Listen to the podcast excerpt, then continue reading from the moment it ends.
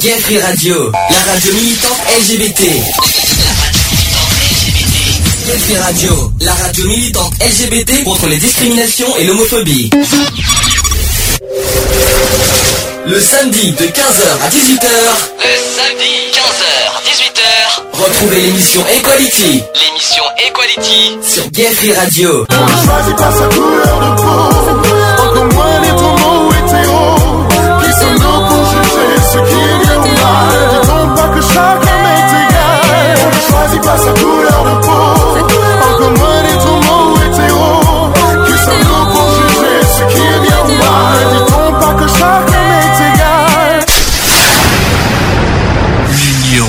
Fait la force.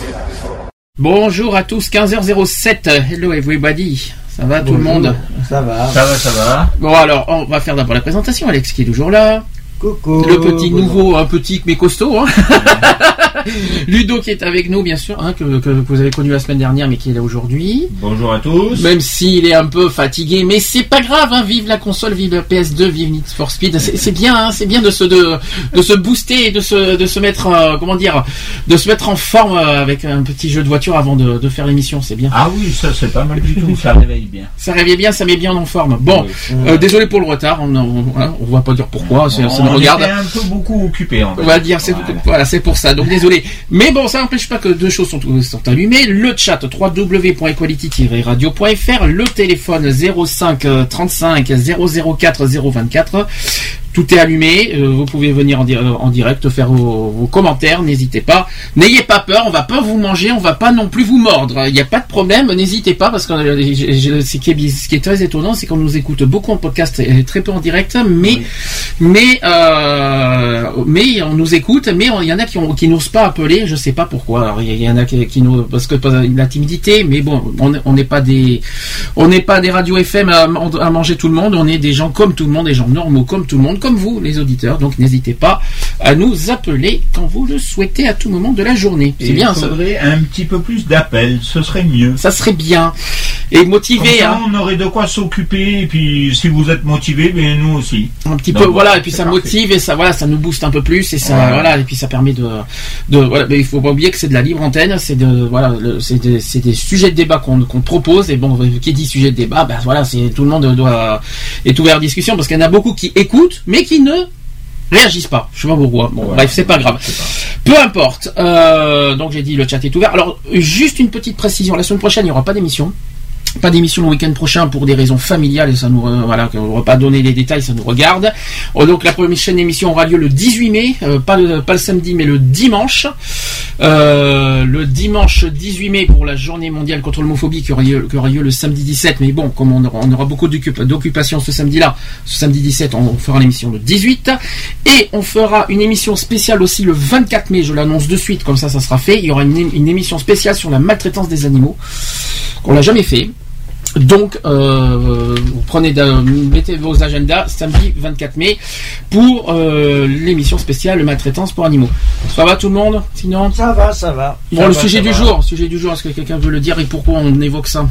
L'alcool. L'alcool, oui. Alors, je, je, qu'on soit bien clair, ce n'est pas, je ne vise personne. Je, c'est qu'on m'a, général. on va dire qu'on on va dire que c'est une personne qui m'a inspiré le sujet. on va dire ça comme ça.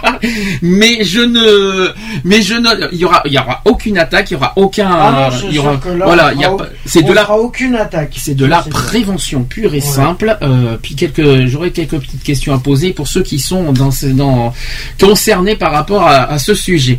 Je ne dirai pas qui, mais tout va bien. On doit, on doit dire le prénom? Non, ça ira. Allez, on va d'abord faire une petite pause euh, d'entrée, hein, tranquille. Indila tournée dans le vide. C'est une, nouveauté, enfin c'est pas une totalement une nouveauté, mais ça date euh, de, de- de 2014. On se dit à tout de suite pour le sujet de jour. Ah, et c'est parti.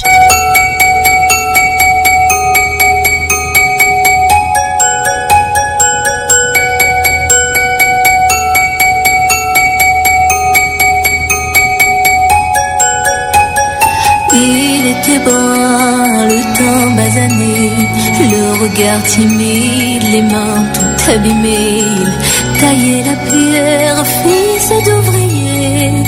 Il en était fier, et pourquoi vous riez?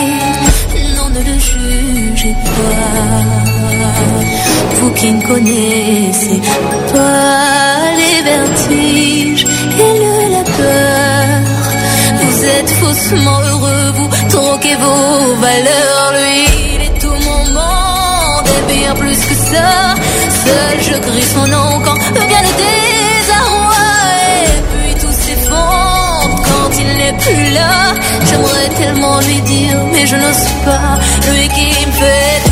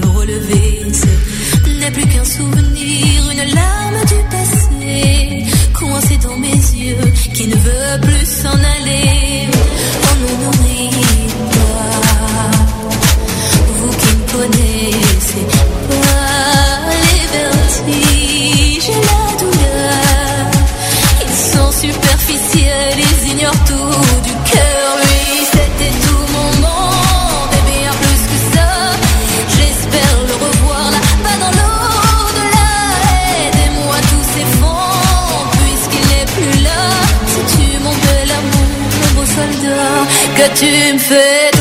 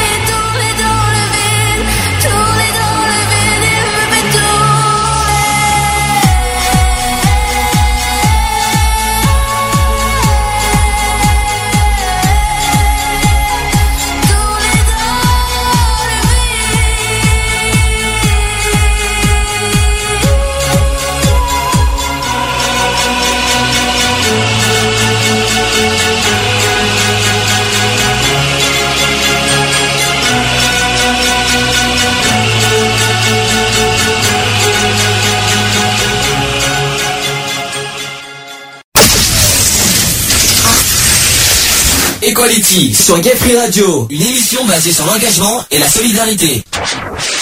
Voilà, de retour dans l'émission Equality, 15h15, c'est normal qu'on rigole, hein, parce que on a, on a, on a notre, euh, La mascotte. la quat- le- on va dire le quatrième, euh, le quatrième, euh, on va dire animateur de la radio, qui, euh, qui nous attend.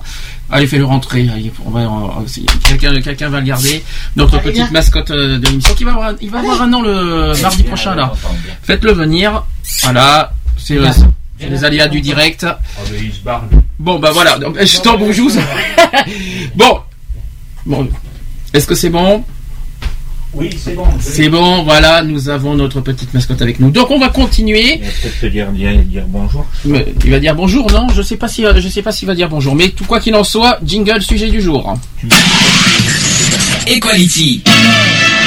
C'est le sujet du jour. Sujet du jour, l'alcool. Alors l'alcool en prévention, hein, je précise, c'est pas l'alcool. euh, je n'inciterai personne à boire, je n'inciterai personne à boire de l'alcool. Je n'inciterai, euh, c'est pas le but, c'est justement vous prévenir, voilà les, euh, les dangers un petit peu de l'alcool. Mais avant de parler de, des effets, des dangers et tout ça, est-ce que chose qu'on ne sait peut-être pas beaucoup ça, mais d'où vient d'où vient l'alcool? Ah ah D'où vient l'alcool? Comment comment est composé l'alcool? L'origine de l'alcool? Ah ah C'est- bonne question. Ça, c'est la question qui tue, ça. Euh, Euh, une colle, là. Eh ben, d'abord, c'est, d'abord, c'est, je vais dire, d'abord, l'origine de l'alcool, c'est exposé à l'air libre. C'est un jus de fruits ou un végétaux qui fermente et se transforme naturellement en alcool ou plus exactement en éthanol. En éthanol euh, au bout de quelques jours. Donc quand ça se fermente, ça se transforme en alcool. Ça a été découvert en 6000 euh, avant Jésus-Christ. Ça date pas d'aujourd'hui. Hein. Ça date pas d'aujourd'hui. Et ça a été découvert par hasard par l'homme qui a découvert ce processus et donc ça fait donc 6000 ans. Une femme euh, en Mésopotamie, euh, actuellement qui est aujourd'hui l'Irak, euh, dans un village d'agriculteurs où l'on cultivait l'orge. Donc on avait oublié une bouillie de céréales près du fleuve et quelques jours plus tard, elle retrouva sa bouillie qui avait fermenté. Je sais bon appétit tout le monde au passage. Euh, et en la diluant dans l'eau, on fabriqua pour la première fois dans la bière, de la bière plutôt. Et quant au vin, les tombes des pharaons et la Bible nous apprennent que cette boisson était déjà consommée dans ces temps reculés. Voilà. Donc ça, c'est déjà l'origine de l'alcool. Au moins, c'est peut-être. Je pense qu'il n'y en a pas beaucoup qui savaient d'où ça vient. Non, moi je savais pas. C'est bien de, c'est bien de boire, mais ça serait bien de savoir comment c'est composé, comment ça se fait, comment ça se fabrique l'alcool. Au, au cas où il y aura un petit peu de pisse dedans, on sait jamais. bon, c'est d'accord, ça c'est Ludo qui, est ado aujourd'hui. Alors, d'où vient le mot alcool? Maintenant. D'où vient le mot alcool? Eh bien, euh, ça sert pour les alcooliques. non Ah non, non, oulala. Alors, Ludo qui, qui est, qui est ado, est-ce que tu sais d'où vient le mot alcool? Le mot, attention, l'étymologie du mot alcool, tout simplement. J'en sais rien. D'abord, c'est le, ce- en fait, ce sont les Arabes qui ont donné le nom euh, à l'alcool. Ouais. D'accord. Et jusqu'à ce qu'ils se mettent à distiller euh, au vin, au début du Moyen Âge, ils utilisaient l'alambic pour produire le col, donc K-H-O-L. Le fard à paupières. Le col. euh, Le col. Non, pas le col. non, pas le col de la chemise. Le col, c'est un- un- une matière, c'est autre chose, ça n'a rien à voir. Le- aussi le fard à paupières des femmes euh, des harengs, des harems plutôt, pas des harengs, des harems, et à partir d'une poudre noire. Donc l'alcool euh, étant issu d'une même procédé, il a, il a hérité du même nom. Alors en France, par contre, le mot alcool ne s'est vraiment généralisé qu'à partir du XVIe siècle, parallèlement à l'expansion de sa consommation. Et aujourd'hui, l'élaboration ainsi que la consommation raisonnable et conviviale des boissons alcoolisées font partie intégrante de la culture française, notre pays étant traditionnellement producteur et consommateur de boissons alcoolisées. On distingue deux grandes catégories de boissons alcoolisées. Lesquelles? Le whisky. Ah non, non, ça c'est le- ça c'est une marque. Je parle des, des, des, des, cat- euh, des- oui, des catégories d'alcool. Des catégories. Je viens de les dire au début, de- quand vous avez, si vous avez Bah, entendu y a les- la bière Non, non plus. Catégories. Vous avez les alcools distillés et non. et les alcools fermentés. Eh bien, il y a le vin fermenté. Il y a le vin. Est-ce que le vin est un alcool? Euh, oui. C'est une bonne question. Oui. Il est dans la classification des alcools, mais à la base, ce n'est pas un alcool. Voilà, à la base, ça, vous savez que c'est fait à de raisin, mais bon, il y a un petit peu d'alcool dedans. Très, très, très, très, très peu. Mais alors, euh, euh, Euh, Il y a quoi? Il y a le vin blanc, le champ. le champagne, oui, peut-être. En fermenté ou en distillé? Ça, ça- Le whisky, je- Distillé. le Le whisky, champagne, le whisky, c'est distillé. distillé. Je pense que le whisky, c'est distillé, par exemple. oui. euh, par contre, le champagne, je ne sais pas. Ah, je pense que c'est fermenté le champagne. C'est un vin. distillé. Oui, je. Ah non, le champagne, c'est un, c'est un vin. Ouais. Je suis désolé de te. Et c'est un Ouais. distillé. Donc c'est bien ce qui me semblait. Il me semblait aussi, hein. Eh ben, Enfin, je crois. bien. Alors, euh, les propriétés de la cloche, je vais vous dire. Donc, propriétés physiques. Donc, ça, ça, ça, cons- pas ça consomme, ça, ça contient donc du liquide, incolore, du saveur brûlante, miscible dans l'eau, inflammable, volatile. euh, évaporation à 78, à 78 degrés quand même. Densité inférieure à l'eau à 0,420. Et l'alcool est plus léger que l'eau. Est-ce que vous saviez ça? Euh, non, ça je savais pas. En fait, l'alcool est, est plus léger que l'eau, donc égale un litre d'eau. euh, je vais vous dire euh, pourquoi. Un litre d'eau égale un kilo. D'accord Mais un litre d'alcool est pur, pur, par contre, égale à combien de, de grammes? Pas grand chose. Il n'y a pas grand chose de différence, pour être honnête. Donc, euh, je répète. 800 grammes à peu C'est près. 800 grammes, exactement. Un litre d'alcool pur, j'ai bien dit pur, c'est 800 grammes. Donc, euh, à savoir pourquoi, mais je pense que c'est une histoire chimique hein, là-dedans, c'est euh, tout, tout- tout ce qui est composants chimiques. Concernant les propriétés toxiques de l'alcool, alors, on parle de toxiques cellulaires, donc ça expose l'organisme à des atteintes de tous les systèmes, notamment les euh, hépatiques, nerveux et cardiovasculaires. Là, vous connaissez un petit peu les risques. Euh, L'alcool perturbe aussi les métabolismes fondamentaux. Ça, j'en parlerai tout à l'heure parce qu'il y a quelque chose de beaucoup plus euh, sérieux au niveau de la santé euh, que j'en parlerai. hein. Euh, au niveau des propriétés toxiques, l'alcool est un facteur de risque important dans l'apparition des cancers. On en parlera tout à l'heure en détail. Et attention, si l'alcool est associé au tabac. Je parle aux, aux amateurs parce que moi je suis pas, je bois pas d'alcool. Alors euh, Bah, euh, Ouais, là, je suis pas vraiment, euh, je suis pas vraiment d'accord que la- la- le- l'alcool est associé. non non non non non non non non, c'est c'est pas ce que c'est associé. C'est si jamais on consomme de l'alcool associé avec le tabac, ça fait quoi? Oui, quand on fume. Ah bah là, c'est.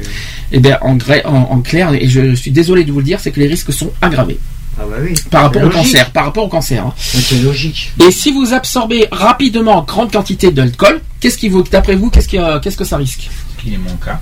Alors justement, alors c'est- on peut, on, on va être honnête. Hein, t'en- t'en bois- mon tu cas. bois- alors justement, si, si, tu, si tu es ça, tu es censé savoir des risques, ce que ça fait.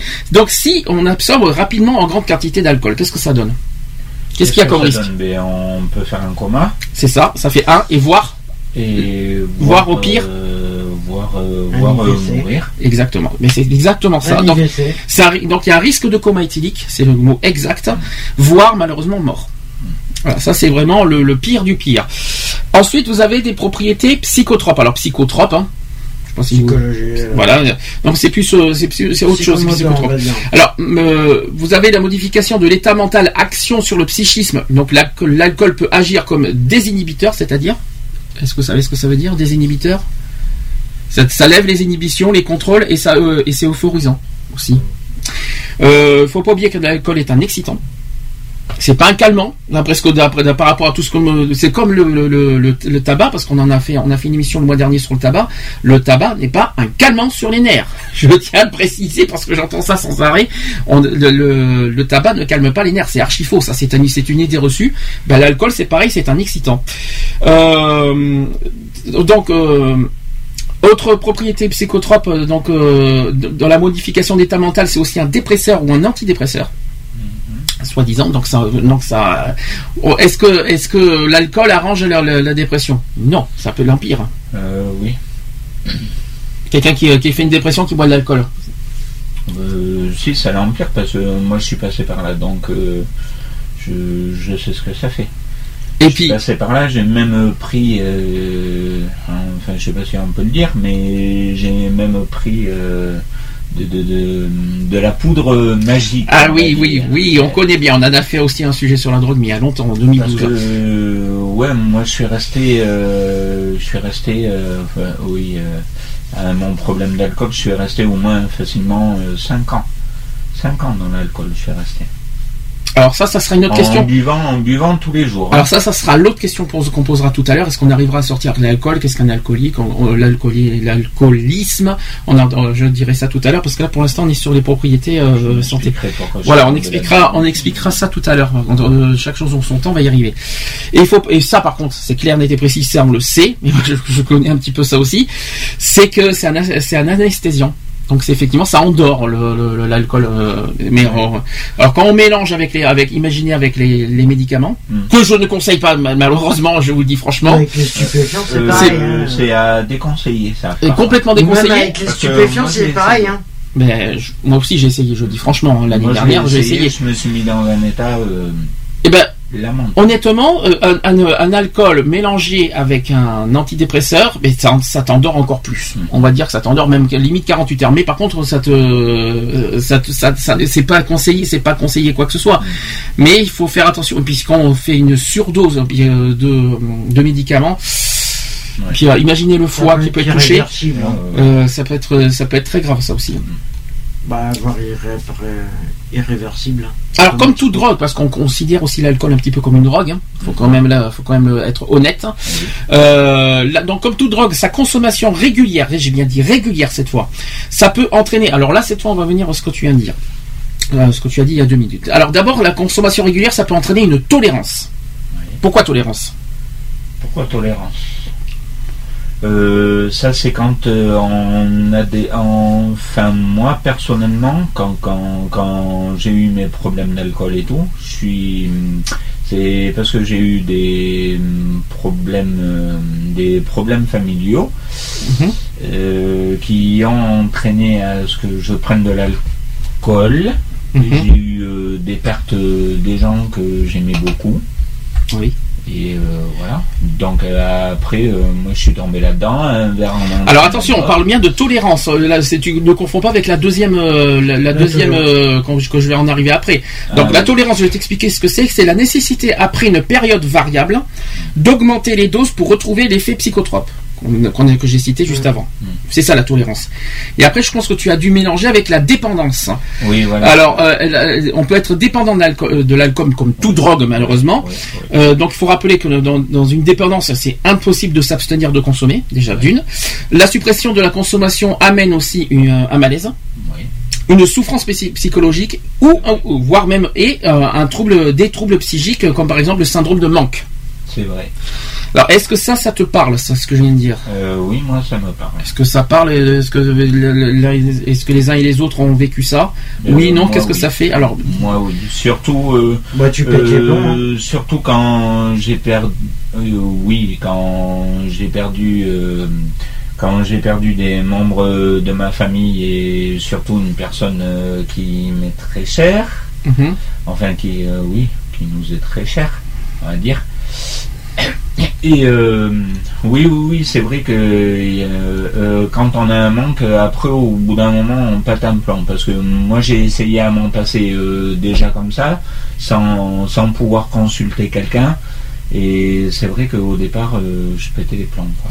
alors Donc, ça tombe. dès que j'avais un manque d'alcool, et bien, euh, ce qui je me pouvais permet. pas tenir en place. Déjà le matin, je me levais, je tremblais. Déjà. Donc as- j'étais la, parce que la Euh, veille, t'as, suite, t'as- bu, euh, t'as- euh, suite euh, au manque euh, de l'alcool. suite au manque, d'accord. Parce que Suite tu en consommes. Est-ce qu'on peut, est-ce qu'on peut aller plus loin dans le sujet dans- au niveau de la dépendance Hum, tu, Quand tu es pas bien du tout, quand tu vas pas bien, ce qui s'est passé la semaine dernière, euh, tu vas jusqu'où Jusqu'à jusqu'à quel point au niveau de l'alcool? Euh, je- euh, Franchement. Si j'ai possibilité de boire euh, deux bouteilles, euh, je vais les boire. euh, euh, Sans couper avec le coca et le de, de- du jus d'orange Pur. Si, si, si. Ah, non, non, non, non, Coupé pas parce pur. que pur, tu peux non, plus non, pas pur. Tu D'accord. supportes plus. Non, non, Alors, déjà, moment, parce que pur, euh, je supporte pas. Le oui, même le très bon whisky, le pur, je supporte pas. Qu'est-ce qui te pousse à boire de l'alcool? Qu'est-ce qui me pousse? Eh bien, euh, on en revient à ce que j'ai dit. Alors que les problèmes. Les problèmes, euh, ben, les problèmes familiaux, quoi. Mhm. Et après, il y a eu des décès euh, très chers, Mhm. des personnes euh, très très chères qui sont parties. Et Ouais, mais tu vas pas. te- En, en- en disant ça, imaginons Et- qu'il y a des gens qui nous écoutent et qui vivent la, la même situation. c'est- Est-ce que, est-ce que tu recommandes de boire de l'alcool? Non, non, non, je recommande pas de boire de l'alcool, mais enfin, je leur recommande même pas de tomber là-dedans.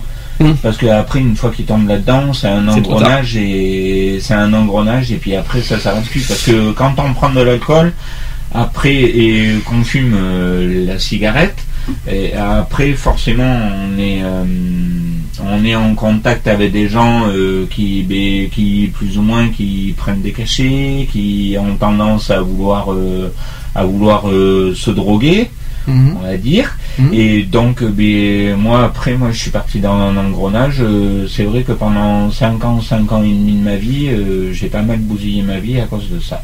Et, là aujourd'hui, si je comprends bien, tu as du mal à te sortir de ça. Tu peux pas t'en passer. Euh, C'est ça le- au niveau de la. Là, c'est pour ça que je parle de la dépendance. Oui, oui, mais euh, je peux pas m'en passer. Donc, euh, Demain, je te dis, demain, je te dis, voilà, parce que même si, même si ça va mieux, mais imaginons que demain tu vas mieux, est-ce oui, que tu vas arrêter si ça va l'alcool mieux, même si ça va mieux, mais euh, j'aurai toujours euh, besoin un peu d'alcool, quoi.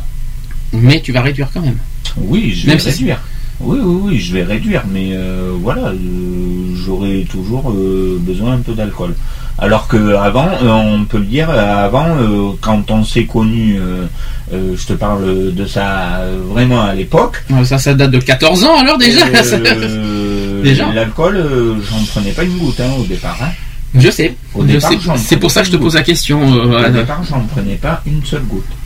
Mhm. Mais bon, après, il y a eu euh, plus ou moins des, des, des, des problèmes euh, qui sont passés, et puis bon, mais voilà. Bah, euh, Donc, Puis il suffit que comme tu- moi, j'ai pas l'habitude d'en parler, d'en parler avec un psy ou d'en parler avec quelqu'un d'autre, même tout court avec un médecin, même mes problèmes de santé, j'en parle pas avec un médecin. Donc, pourtant, ils sont là pour ça. Oui, bon, les psys, hein, on a déjà fait un sujet là-dedans. On, on y croit à moitié à leur, euh, Oui, voilà, mais euh, bon, euh, les psys, les médecins, ils sont là pour ça, ils sont là pour euh, nous aider. Mais, euh, moi, j'en parle oui, pas. Oui, J'en parle pas. Ou alors, euh, plutôt des fois pour nous oui, mais les psys, est-ce que les psys, franchement, est-ce que les psys peuvent sortir des gens de l'alcool? Non, Euh, pour non, moi. non. Le psy, c'est plus le problème psychologique que l'alcoolisme. si la, hein. voilà. si la per- si personne elle-même ne Voilà. veut pas s'en sortir automatiquement, voilà. Voilà. Il faut juste être dans l'esprit de, de dire que voilà, euh, il y a les moyens de pouvoir euh, être aidé et si les oui, personnes ne veulent pas, aidé, euh, oui, mais, hum, bon, après, Ça sert à rien, j'ai fait tu- quelques t'as efforts. beau, t'as beau faire tout ce que tu veux, hein, euh, l'expérience euh, que je peux en après, donner. j'ai fait quelques efforts. Je suis allé voir euh, quand même des spécialistes. euh, je suis quand même donc voilà. On, on a, euh, j'ai essayé à me ralentir déjà par moi-même parce que j'ai vu que le matin quand je me levais, euh, je devenais une éponge. C'est même pas le café que je prenais, c'est carrément du whisky ou de la bière. Mhm. Euh, tout ce qui me passait sous la main, même si c'était un restant de Ricard, je le prenais quoi. Donc je voyais vraiment que ça allait plus et, et que j'étais en train de bousiller ma vie. Donc bousiller ma vie, c'est pas le but. Et, qui, et, pas le- et, qui- et qu'on ne conseille à personne, surtout. Voilà, et qu'on conseille C'est le à but, hein. personne aussi. Ouais, mais bon. Mais euh, c'est vrai que quand on est là-dedans, ben, euh, pour s'en sortir, euh, déjà il faut être courageux. Euh, faut avoir le cran euh, d'aller voir les gens qui peuvent nous en sortir. Ça, c'est pas évident parce que moi j'ai mis du temps avant de le comprendre. J'ai mis du temps avant d'aller voir les gens. Mhm. Et euh, il y a des personnes, euh, enfin euh, une personne euh, qui, qui m'en avait parlé en particulier et j'ai pas voulu l'écouter et j'ai vu que après cette personne avait raison. Alors, euh, je continue, je continue au niveau de l'alcool. Maintenant, on va par- je vais parler des composants de l'alcool. Donc, on va revenir sur le- les alcools distillés et les alcools euh, euh, fermentés. Donc, d'abord, comment on obtient-on un alcool distillé? Je vais vous le dire. Donc, c'est au moyen d'un alambic. Le premier alambic officiel apparaît à Alexandrie en Égypte au, IIIe siècle. Donc, hein, ça c'est un petit peu d'histoire. Si vous fe- si vous faites chauffer un alcool de faible degré, donc c'est-à-dire un cidre ou un vin, le taux d'alcool augmente très fortement. Ça, c'est le premier point. L'alcool monte dans l'alambic, puis il est refroidi dans un serpentin. À partir de fruits, de légumes ou de plantes, on obtient toutes sortes de- toutes sortes d'alcool. Donc l'orge donne le whisky. Je ne sais pas si vous étiez au courant que le whisky, c'est ça fait- c'est la base d'orge. La pomme de terre ça euh, ou la betterave donne quoi, d'après vous? Ah oui, ça par contre, c'est quelque chose que vous ne savez peut-être pas. Qu'est-ce que la pomme de terre et la betterave peuvent donner comme alcool D'après vous? C'est de la vodka. C'est la vodka, exactement. Je précise. C'est, pas. eh ben oui, ben comme quoi, comme quoi on apprend. Euh, avec le cidre, on fabrique du facile. Et avec quoi Qu'est-ce qu'on peut, qu'est-ce qu'on peut fabriquer à partir du cidre? Bon, c'est du vin. hein, c'est un vin qu'on peut, qu'on, peut créer. C'est, le- c'est le Calvados qu'on peut Ah. créer. Si vous transformez du vin en, en vapeur, vous, obt- vous, vous obtiendrez quoi exactement? Du vin en vapeur. Ça, je vous apprends quelque chose de, de technique cette fois. Ouais, j'en sais C'est rien. parce que peut-être que c'est des choses. Ah si c'est euh, oui si ça y est je attends euh, du vin en vapeur ça devient euh, Il y en a deux qui, qui sont possibles. Non, la seule Non, chose que je souviens, bon, je, je vais vous donner un indice, ça nuage. finit par AC. cognac Cognac 1, il y en a un deuxième. et et il y a le cognac et je sais plus le C'est l'Armagnac, Ah le ouais. deuxième. Alors le rhum, lui aussi, est fabriqué à partir d'une double distillation euh, à basée à canne de, canne à sucre. Ça, on le savait par contre. Euh, broyé de, ou de mélasse. Ensuite, euh, les alcools distillés ne sont jamais commercialisés au titrage d'alcool atteint à la sortie de l'alambic, généralement 68 à 70 degrés. Ils sont tous abaissés soit par vieillissement naturel, soit par addition d'eau distillée. Une boisson euh, alcoolique distillée ne peut dépasser 45 degrés, ça c'est très important. Et parmi les plus connus, donc le cognac, l'armagnac et les whisky, tout simplement. Donc si possible de pas faire de bruit, ça serait Bah, sympa. si il arrêté aussi Oui, bon voilà. Je continue. Euh, donc euh, ensuite, la vodka, les whisky et le rhum. Donc ça, c'est dans l'ordre des trois spiritueux les plus consommés dans le monde. Donc en premier, c'est la vodka qui est consommée, c'est pas le whisky. Ça, par contre, euh, oui, ça, ça paraît Ouais. surprenant. Le whisky, et c'est ce n'est que la deuxième, euh, le deuxième alcool le plus consommé dans le monde. Je pensais que c'était le premier, bah, pas du tout. C'est la vodka le premier. Bah, il a perdu, hein, il a perdu. hein, C'est la vodka finalement qui, est- qui est consommée. Et pourtant la, la vodka n'a pas de goût, euh, n'a pas beaucoup de goût par rapport au whisky. Hein. Ah. Euh, franchement, euh, pas terrible. Bah, après, tu, tu l'agrémentes comme tu peux. Le premier pays consommateur de cognac, d'après vous, quel pays? C'est la France. Oui, je veux pas du tout. c'est le Japon. c'est surprenant que ça puisse paraître. Ouais, mais eux, ils s'en servent dans la cuisine. L'Asie qui importe, il faut rappeler que l'Asie qui importe 40% de la production annuelle française. D'accord? Mais les Français restent les plus importants consommateurs d'Armagnac, par contre. C'est pas le cognac. Ouais. C'est pas la même chose. Ensuite, euh, Oui, c'est un digestif. là maintenant, on va faire un petit peu de prévention. Donc, on va parler des- cette fois des effets de l'alcool, euh, bien comme il- et on va bien, on va bien en parler bien comme il faut. Là, cette fois, on va en parler en détail. Donc, si l'abstinence est recommandée dans certaines situations à risque, donc on parle par la conduite surtout, la grossesse, pendant les périodes de travail aussi. Euh, les boissons alcoolisées sont à petite dose une source de plaisir souvent synonyme de partage et de convivialité. Est-ce que franchement on doit prendre de l'alcool? Bah oui, c'est ce qu'on voit souvent notamment chez les jeunes. On- Il y en a qui boivent de l'alcool par plaisir, mais malheureusement, quels sont euh, est-ce qu'on doit conseiller franchement aux jeunes de, de, de, de boire autant d'alcool par plaisir? Parce qu'après ils vont ils vont ça, pas la ça devient plus du plaisir. Là, ça devient carrément de la. du suicide. Bah là, c'est du Oui, suicide du collectif. suicide, et hein. après, ils rentrent dans l'extrême et ils font n'importe Ah, quoi. parce qu'une fois qu'on est dedans, une fois qu'on une fois qu'on boit un verre, Mm. eh bien, ça va pousser à boire un deuxième, puis un troisième, puis un quatrième. Mais le problème, il est là, c'est de savoir où s'arrêter. Ah bah une fois que t'es Et le dedans, problème, le problème, c'est que bon, quand tu vois que Il y en a qui connaissent pas leurs limites. voilà. c'est ça. Mais une fois que Ou t'es dedans, qui veulent pas les savoir Oui. parce qu'ils font, ils font comme les copains. Oui, il y a pire que ça. Oh, bah, ça va. Ah bah, il y a ça déjà, il y a ce problème comme tu viens de dire, il y en a qui voilà qui poussent un les gens à, à boire d'alcool et justement une fois une fois qu'ils sont dedans, mais ils vont pas s'arrêter. Et alors Ah, là, voilà. là, malheureusement, ben, Ils vous- vont pas s'arrêter, c'est un engrenage et ça va pousser à faire n'importe quoi. et vous avez vu les résultats, regardez ce qu'on voit Voilà. ces ces temps-ci la nuit dehors, hein, euh, les jeunes notamment, euh, qui font, euh, bah, qui ne, qui ne, en plus qui n'ont aucune limite et en plus ils, ils sont même pas conscients de ce qu'ils font, c'est ça le Non, pire. mais surtout, le problème, c'est que maintenant, c'est surtout chez les filles. Maintenant, ça devient banal chez les filles. Maintenant. Tiens, question, question, est-ce que, est-ce que franchement, euh, on peut dire aujourd'hui que les- c'est mal vu de qu'une fille boit de la- boit de l'alcool parce que tu dis ça? Non, c'est pas question de ça. C'est que bon, euh, voilà. Ça te choque euh, une fille qui boit de l'alcool? Bah, euh, personnellement, à se mettre dans des états minables. euh, Oui, Et ça, après, ça me choque, ouais. Ça, ça me choque. Euh, déjà- se mettre dans déjà- des états minables, oui, ça me choque. Chacun son tour. Déjà commence. par leur provocation, déjà des tenues le soir quand elles sortent en boîte en mini-jupe décolletée sans. Ça, c'est une autre question. Ça, c'est une, un ouais, autre débat, mais bon, c'est déjà. euh, après, voilà. euh, le fait qu'elles sont alcoolisées, elles savent plus qu'elles Alcoolique, font. pas alcoolisé. Bah, si. alcoolisé, Un non, pas. taux euh, d'alcool, c'est Ah oui, alcoolisé, voilà. J'en parlerai tout à l'heure au niveau un légal de, l'alcool.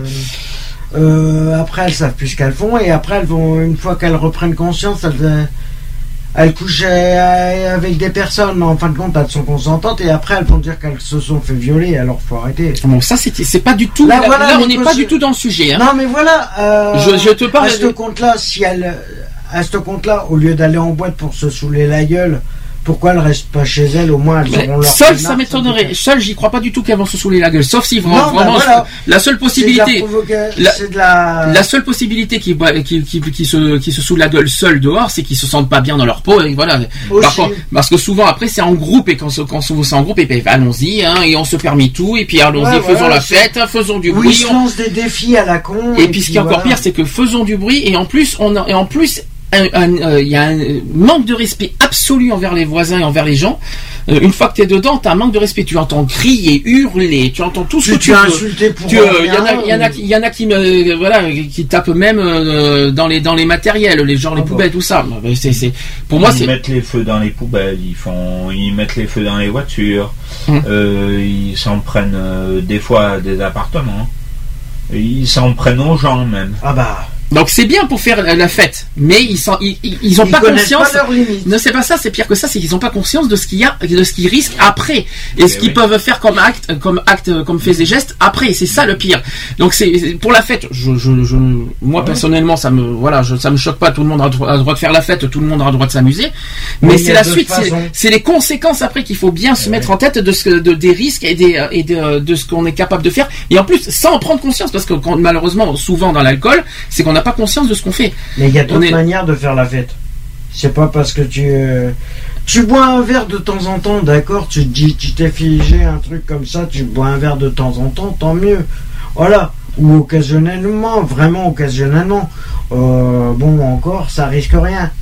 Mais bon, que ce soit tous les jours, que tu te fasses insulter tous les jours. euh, Alors, je, alors on va faire revenir un, voilà, qui, qui, qui, qui ne sait pas ce qu'il veut. Un coup je sors, un Bon, coup je rentre, hein, qui, qui euh, désolé d'avoir, euh, Ah, on a un boum, petit, un petit chat avec nous. Hein. Ah, boum, boum.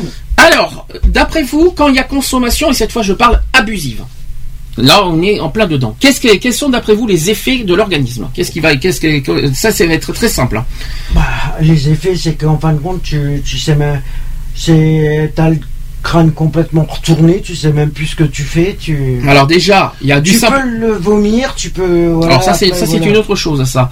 Alors il y a du Après, simple effet désinhibant désinhibant à la maladie en passant par le trouble du comportement tout simplement c'est ce qu'on a un petit peu dit il y a deux minutes. L'usage abusif des boissons alcoolisées peut entraîner un processus de détérioration générale de l'organisme et du psychisme. Ça c'est le premier point.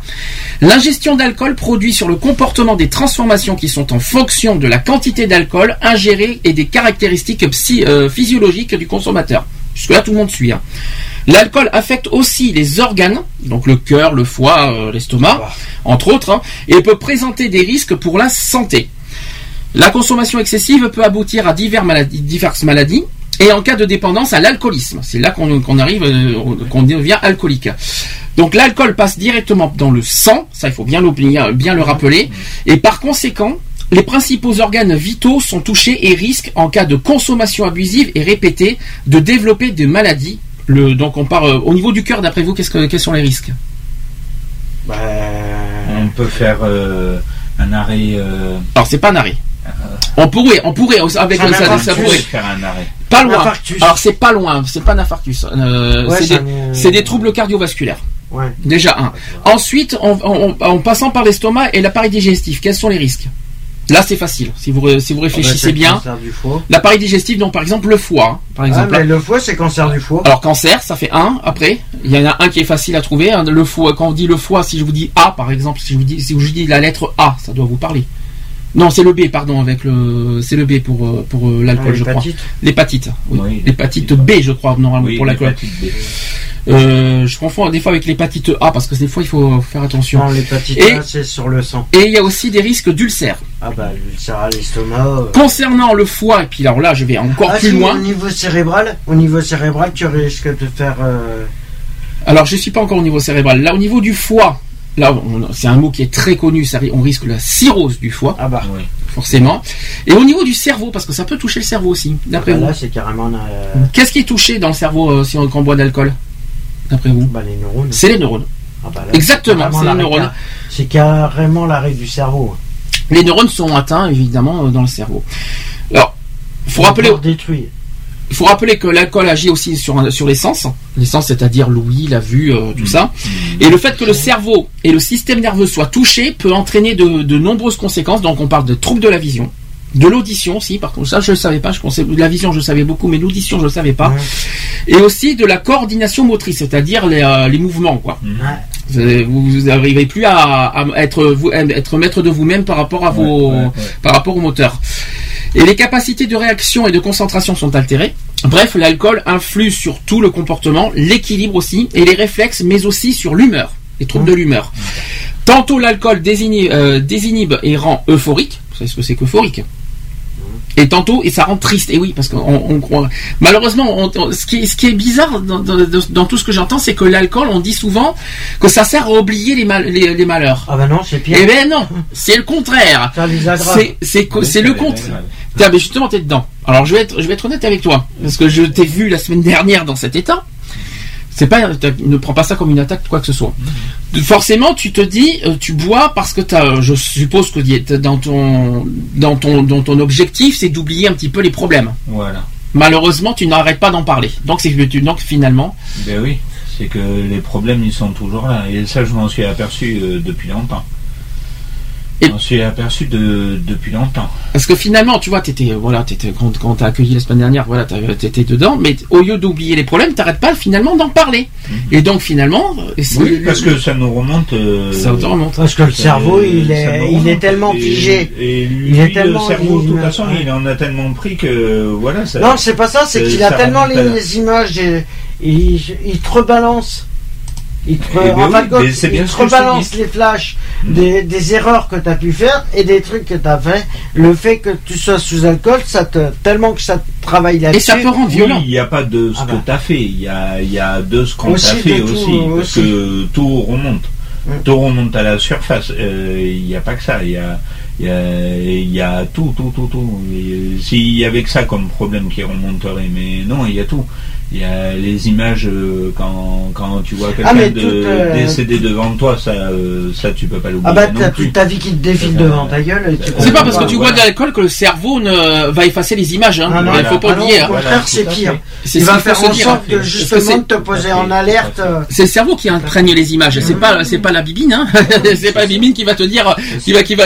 Si, euh, Si, franchement, ça, je m'en suis aperçu mais depuis longtemps. hein. Ah non mais voilà. Depuis longtemps, euh, je m'en suis aperçu. Ben, justement, euh, juste pour donner un, un truc concret, j'ai, euh, il y a, ouais, il y a deux ans et demi de ça, ben, j'ai ma mère qui a fait un coma cérébral à cause de l'alcool.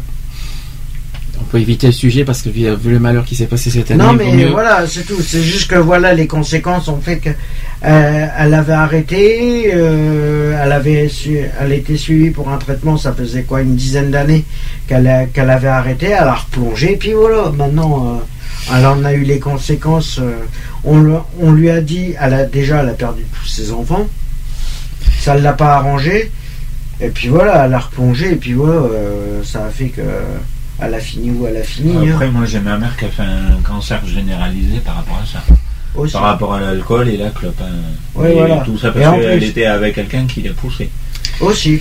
Alors là, cette fois, je, je vais, je vais venir sur ce sujet-là aussi parce que quand il y a surconsommation d'alcool, il y a deux possibilités. Et là, c'est du tout ou rien. Euh, Quand je vous dis ça, c'est que soit, voilà, l'individu est sous état euphorique, c'est-à-dire euh, euh, stone, euh, voilà, vous voyez ce que, je veux dire.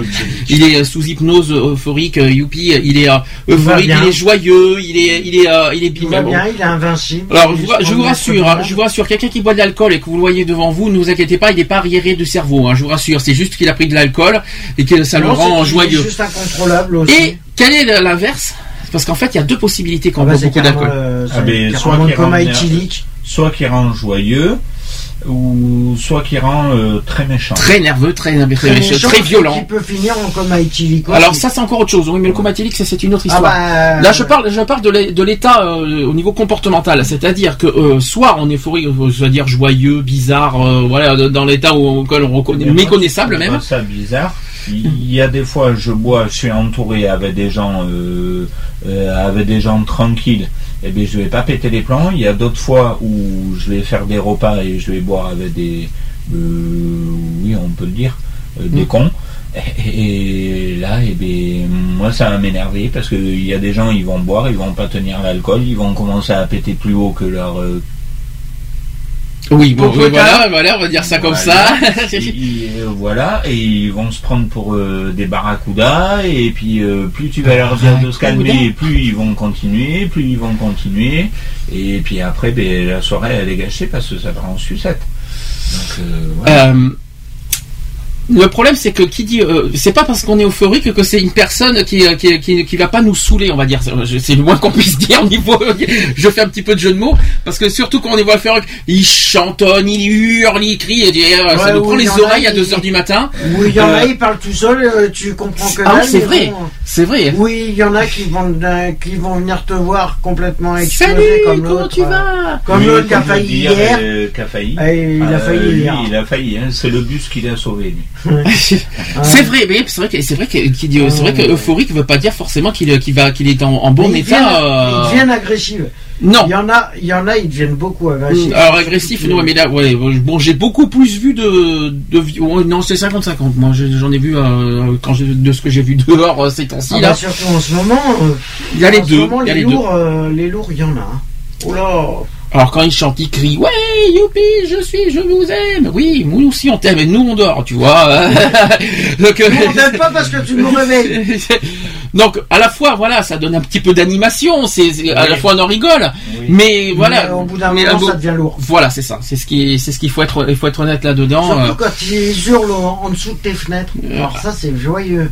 Roméo, heures. Roméo, Ouais, il est dis-moi. 3h30 du matin, t'entends un, un blaireau en train de causer euh, tout seul, tu te demandes à qui il cause. À mon avis, il doit causer aux pavés qui sont dans la rue, là, parce que... Alors, je vais, euh, je vais détailler un petit peu là-dessus, c'est que selon l'importan- l'importance de l'alcoolisation, j'ai bien dit alcoolisation, ça existe ce mot, on distingue trois phases dans l'ivresse. J'ai bien dit trois. La première phase, c'est à partir d'un taux de 0,30 grammes par litre. J'ai bien dit grammes, hein, c'est pas milligrammes, hein, c'est rien. hein. 0,30 grammes par litre. Alors les premiers effets sur le système nerveux se traduisent par l'euphorie, la levée des inhibitions, l'altération du comportement à des degrés divers, donc l'attention, les temps de réaction, les jugements, le sens critique, la mémoire et l'adaptation réelle. Il y a aussi la perception des dangers qui s'estompent avec l'humeur variable, la gaieté, l'agressivité et les troubles visuels et l'incoordination musculaire. Est-ce que vous êtes d'accord sur ce point? Oui. Là-dedans, je Ah, pense que ça, là, Oui. L'humeur variable, la gaieté, ouais, bon, bah, ça dépend. hein, euh, la gaieté, ça, ça dépend. euh, qui dit gaieté, mais bon, est-ce que c'est sincère la gaieté euh, Je Ça- si- si- s'ils savent ce qu'ils disent Ça aussi. euh. Non, mais bon, après, voilà, c'est... Si... Bon, après, si... Mais moi, je me si suis moi, et qui connaît son niveau... Son niveau de... Bah, en fait, je, je me pose une question. à- Je me pose une question. C'est comme la drogue d'ailleurs. C'est un petit peu le même problème. C'est quand ils disent les choses, quand ils font, quand ils font et qu'ils disent les choses. Est-ce que c'est des, des, gestes, des gestes sincères qu'ils veulent faire ou est-ce que c'est contrôlé par l'alcool? C'est ça que je me suis posé beaucoup Ah bah, posé la, la question. plupart du, temps- la plupart du temps, c'est à cause Oui, de l'alcool. la hein. plupart du temps, c'est contrôlé, mais t'as d'autres personnes. Non, non, c'est à qui cause de l'alcool aussi. hein. Non, t'as d'autres personnes qui tiennent très bien l'alcool. Oui. Et ça, c'est pas. Non mais qui sont quand je, je parle au niveau euphorique, c'est-à-dire leurs gestes quand ils chantonnent, quand ils font tout ça. Est-ce que c'est voilà, est-ce que c'est leur naturel qui est comme ça, ou est-ce que c'est l'alcool qui parle en fait de l'alcool. Euh, moi, je dirais c'est l'alcool. Ouais. Donc ça veut dire que c'est pas eux quoi. Donc ça veut dire que quand, quand on a affaire à une personne en face qui boit de l'alcool qui est euphorique, donc c'est pas la personne qu'on qu'on- donc c'est pas la personne. c'est pas la est- personne réelle qu'on a en face. quoi. Voilà. Donc en gros euh, c'est ce qu'on dit. euh, la- C'est une image. C'est une image que ça- donc d'une c'est- personne qui voudrait être. Mais qui ne l'est pas. Voilà. C'est terrible. hein. C'est une Après- apparence. C'est après- que de, c'est que de l'apparence due à l'alcool. Oui, oui, oui, je suis d'accord avec toi. Mais après, ça dépend. T'en as, ils vont boire trois verres, ils vont être bourrés. Euh, T'en as, ils ont ils besoin. vont, euh, ils vont t'en as, ils ont 4 besoin, litres et euh, voilà. et ils vont Ouais. encore tenir debout. Ouais, après Mais- ça dépend comment bon, le corps réagit aussi. Mais bon, après, c'est pas. C'est pas, c'est pas pareil non plus. Ça dépend les ça dépend les personnes, ça dépend Voilà. de le corps comment il réagit. C'est ça. euh, voilà, Voilà, aussi. Exactement. Voilà, tout à fait. Exactement. C'est Il y en a, ça va, ça va se passer super. Ils vont être gentils, ils vont être sympas, même ils vont, ils vont s'imposer des limites puisqu'ils savent qu'ils sont dans un Oui, état. et ils euh, vont voilà. même rigoler avec toi. Aussi ou, alors, même. ou, ou alors, quand ils vont voir qu'ils vont être un peu trop touchés, ils vont Ils se poser se- dans un coin. Ils vont coin, ils dormir. vont dormir, voilà. Ils vont dormir. Mais il y en a Mais d'autres, il y en a, euh, ça, ils vont- ils ont besoin d'aller chercher la merde ou foutre la merde ou et c'est impressionnant. Mais la plupart, de- la plupart, c'est, c'est con à dire, mais la plupart, c'est les sans domicile fixe. Alors là, quand ils sont alcoolisés, c'est, c'est infernal. Ça devient infernal. Ah oui, après t'as euh, SDF et t'as clochard aussi. Euh, les clochards, euh, ils sont pas mal non plus. Ils, Oui. ils sont vraiment, Bah, ils sont vraiment bien ceux-là, parce que Ouais. eux du matin au soir, euh, par contre, euh, mais tiens, euh, un exemple, celui-là qu'on a vu hier. Le bus, bah, il a lui, sauvé, euh, mais heureusement qu'il a sauvé le bus, Oui, parce, parce que, que à lui, mon il allait avis, en ça manger l'aurait une. pas fait. Lui, il allait en Euh, manger euh, ça, on t'expliquera. Oui, parce que je suis, un peu, que je suis un après- peu perdu parce que moi je suis. Ah, on Donc je continue. Donc, parce que là, c'est un autre sujet. C'est Ouais. pas du tout la même chose. C'est, Si, si, si, Oui. c'est juste un Oui, mais on est dans l'alcool, mais là, on- à l'alcool. Oui, C'est C'est juste par il était complètement ivre et Ah, en fin de ah compte, il est un peu plus, il allait, il allait venir nous casser les bonbons. Non, ça c'est. donc, Ok, Oui, non, donc mais euh, voilà, non, c'est c'est un détail. C'est pour ça qu'on en parlera. On en parlera en privé. Donc, je continue. Deuxième phase, euh, aux alentours cette fois d'un taux de 2 grammes par litre. Là, on, on augmente d'un coup, par Mhm. contre. Alors là, on parle en fait d'incoordination et euh, d'insta- d'instabilité. C'est-à-dire que les premiers effets, cette fois au bout de 2 grammes par litre, euh, sur le système nerveux se traduisent par la somnolence, la torpeur, la désorientation, c'est ce qu'on a un petit peu vu ces temps-ci, c'est ce qu'on a dit tout à l'heure, euh, les gestes maladroits, les vertiges et les vomissements. Mais Oui. ça- Voilà. Oui, parce qu'il y en a beaucoup qui vomissent. Ce- Oui, qui vomissent. Oui, parce que, euh, voilà, c'est que le corps en a rejette. euh, Oui, oui, et puis rejette qu'ils n'ont pas l'habitude de, boire autant que ça non plus. voilà. Parce que eux, ils boivent euh, jusqu'en étant, euh, ivre, ivre, et puis après ils croient que ça va passer comme ça, mais non, ça va pas passer comme ça. Et euh, toi, tu commences à. Alors, j'avoue qu'il faut avouer qu'il Il fait des allers. Voilà, il y, a- il y, a- il y en a un qui n'arrête pas de faire des allers-retours. Qui, euh, je me demande s'il nous, provoque pas un petit peu. Parce que j'ai rien dit, mais je l'ai pas dit le mot. Mais Alors, non, mais sans, on va pas exagérer non plus. Alors, euh, Oui, est-ce que, est-ce que vous êtes prêts? Parce que je- il faut que je continue, il faut quand même. hein, que- qu'on- La troisième phase, et celle-là, cette fois, c'est la, la, la plus grosse, on va dire. Donc, un taux supérieur à 3 grammes par litre cette fois. Ah bah là, c'est le coma éthylique. C'est exactement ça, le coma éthylique, sujet même ivre-mort, donc euh, l'amnésie. Hmm. La baisse de la température de l'hypertension artérielle aussi, Mhm. et de, de- de- non, la baisse de la température du corps et de l'hypertension artérielle. Voilà, ça c'est le deuxième point. La respiration elle est bruyante aussi. Le coma il est profond Ah bah. et en situation grave nécessitant une surveillance médicale. Ah bah oui, là c'est Voilà. coma éthylique automatiquement. C'est tu tu sais tu sais quand tu rentres, mais tu sais jamais quand tu ressors. Ah oui. Parce que le coma éthylique, ça peut durer, euh, ça peut durer. Un coma, euh, après c'est le coma cérébral ou c'est. Alors là, j'ai un, schéma, là, j'ai pas mal de choses là. On parle des effets physiques de l'alcool à court terme. Alors, on dit que l'alcool engourdit le cerveau, donc on s'endort. On parle de mauvaise humeur, de peur, de colère, d'émotions exagérées. On parle aussi de déshydratation et euh, qui, qui donne un mal de tête. Euh, une diminution de l'ouïe, donc le- au niveau des oreilles. Et un jugement altéré. Voilà. Euh, Diminution de l'attention aussi. Mhm. Euh, des réflexes ralentis.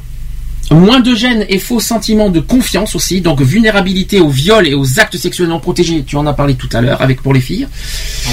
Euh, pour les femmes, on va dire plutôt. Ensuite, le sentiment de bien-être et de détente. C'est un petit peu, un Ouais. petit peu ton cas, mais bon, ça, euh, c'est- jusqu'à combien de temps, c'est ça la question. ouais. Euh, la trouble de, des troubles de la vision, on a le visage rouge. On n'en a pas parlé tout à l'heure. Donc là, je parle franchement de, de- de l'état physique. hein. On n'est plus bavard. Ça, c'est vrai. N'est-ce pas, Ludo? Qui, ne- qui, qui, qui, en gros, raconte toute sa vie pendant une nuit par rapport. c'est par rapport à... ouais voilà tout ça. Oh, non mais c'est non mais je ne tout va non mais c'est c'est un exemple tu en as conscience Tout va bien. euh, des vomissements. Donc on parle aussi d'arrêt respiratoire, là ça va un peu plus loin, euh, qui est des dangers de coma et de décès aussi, et l'incoordination des mouvements euh, et euh, sensations de paralysie aussi. Est-ce que tu avais des sensations de paralysie des fois? Non. Jamais, t'avais pas- jamais eu ce problème-là? Non. Non, parce que Le vomissement, ça m'est arrivé au départ, mais au tout départ, quand j'ai commencé à vraiment me taper euh, des bonnes cuites. Mais après, euh, du jour au lendemain, c'était passé. Mm. C'était passé. Oui, parce que le corps s'y habitue automatiquement. Parce qu'après, quand tu es habitué à prendre de l'alcool 24 heures sur 24, euh, excuse-moi, mais euh, le matin, ton petit déjeuner, c'est même pas un café, c'est un whisky ou une bière. Mais quand je te dis une bière, c'est pas la Cronenbourg. hein. Ne suivez pas, ne suivez pas l'exemple s'il vous plaît. C'est vraiment la grosse Mm. bière, la, la Bah plus alors, forte. bah vaut mieux comme Euh, euh, bah, vaut mieux ceux qui- commencer par le plus fort, comme ça, ça t'enlève le mal de tête, et après, c'est bon, Bien c'est- sûr. t'es Oui. parti pour la journée. Ça c'est ce qu'on appelle la fameuse idée reçue qu'il faut Non. pas écouter. Non, Bah, voilà. ça, ça, ça, ça, c'est pour ceux qui ont Ça serait l'habitude de boire. de la pas l'habitude villageoise. de boire, et bien, euh, Ouais mais ça Bah, c'est t'as la prenez des villageoise, hein, qui est et mieux. arrêtez de boire. mais T'as la la villageoise hein, qui est mieux. hein. Non, parce que c'est comme la cigarette. Donc, tu, tu, tu, non, mais c'est, c'est un petit peu l'idée reçue qu'on en- j'en parlerai tout à l'heure, des mauvaises idées qu'il faut jamais entendre parler. Euh, donc, pour moins s'énerver, il faut fumer. Maintenant, pour aller, pour avoir mal à la tête, il faut boire de l'alcool maintenant. Ça, non, mais c'est la, c'est la De toute nouveauté façon, t'as même pas besoin Euh, de boire ni fumer pour avoir mal au crâne. Non, mais c'est, c'est pas mal, celle-là. Non, mais un doliprane, c'est suffisant, hein. Tu sais, euh, c'est, mieux. Doliprane, Eh ben contre l'alcool, ça marche pas. Ah, mais pas, pas le soir même. De toute façon, t'as pas intérêt de mélanger le doliprane avec l'alcool le soir Ah, même, hein. mais même 4 heures avec, Euh, même 4 heures Ah après. non, il faut, faut attendre. Alors, attends que je me, 40, que je, euh, non, 24 heures, non, pas 48 24 heures. Le, ça passe, euh, voilà, quand tu vas aux toilettes, ça, il y a 8 heures qui passent, donc au bout de 8 heures, tu peux prendre le doliprane, Non. normalement. Bah si, parce que t'as le, le- le- au niveau, bah si, parce que ça passe au bout de 8 heures, le- le- le- au niveau du sang. Euh, L'alcool n'est pas toujours, n'est pas. Enfin, suivant, n'est pas- suivant combien t'en as pris. Oui, voilà. Aussi, combien de, selon, euh, suivant combien. euh, Et ne prenez pas, consommé. et ne prenez pas deux doliprane non plus, c'est pas mieux, hein, je vous dis franchement, n'en prenez qu'une seule et encore peut-être oui, un demi. Et encore. euh, prenez pas d'autres cachets non plus parce que. Oui, il faut pas, il faut pas mélanger. Et ne prenez pas d'antidépresseurs, surtout pas. Voilà. Je sais je de quoi je parle. Même pas des cachets de, drogue ou n'importe quoi parce que c'est- C'est c'est un truc, euh, la paranoïa pure et simple. Alors là, je vais aller. C'est même plus que la paranoïa. Donc- Euh, moi, ça m'a fait péter les plombs. hein. C'est Alors la là- schizophrénique euh, pure et simple. Là cette fois, là cette fois, on va aller dans le vif du sujet. On en a parlé tout à l'heure. On a parlé des effets, on a parlé des d'origine. Là cette fois, on va faire de la prévention pure et simple. Ah, ah, Donc, faut rappeler que quelle que soit l'heure ou l'endroit, les boissons alcoolisées sont à consommer avec modération. Ça, c'est le premier point. Pour sa propre, d'une part pour sa propre sécurité et aussi celle des autres, parce qu'il faut aussi protéger les autres. Alors, certaines, certaines situations à danger immédiat exigent de s'abstenir. Ça, c'est très clair. Dans le cadre, par exemple, du- d'un travail à risque, la consommation d'alcool entraîne une augmentation de la probabilité d'accident. D'autant que la plupart des métiers sont mécanisés et automatisés de- et demandent toujours aussi plus de vigilance et de précision dans les moindres gestes. Donc gare à la, à la fausse manœuvre. Elle pourrait aussi coûter des vies malheureusement, Ah bah. notamment sur la route. Ben oui. D'accord? Ben oui, parce que t'en as qui boivent. Et qu'est-ce qu'ils font après, ceux qui sortent de boîte? Ils prennent la voiture. gueule bien, ils prennent la voiture. Alors, Parce qu'ils se croient, euh, oui, moi j'ai les réflexes et tout. Ah ouais, t'as les réflexes? Tiens, t'as le tremplin là, vas-y, saute-le. là, tu l'as eu, le réflexe. je vais, Voilà. je vais donner un chiffre. Vous allez, il je, vais vous, je vais vous donner un chiffre. Vous allez voir, c'est très important. Donc, si vous êtes de retour de bar, de discothèque, de fête, entre copains ou repas de famille aussi qui sont bien arrosés, donc attention, danger. Premier point, et là c'est un chiffre qui est exact et clair, net et précis. 80% environ des accidents mortels sur la route liés à l'alcool sont dus à des buveurs occasionnels. Ce sont des chiffres exacts. C'est même pas des euh, buveurs euh, continuels, c'est des C'est occasionnels. des occasionnels. C'est c'est rien occasionnel. C'est c'est même. euh, C'est une fois de temps en C'est temps. de- c'est- c'est- mais, ouais. ça, m'a- mais bah, c'est- déjà ça c'est le premier point. Et même à certains moments de la journée, les risques sont plus élevés parce qu'il y a plus de, de monde sur la route. Faut Mhm. pas l'oublier. La nuit entre 22h et 6h du matin, le conducteur court 12 fois plus de risques que le jour. Oui, puisqu'il y a moins de visibilité extérieure, Voilà. automatiquement, avec l'effet de l'alcool, euh, la vision est, est altérée. Automatiquement, il n'a pas les mêmes repères que. De même. Mais il y en a qui la maîtrisent très bien, l'alcool. Oui mais alors. Euh, bourré. oui mais attention. Oui mais t'as des problèmes de vue aussi. Il faut pas oublier que Non, quand, non, tu, quand tu- quand tu conduis, t'as arrivent des troubles de la vue. conduire, Euh, ils ouais. arrivent à, à bien Je suis conduire étant bourré. Moi je suis pas d'accord avec toi. Euh, je suis moi, je pas. peux te le dire. Je suis. mais moi je suis pas d'accord avec toi parce que franchement les troubles de la vue ça peut te tomber à tout moment. Ah et oui, tu peux non, tomber dans un coma à tout moment en, en conduisant.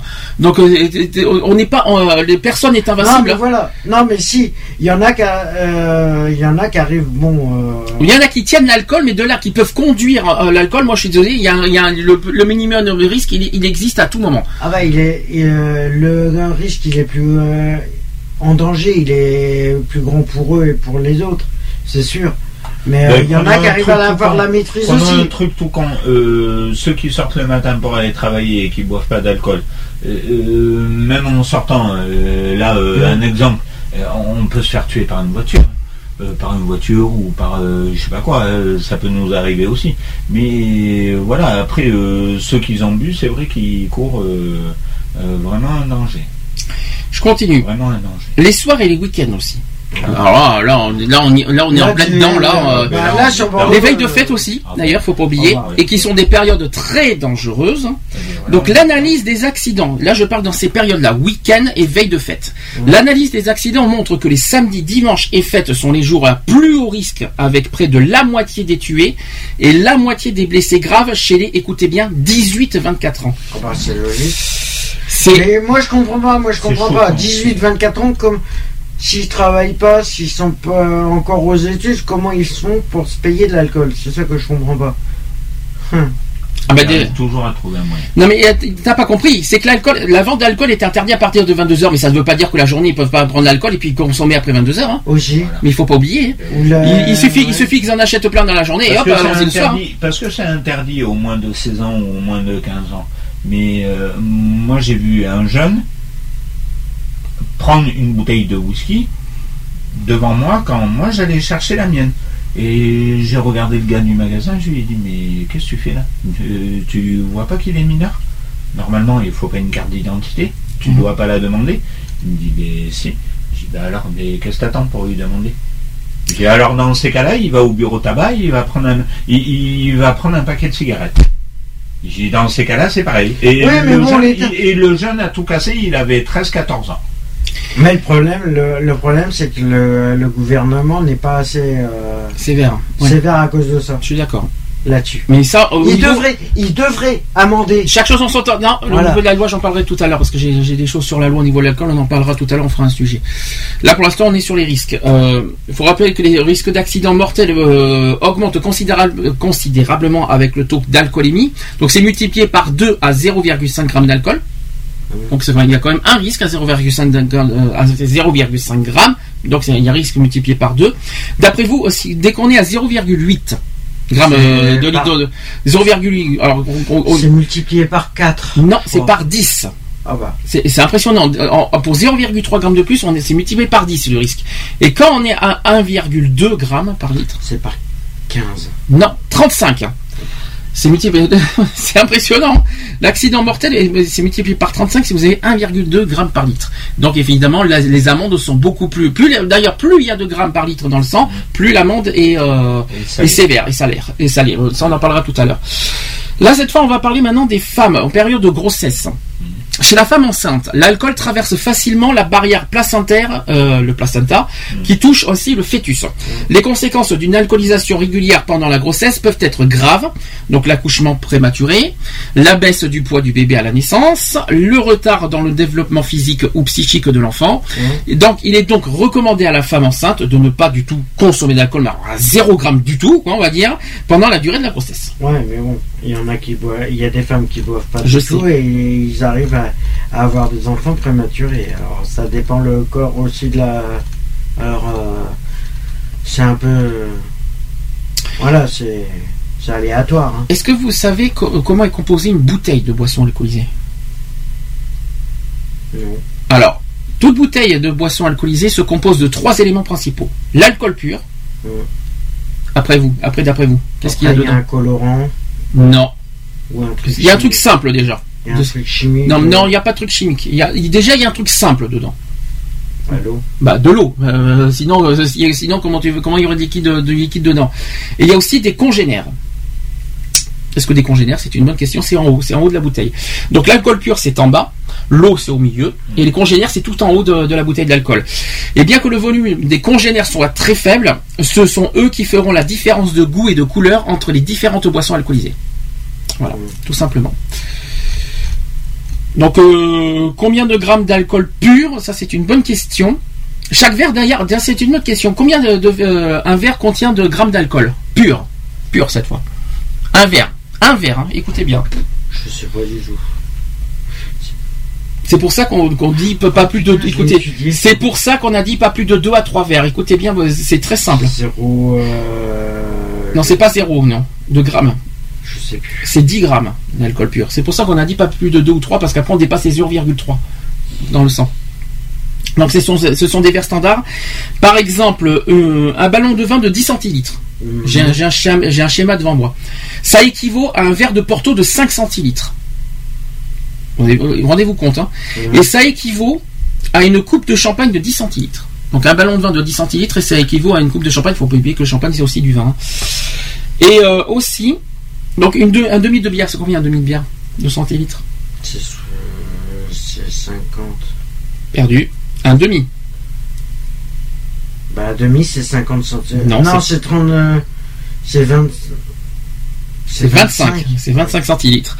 Alors écoutez bien ça, c'est pas mal.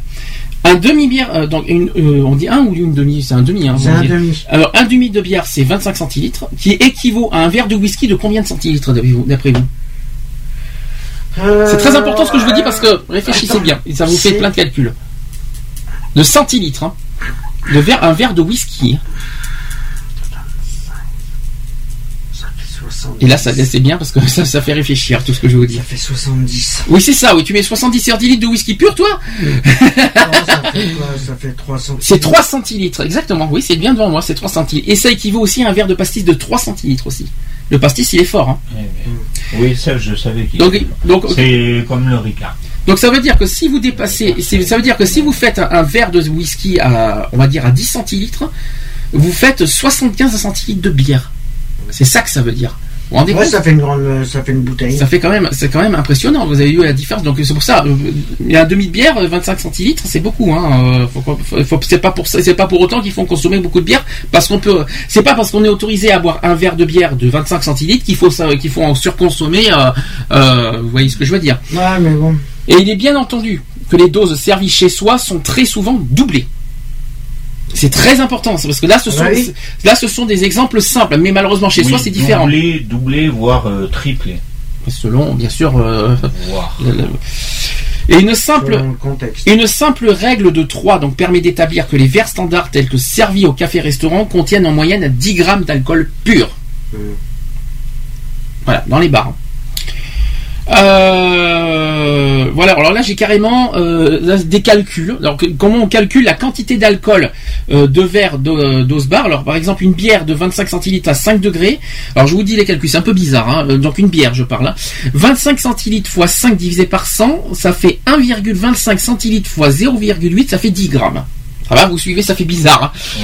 Ouais, ouais. Euh, Très bizarre. Je sais pas comment ils ont un, c'est un petit peu le c'est un coefficient. Voilà, de 0,8, et il se base sur un coefficient et puis ça fait des calculs comme ça. C'est un peu bizarre, mais ouais, bon. c'est euh, comme tout. De toute façon, il y a, tout est une histoire de coefficient. hein. Bon, ensuite, euh, on va parler des combinaisons dangereuses hein, cette fois. Ah. Com- combiner alcool avec autre chose, et ben alors là c'est pire. Mm. Si vous si vous combinez l'alcool avec des antihistaminiques, alors ça veut dire les allergies. Qu'est-ce que ça peut faire, d'après vous? C'est bien. Pas tous à la fois surtout. J'en sais rien. moi. Alors, alors, en fait, ça peut augmenter les effets de l'alcool ou causer dépression et étourdissement, tout simplement. Mhm. Ensuite, si vous combinez l'alcool plus des analgésiques, analgésiques, Ça, c'est vomissement. euh, pas loin, ça peut euh, provoquer une hémorragie d'estomac et des intestins. Donc forcément, hein, il y a un vomissement de- avec l'estomac. Oh, de. Ouais, éclatement de l'estomac. Là cette fois, je vais là cette fois on va aller pas loin sur les médicaments cette fois. Si vous cons- si vous combinez l'alcool avec des sédatifs, Oh, bah là, tu pionces. C'est jusque, ça peut aller jusqu'au coma, ouais. ben, ça peut augmenter l'effet des sédatifs, tout simplement. Donc on, on peut On pionce. on pionce encore plus. Voir le coma. et ou causer une dépression aussi. Ça peut, c'est quel- quelqu'un qui n'est pas dépressif, et ben ça peut causer une dépression malheureusement. C'est terrible. Ouais, parce qu'il pense qu'au problème, il pense qu'à tout ça, et puis voilà, et puis voilà. Et, et, euh, le fait qu'il va euh, partir en dépression, il va se mettre à picoler de plus en plus, et ça va. Ça, il va devenir alcoolique. Si vous combinez, alors je vais encore plus loin, de l'alcool avec des somnifères.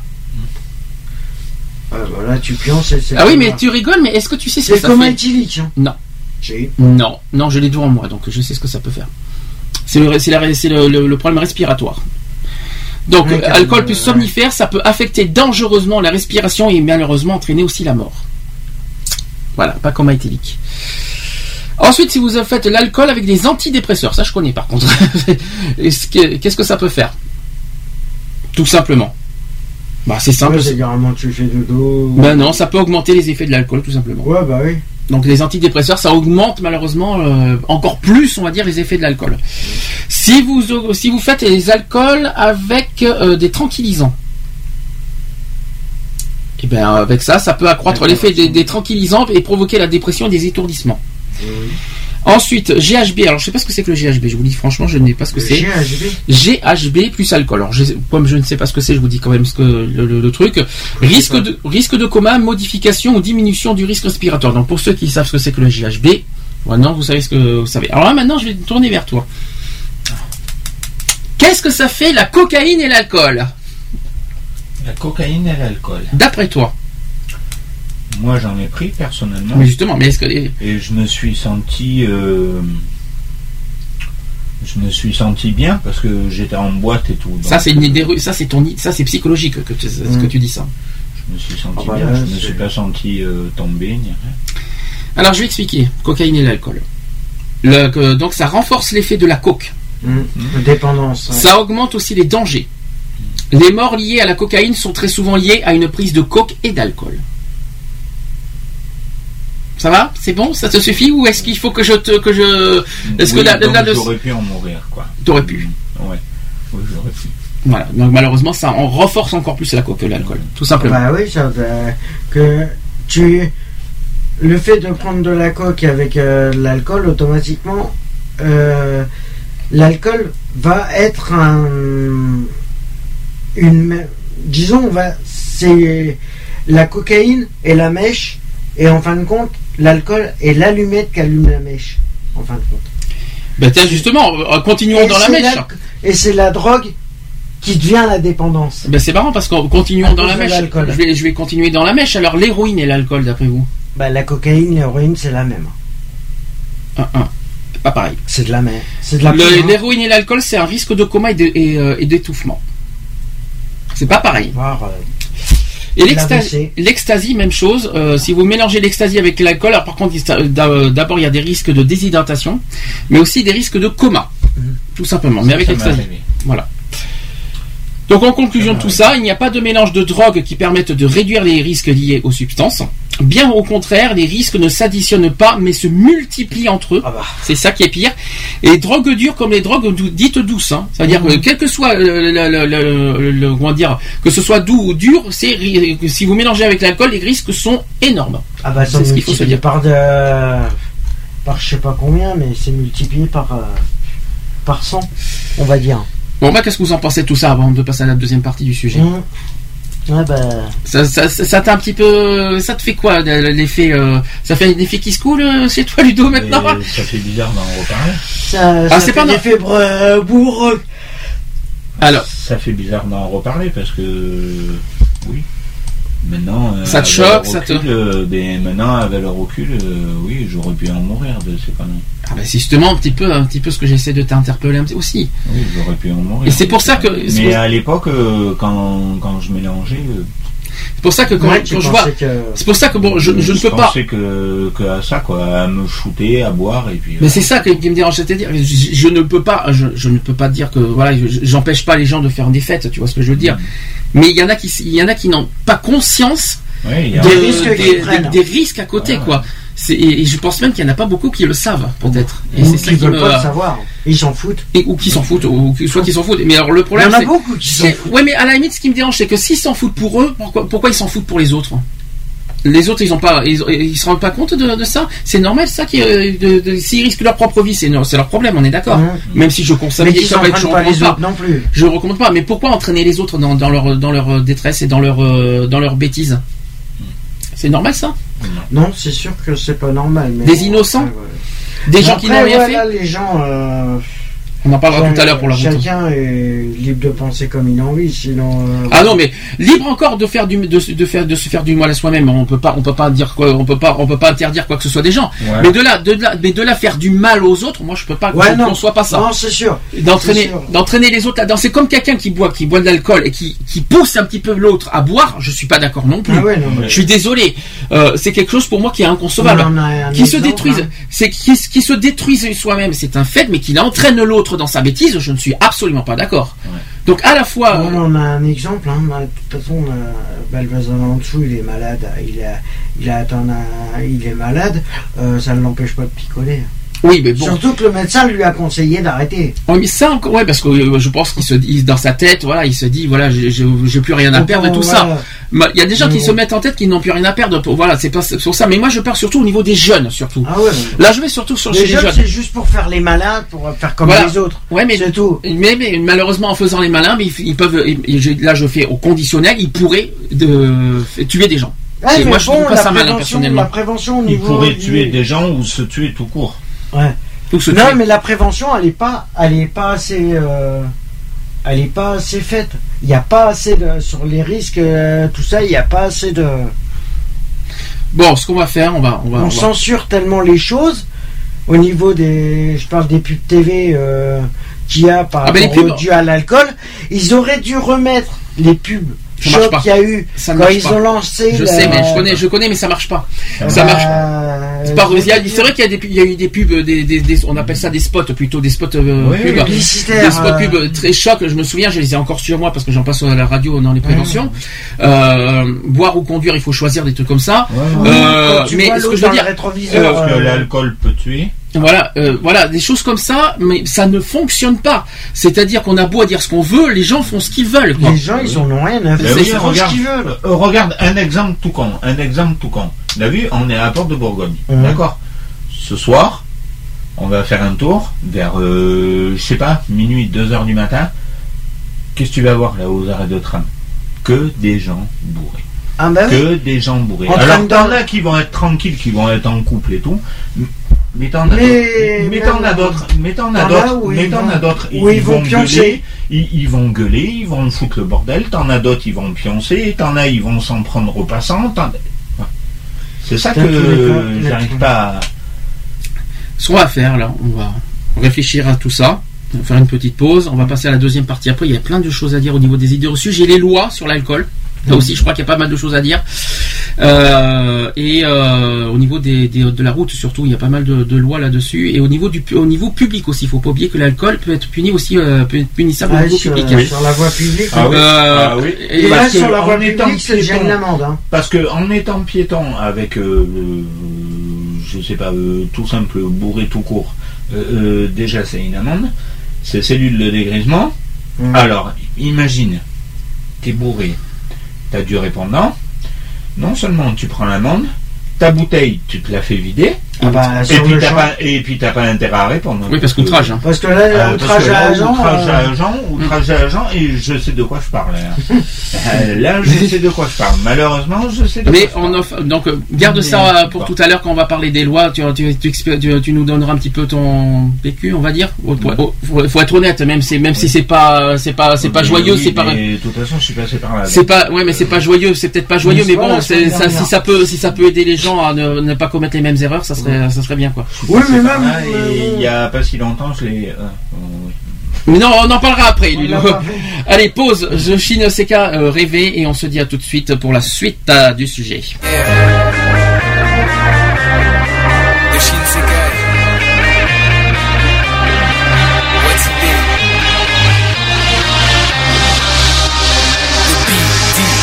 J'ai toujours voulu faire du bif, sortir du noir, puis l'époque du sac à dos.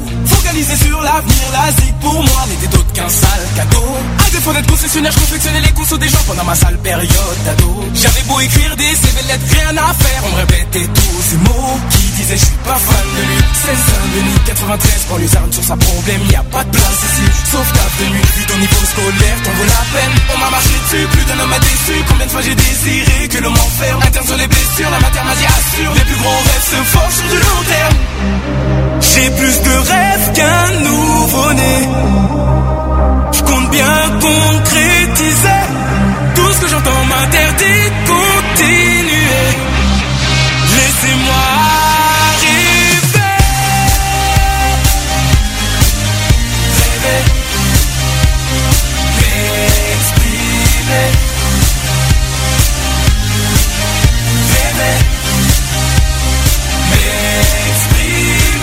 Je le monde à mes pieds car les gens ne font que pieds La réussite ici. Bas n'est qu'une question de mentalité. Désormais je compte y arriver, j'ai délaissé ma vanité. J'attire l'œil et la convoitise, mais je fuis ces fatalités. Tension lorsque les temps sont durs Mon ami tes mensonges, tu peux te les foutre dans ton cul. Me parle pas quand je songe, ça je ne m'entends plus. Du mal à éclairer mes pensées qui semblent absurdes. Et je n'ai, je n'ai pas le temps, je n'ai pas le courage D'affronter les conseils de tout mon entourage. J'ai beau tourner la page, jamais rien ne s'efface Car je fuis le regard de l'homme qui a dans la glace. J'ai rêvé d'espoir J'ai même rêvé d'être sage, gros, j'ai rêvé d'être moi. Mes passions me brûlent de l'intérieur, je vois ma vie défiler impuissant devant ma destinée, j'ai juste envie de dire stop.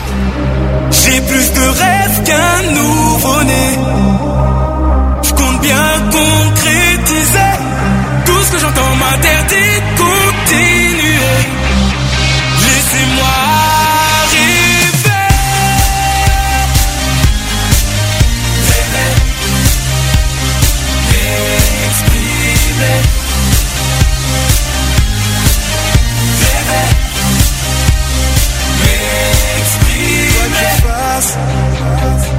J'accepterai jamais de suivre la marche. J'attendrai pas que mes rêves m'échappent. Et attends que mes regrets s'effacent. Je préfère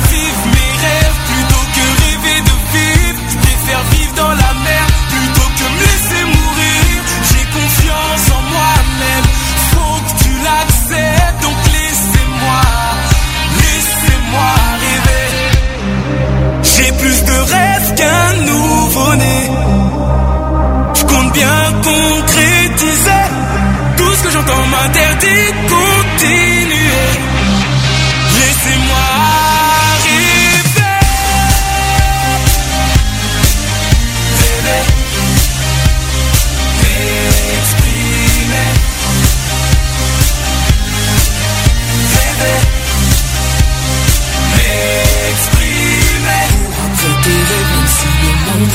Est contre toi.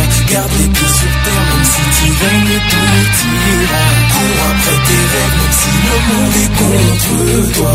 Garde les pieds sur terre, même si tu règnes, tout ira. Cours après tes rêves, même si le monde est contre toi. Garde les pieds sur terre, même si tu règnes, tout ira.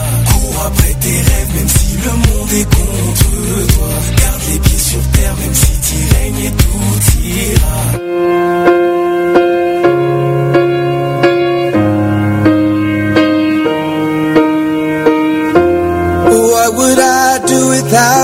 Smart mouth? Drawing me in and you kicking me out.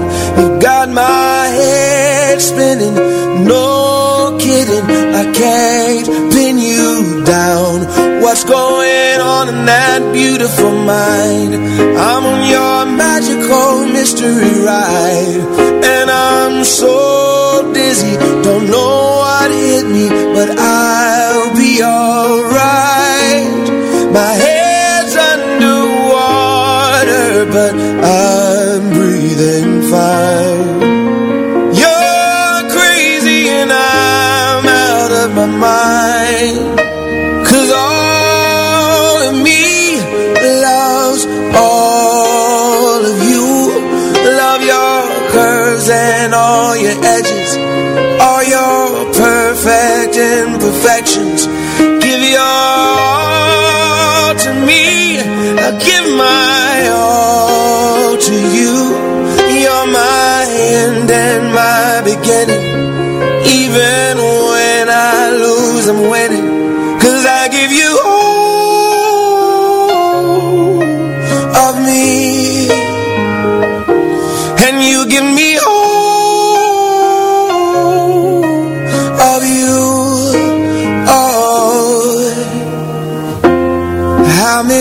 Times do I have to tell you? Even when you're crying, you're beautiful too. The world is beating you down. I'm around through every mood.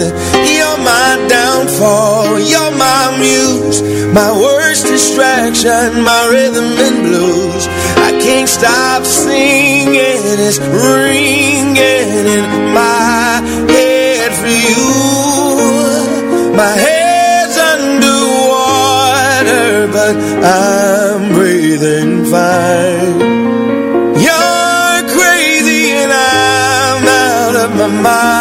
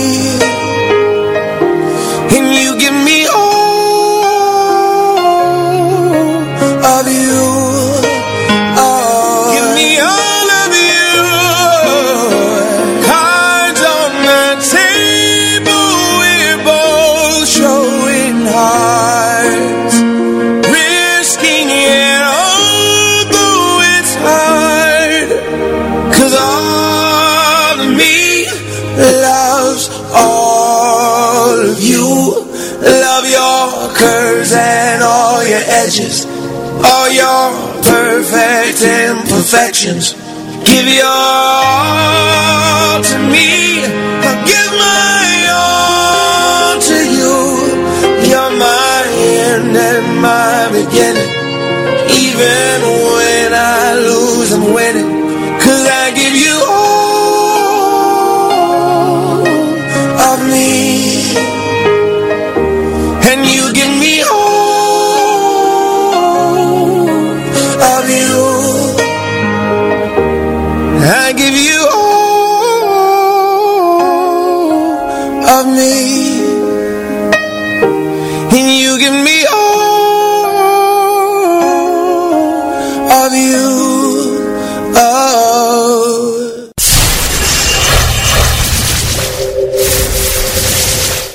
Samedi de 15h à 18h, Le samedi, 15h, 18h, retrouvez l'émission Equality l'émission Equality. sur Gay Free Radio. Allez, 16h31 sur Gay Free Radio, toujours en direct dans l'émission Equality.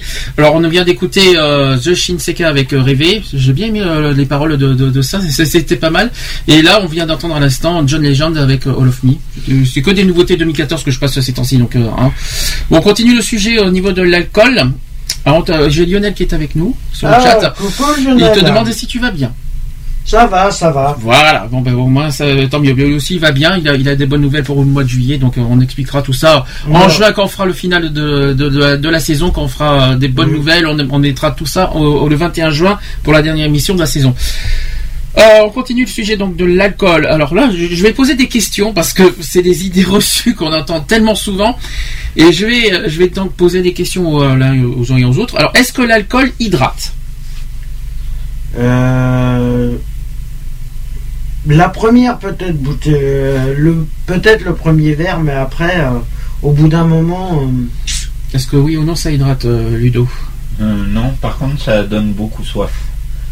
Ah, c'est possible ça par contre. Alors je vais quand même, je vais répondre à ça.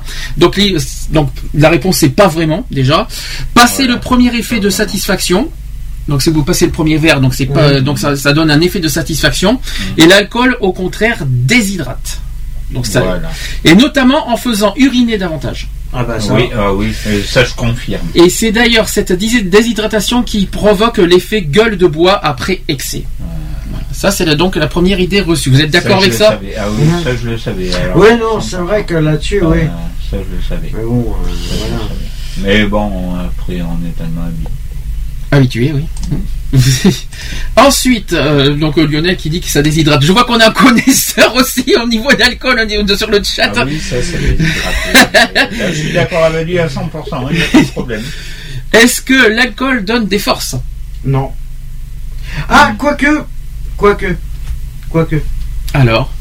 Comme elle augmente les- la tension et tout, automatiquement, les nerfs euh, sont multipliés. euh, la force. On est parle des forces, on parle Non, pas des nerfs. Hein. On parle des forces. Force On parle physique, pas là, des- on parle pas Ah des oui, nerfs. non, hein. là, ça l'a fait Ça rend direct. violent, oui, peut-être, mais est-ce que ça donne des forces physiques ouais Est-ce que ça te, est-ce que ça te, re- est-ce que ça te rend euh, musclore, euh, mais tout ce que tu veux euh Euh, non, ça te rend poubelle-man.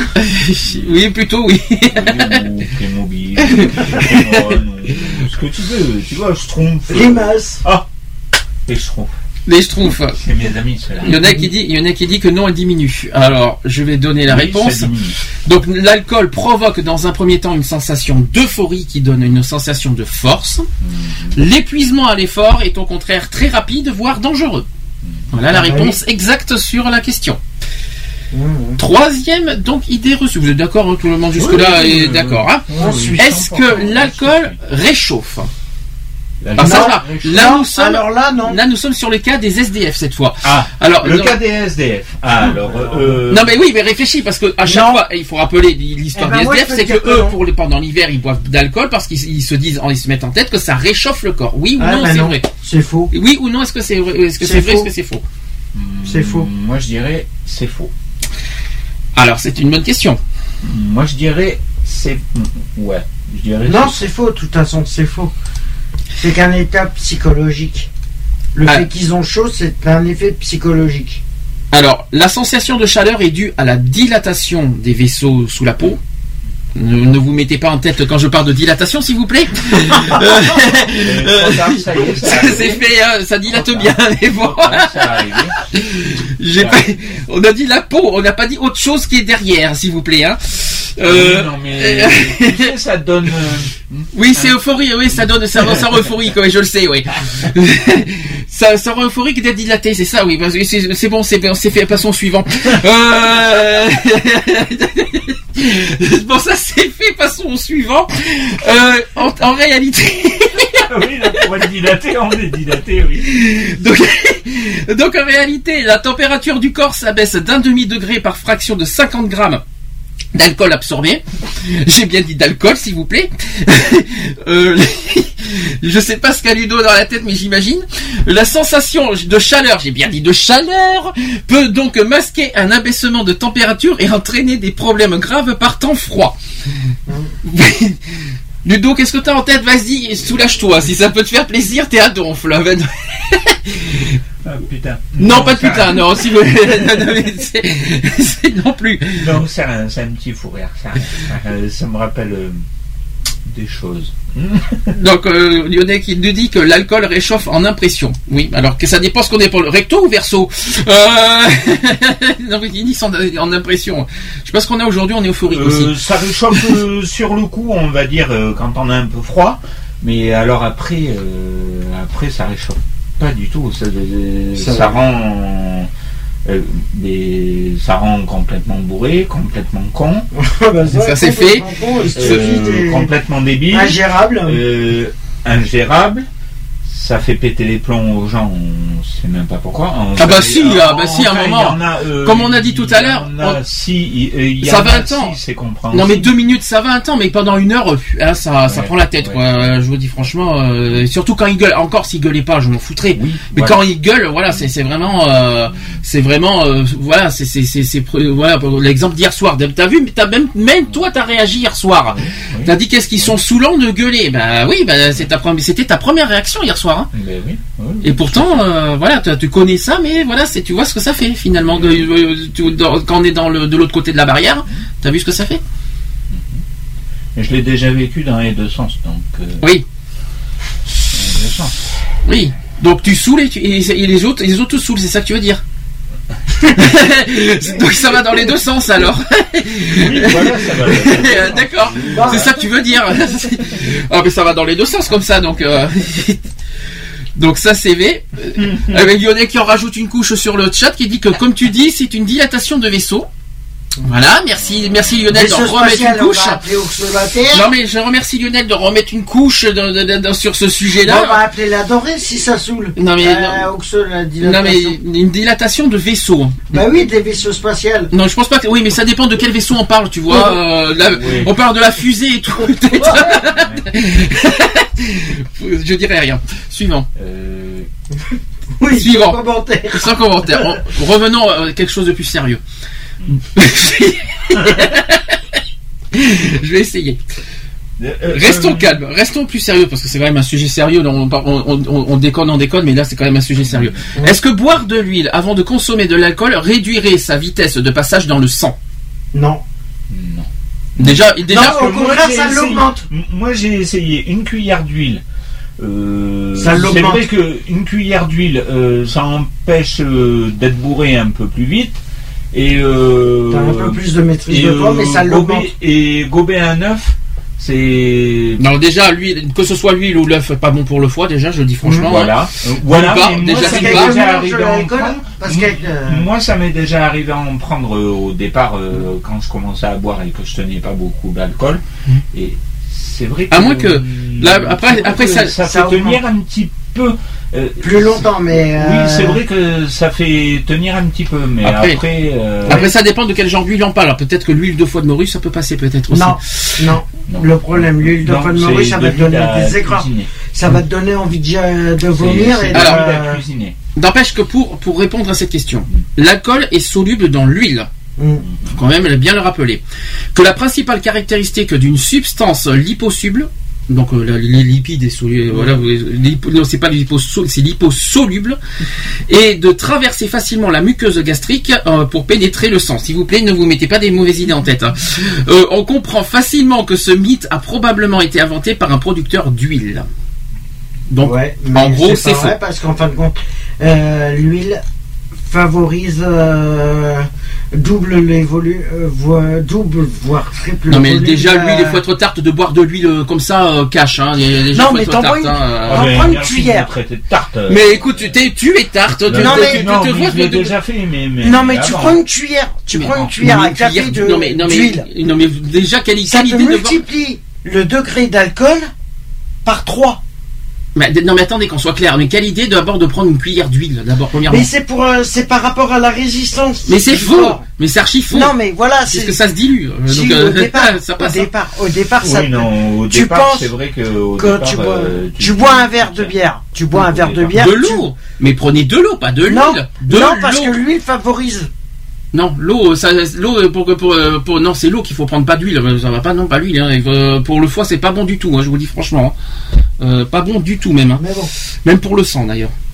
Est-ce que prendre, là c'est une nouvelle question, est-ce que prendre de l'aspirine avant de consommer de l'alcool éviterait le mal de tête du lendemain? Tiens, c'est marrant, c'est euh, marrant, ça, ça, ça revient à la question de, de ce que tu as dit un petit peu tout à l'heure, ça. Mais c'est faux. Alors, n'empêche que je vais répondre à ça, que selon les dernières recherches, l'aspirine euh, interfère avec l'enzyme responsable de l'élimination de l'alcool qui, est présente dans le foie. Donc, une combinaison alcool-aspirine provoquerait plutôt un effet contraire à celui escompté. Ça va, vous suivez?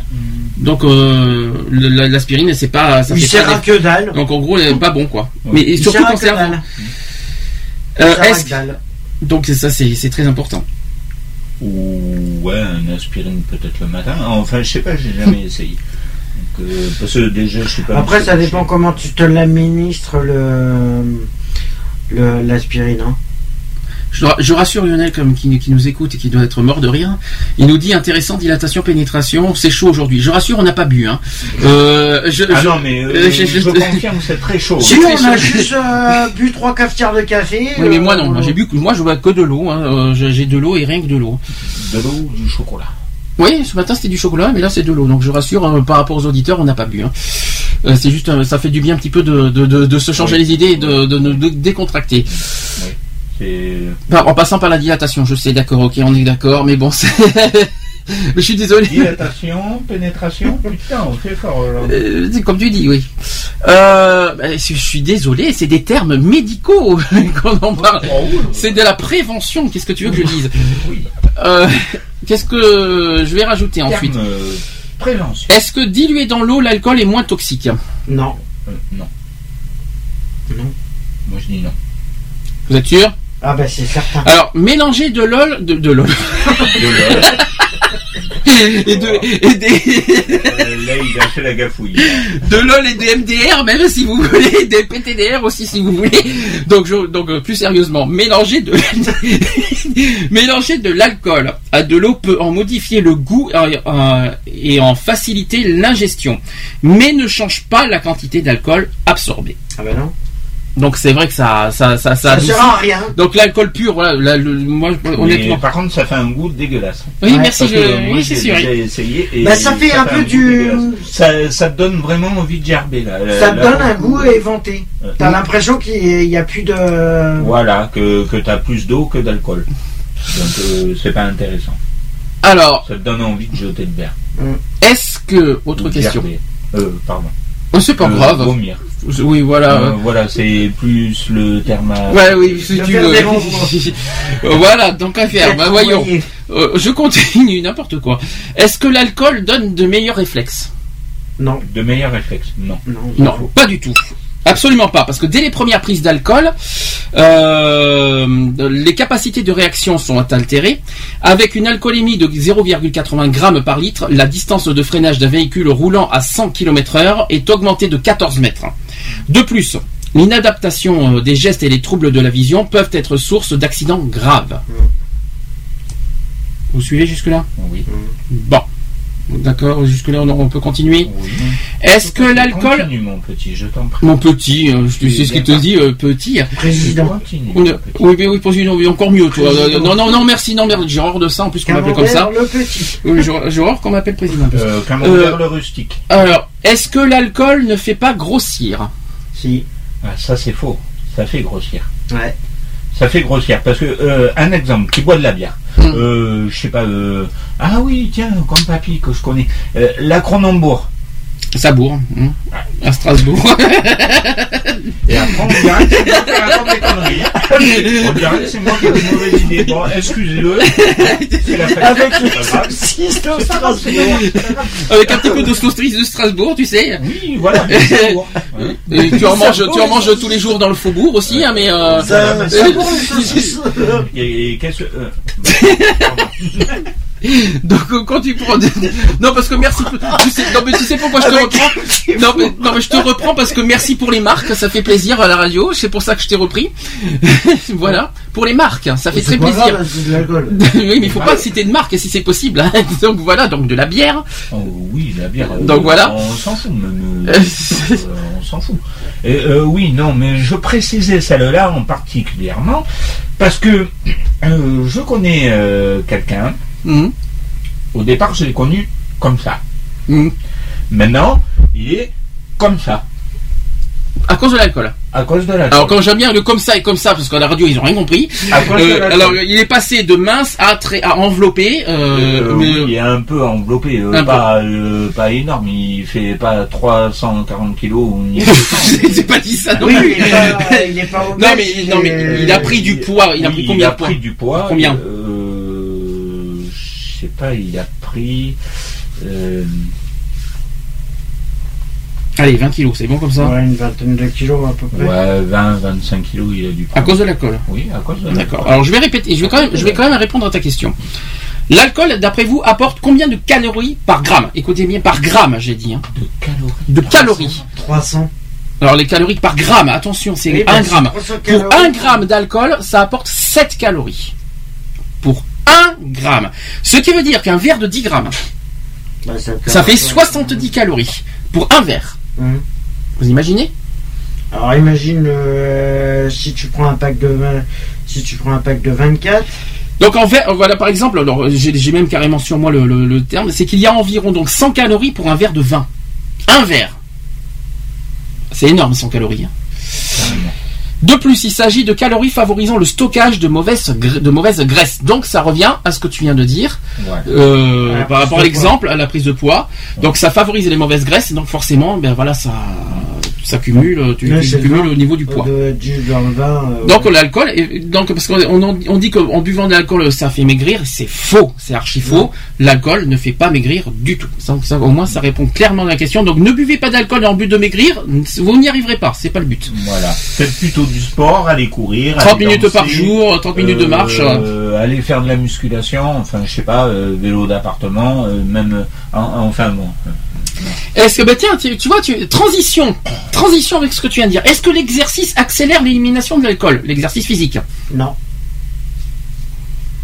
la marche à pied, euh, courir, tout ce que tu dis. Est-ce que tout ça, ça, ça, ça- ça accélère l'élimination de l'alcool? Euh, moi je dirais non, mais par contre, en étant bourré, enfin pour euh, quelques personnes, enfin moi surtout ce qui était mon cas, euh, ça m'a fait décuver. En marchant, Alors, oui, ça baisse, prendre ça l'air, baisse, mais ça euh, baisse ça pas, ouais. baisse, mais euh, moi ça m'a fait, euh, euh, ça dépend, euh, euh, ça dépend des situations, mais Ça moi, dépend de ça la m'a fait quantité aussi. Moi ça m'a fait décuver Alors, carrément. Ça, Quoi défa- ça dépend de la quantité ingérée. Quoi qu'il en soit, ni le froid, ni l'effort n'accélèrent l'élimination de l'alcool. Ça c'est clair. Et par la transpiration et l'urine, on élimine au total 5% de son taux d'alcoolémie. C'est très peu. Oh là non, mais. En urinant, on, a- on élimine que 5%. Même en transpirant, quoi. C'est que, c'est que dalle, quoi. Donc, euh, il faut quand même, euh, comme tu as dit un petit peu tout à l'heure, euh, au minimum 24 heures pour euh, enlever tout ce qu'on a dans le sang au niveau de l'alcool, 24 quoi. heures, voire, Voire un peu plus. euh, Ça dépend, de la, 48. comme tu as dit tout à l'heure, ça dépend de la consommation. Oui, aussi. ça dépend de la consommation. En Ça revanche, dépend des personnes. par contre, en revanche, l'élimination varie fortement selon les individus, quand même. hein. Ouais, voilà. D'accord. Selon les personnes, Voilà. euh, le- Ça dépend des individus. l'élimination n'est pas la même. Ouais. Est-ce que les hommes supportent mieux l'alcool que les femmes? Pas forcément. Pas forcément. En partie vrai, quand même. Parce qu'il il faut quand même nuancer, parce que pour une même quantité d'alcool, l'alcoolémie va- varie selon les individus, quel que soit leur sexe. Plusieurs facteurs interviennent, euh, dont l'accoutumance, la vitesse d'élimination du foie, le poids, la prise des médicaments, l'absorption euh, d'aliments aussi. Et homme ou femme, l'im- l'imprégnation alcoolique est une réaction personnelle, mais qui dans tous les cas influence le comportement. Là, vous suivez. Est-ce que l'alcool, ah bah, alors là, tiens, on parlait de dilatation des pénétrations, soyons fous. Est-ce que l'alcool stimule et rend plus puissant sexuellement? Euh, Non. Merci pour la Ben question. non, ben non, au contraire.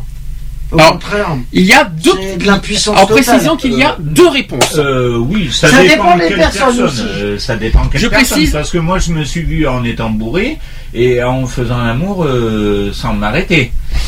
Enfin, bon, Après, ça euh, dépend les mais- personnes aussi. Hein.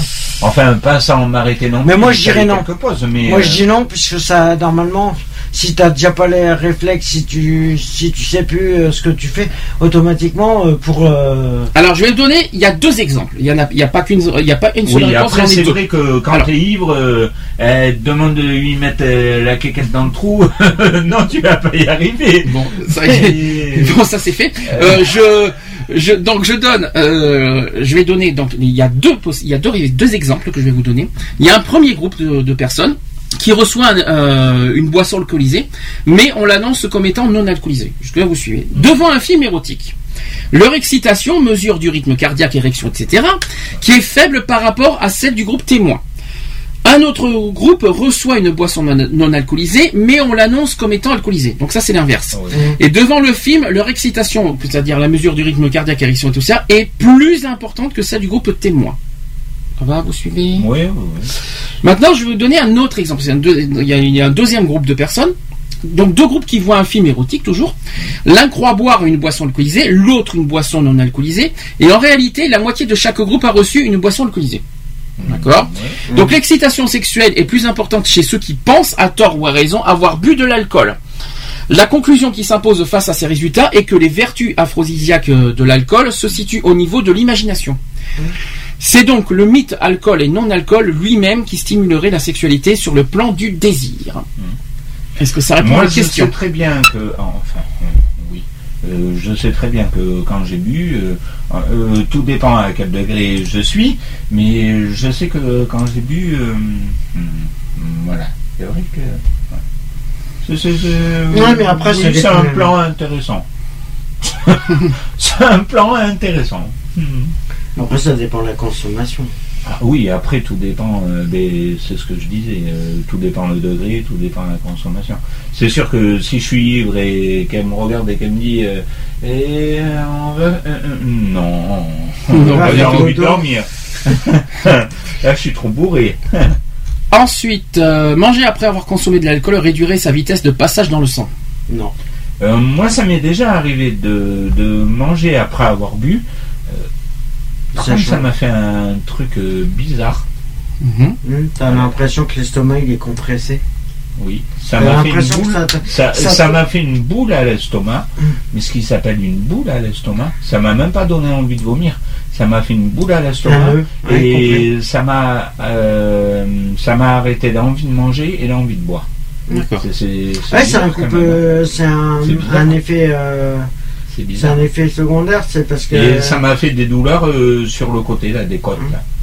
Oui, parce que Je sais pas sur- pourquoi, mais ça m'est- ça m'est déjà arrivé, euh, oui, trois, quatre fois quand même, ça m'est déjà arrivé. Mais C'est pour ça qu'il y en a qui conseillent. j'ai pas C'est pour compris ça qu'il y en a qui conseillent de manger avant de le picoler pour tenir, pour être sûr que ça fasse bien éponge. Alors, réponse à tout ça. Donc, si nous consommons de l'alcool sans avoir mangé, Mhm. Notre estomac est vide et l'alcool passe directement à l'intestin grêle, puis au sang et au cerveau. ça, je suis d'accord parce que ça, ça m'est arrivé. Et l'assimilation est, est sans obstacle et l'alcool nous monte tout, euh, tout de suite à la tête. Voilà qui explique d'ailleurs ses effets rapides à jeun. À jeun, hein, par contre. Si nous mangeons après avoir bu, cela ne change rien. L'alcool est déjà dans notre appareil circulatoire et il est, et il est malheureusement trop tard. Par contre, si nous prenons un verre au cours d'un bon repas, le processus d'assimilation n'est plus tout à fait le même. La nourriture dans l'estomac absorbe une certaine quantité d'alcool. Tant que la nourriture n'est pas complètement digérée et retarde le passage de la nourriture et de l'alcool dans l'intestin. Donc le processus d'assimilation est donc plus long et l'alcool arrive à notre sang plus lentement. Mais au bout du compte, à jeun ou pas, le foie aura du fait le même travail de, détoxication. Ça va, vous suivez? Ensuite, est-ce que la consommation de vin a des effets, bénéfiques sur le cœur Alors ça, c'est une, ça, c'est un- une idée reçue qu'on entend souvent. Est-ce que le vin est bon pour le cœur? Non. Oui ou non? Bah non. Sur- Surtout le vin rouge, notamment. Est-ce que, Ah bah oui, ou non. non, c'est, est-ce que oui ou non, c'est bon pour le cœur? Moi, je dirais non. Le pire, c'est le rosé. Le pire, c'est le, bleu- oui, c'est Le le, rosé. blanc. Le, Le ouais, blanc. le blanc, non, mais euh, le, le, Si, le- le blanc, il non, t'as peut-être raison, je crois Il que c'est est- le rosé. il est méchant. Euh, Il est méchant, le alors, il faut rappeler Parce que qu'il est pur. je vais rappeler, rappeler quelque chose. C'est que le vin n'a d'effet bénéfique sur le cœur que s'il est consommé modérément. Ouais, modérément. ouais. D'abord, Un verre jusque par là on est. Et au-delà, si vous si vous allez un petit peu plus, si vous allez vous forcer la dose au niveau du vin, c'est qu'il n'exerce plus aucun effet protecteur. Ah bah non. Donc donc ah, si vous consommez très peu de vin, un il n'y a aucun risque euh, sur le cœur. Par contre, si vous, sur- si vous en faites trop, là, par contre, il n'y a plus de protection. De plus, cette protection n'a été observée que pour les hommes ayant atteint une- la quarantaine et les femmes ménopausées, alors qu'augmentent les risques cardiovasculaires. Malheureusement. Donc voilà, en gros, les idées reçues de, de toute cette histoire. Euh, J'espère que ça a un petit peu appris aussi. euh, ça vous a un petit peu euh, aidé dans tout ce- Est-ce que est-ce que est-ce qu'il y avait des choses que tu savais dans tout ça Ludo. oui, là, ça, ce que tu viens de dire, je le savais par rapport. Tout, pas tout vin. peut-être, mais euh, Euh, pas tout, mais il y a quelques trucs, je le savais. ouais. d'accord. Et par contre, le vin, euh, le vin, oui, j'en ai bu une fois. D'accord. Une fois, mais c'est quand j'étais dans le Médoc, je faisais les vendanges. Le Médoc, bien sûr. Je le pays ça, du vin. après, Quand, quand je faisais les vendanges, quand je faisais les vendanges, ça me, bon, on était au moins une dizaine ou une quinzaine de, de vendangeurs. Et euh, le patron, tellement qu'il m'avait apprécié, il avait gardé une bouteille de, de ma date d'anniversaire. De ma date d'anniversaire en vin. Et je l'ai ouvert à table, je l'ai bu, et euh, tellement je l'ai trouvé bon, euh, je l'ai bu entière. Et il y en avait une deuxième, je l'ai bu. Mais plus jamais j'ai rebu de vin. plus jamais, parce que là, ça, ça m'a rendu malade. Et le vin blanc, oui, ça m'arrive de temps en temps, mais c'est pas, le, le blanc, il est. euh, c'est pas, c'est pas souvent. Le blanc sec, par contre. Ah oui, Lui, ça, le blanc lui, il sec. est- euh, il est méchant. Il rend, il rend méchant, mais. euh, Oui, ça je confirme. Alors, on va pouvoir passer au prochain thème euh, au niveau de l'alcool, c'est au niveau des règles de conduite cette fois. Maintenant, on va, être, euh, aller un peu plus loin sur le sujet. Il faut rappeler qu'en France, il est interdit de conduire avec une alcoolémie supérieure à combien d'après vous? La règle exacte. Combien il faut, euh, faut pas dépasser d'alcool pour une conduite? Par, alors, gramme, hein, gramme d'alcool par litre de sang. C'est 0,1. 2 grammes pas du tout. par litre de sang Pas du tout. Euh, c'est un, petit peu, bizarre parce qu'il y, a deux chiffres à, bien, mettre en évidence. C'est qu'il ne faut pas euh, dépasser 0,5 g d'alcool par litre de sang ou alors 0,25 mg d'alcool par litre d'air expiré. Vous avez donc deux chiffres. Ah D'accord L'alcoolémie est le taux d'alcool présent dans le sang.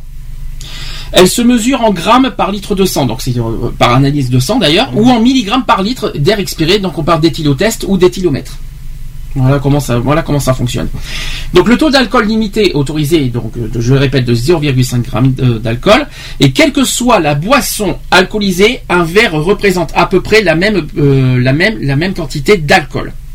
Par exemple, 25 centilitres de bière, 12,5 centilitres de vin de 10 degrés ou de 12 degrés, 3 centilitres d'alcool distillé à 40 degrés comme on parle du whisky, ça contient environ 10 grammes d'alcool pur, on l'a dit tout à l'heure. Chaque verre consommé fait monter le taux d'alcool de 0,20 grammes à 0,25 grammes en moyenne. Ce taux, euh, peut augmenter en fonction de l'état de santé, le degré de fatigue ou de stress aussi, le tabagisme, on en a parlé tout à l'heure, ou simplement les caractéristiques physiques de la personne. Pour les plus minces, d'ailleurs les femmes ou même les, personnes âgées, chaque verre peut représenter un taux d'alcoolémie de 0,30 grammes. Donc ça veut dire que c'est- pas pareil euh, selon l'âge et selon le sexe, on va dire. Donc, euh, comme on a dit tout à l'heure, voilà, c'est du cas par cas, on va dire. Il y en a qui, qui, qui arrivent à, c'est un petit peu bizarre, mais voilà quoi. Alors, le taux d'alcool maximum est, atteint. Alors, d'après vous, ah ah. Là, je vais vous dire encore des choses que peut-être que vous ne saviez pas. Alors, le taux d'alcool maximal est atteint une demi-heure après absorption à jeun. Est-ce que vous saviez ça? Voilà, c'est pas tout de suite, c'est une demi-heure après. Et aussi une heure après absorption au cours d'un repas. Et oui. Donc quelqu'un qui boit pendant le repas, euh, le taux d'alcool maximal est donc est atteint une heure après. D'accord L'alcoolémie baisse en moyenne de 0,10 g à 0,15 g d'alcool par litre de sang en une heure. D'accord Café salé, cuillerée d'huile, aucun truc ne permet d'éliminer l'alcool plus rapidement. Donc ça, oubliez ça, c'est même pas la peine. Euh, ensuite, euh, si vous avez un taux égal ou supérieur à 0,5 g, donc le retrait. euh, ah oui, euh, voilà. Là, on y arrive au niveau de, de la conduite, cette fois, au niveau des, des- des permis à points. Alors, quelles sont, d'après vous, les sanctions euh, quand quelqu'un euh, qui est euh, qui voilà qui, avec l'éthylotest ou par rapport au test tout ça, si quelqu'un a un taux égal ou supérieur à 0,5 0,5 g, quelles sont les sanctions au niveau pénal, au niveau d'un conducteur? Bah, c'est suspension de permis. Non, pas tout à fait. 0,5 grammes. Bah déjà il, a- il prend déjà une amende. Oui, Pour combien ivresse. Combien Au volant. Euh, je sais plus. Je sais plus par contre. Est-ce que tu sais combien D'abord, combien de retraits de, de, de- de points sur le permis C'est 3 ou 4. C'est pas 3, c'est 6. Ah ouais. Com- déjà. et combien d'amendes C'est 3. Euh, je sais. Non, c'est pas 300. Alors, je vais vous dire, donc, si quelqu'un a un taux égal ou supérieur à 0,5 g, c'est un retrait de 6 points sur permis de conduire et une amende forfaitaire de 135 euros. Euh, également aussi l'immobilisation du véhicule, la suspension du permis jusqu'à 3 ans. Et le taux qu'on euh, voilà, ça c'est ça c'est le, le taux égal donc ou supérieur à 0,5 g. Maintenant on va aller on va aller en niveau supérieur. Si, si euh, la personne est, est pris entre 0,5 et 0,8 grammes, quelles sont les sanctions C'est bah, déjà retrait de permis. Non, toujours euh, retrait de 6 points. Oui, c'est pas c'est retrait la de même 6 chose. points, immobilisation, immobilisation du C'est exactement le même, c'est exactement le même procédé, c'est-à-dire amende forfaitaire de 135 euros, le retrait de 6 points sur permis. Par contre, en plus, par rapport à- au, Une amende, euh, c'est, qu'en plus, il y a un risque de comparution immédiate devant le tribunal. Il y a, c'est un risque sur décision du procureur de la République ou de contestation de l'amende forfaitaire, possibilité aussi de suspension du permis de conduire. Mais c'est que possible, et ce tribunal qui tranche ça. Maintenant, on va aller encore plus haut. Si la personne a un taux égal ou supérieur à 0,8 grammes, d'après vous, alors là par contre c'est beaucoup plus grave, la sanction. Ben, là, il peut aller en prison. Alors là, Là, c'est carrément, donc le retrait est toujours de 6 points de- du permis de conduire. Par contre, l'amende, l'amende, Elle euh, est doublée. elle est, non, elle est pire que ça. Elle, est Elle passe de 10 130, fois. écoutez bien, parce qu'on parle de, on- on est quand même, il y a quand même une différence entre 0,5 et 0,8 grammes. Alors si on est au-dessus de 0,8 grammes, l'amende peut aller jusqu'à 4500 euros. Ouais, c'est trois fois la 4500 somme. euros. Ah non, c'est beaucoup plus. C'est même, euh, euh, je dirais, euh, oula, je dirais même fois, limite neuf 30 fois. fois plus, quoi. Ouais. Donc, j'ai pas les. Bah, pour moi, ça serait retrait de permis direct. Sans, sans possibilité de le repasser. Alors, immobilisation Pendant du 10 véhicule, et suspension jusqu'à 3 ans, voire annulation du permis aussi. Voilà. Et l'obligation de suivre un stage de sensibilisation à la sécurité routière aux frais du contrevenant. C'est stupide. Et bien sûr, la peine de prison pouvant, pouvant aller jusqu'à combien? Alors ça, c'est si jamais ça va jusqu'au tribunal. hein. La peine de prison peut aller jusqu'à combien si on va si on a- ans. C'est deux ans. Ah, c'est deux ans C'est deux ans de peine de prison si on a un taux égal ou supérieur à 0,8 grammes. Ouais. Maintenant, la, si on a, maintenant, si on fait une récidive, ça veut dire si on a été contrôlé une fois, mais qu'on est contrôlé une deuxième fois avec un taux euh, supérieur à 0,8 grammes, Bah, là, c'est là, c'est vite fait. Là, c'est un retrait de 6 points de plus. hein, euh, voilà. Une amende qui peut aller jusqu'à 9000 euros.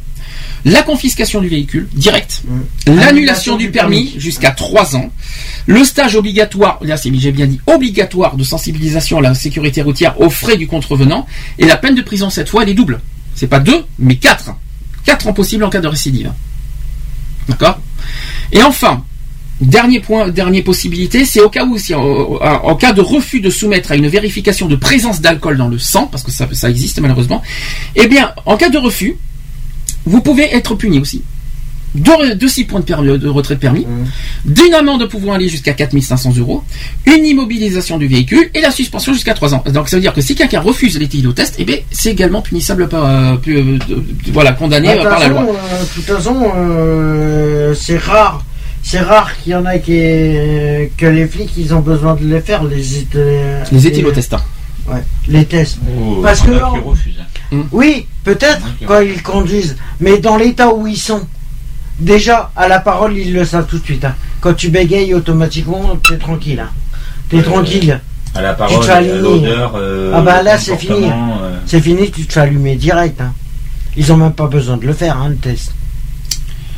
Alors, je continue. Euh, En cas d'accident, un accident provoqué sous l'emprise de l'alcool et entraînant des blessures graves est passible de 5 ans d'emprisonnement. D'accord Aussi d'une amende de 75 000 euros, d'un retrait de 6, de 6 points, d'une suspension ou annulation de plein droit de 10 ans, de, de 10 ans du permis de conduire, sans sursis ni permis blanc, et aussi d'une immobilisation euh, ou confiscation du véhicule. L'auteur d'un accident sous l'emprise de l'alcool ayant provoqué le décès d'un tiers est passible d'une peine de 7 ans de prison, d'une amende de 100 000 euros, d'un retrait de permis de 6 points et d'une annulation de plein droit de 10 ans du permis de conduire. C'est pas cher payé par contre quand, quand, euh, parce que 7 ans de prison pour une mort, euh, c'est que c'est un crime une mort euh, d'une personne. Le crime c'est normalement c'est normalement minimum 10 ans. Et là c'est 7 ans. 7 ans ça reste un délit. C'est ça que je comprends pas. Donc, euh, moi, je trouve que c'est pas cher payé personnellement. Je sais pas ce que vous en pensez, mais 100 000 euros d'amende, oui, voilà, c'est c'est bien clair. Mais 7 ans de prison, je trouve pour une pour un meurtre, Non, c'est pas même si c'est Ouais, involontaire. un ouais, c'est un meurtre. Ah mais ça reste, pour moi la- ça reste involontaire oui et non parce que quand tu bois de l'alcool tu sais normalement tu sais le, le- le risque que tu prends. hein. Oui, voilà. ouais. Normalement tu as conscience de ce que tu fais quand tu conduis avec de l'alcool. Oui, c'est sûr.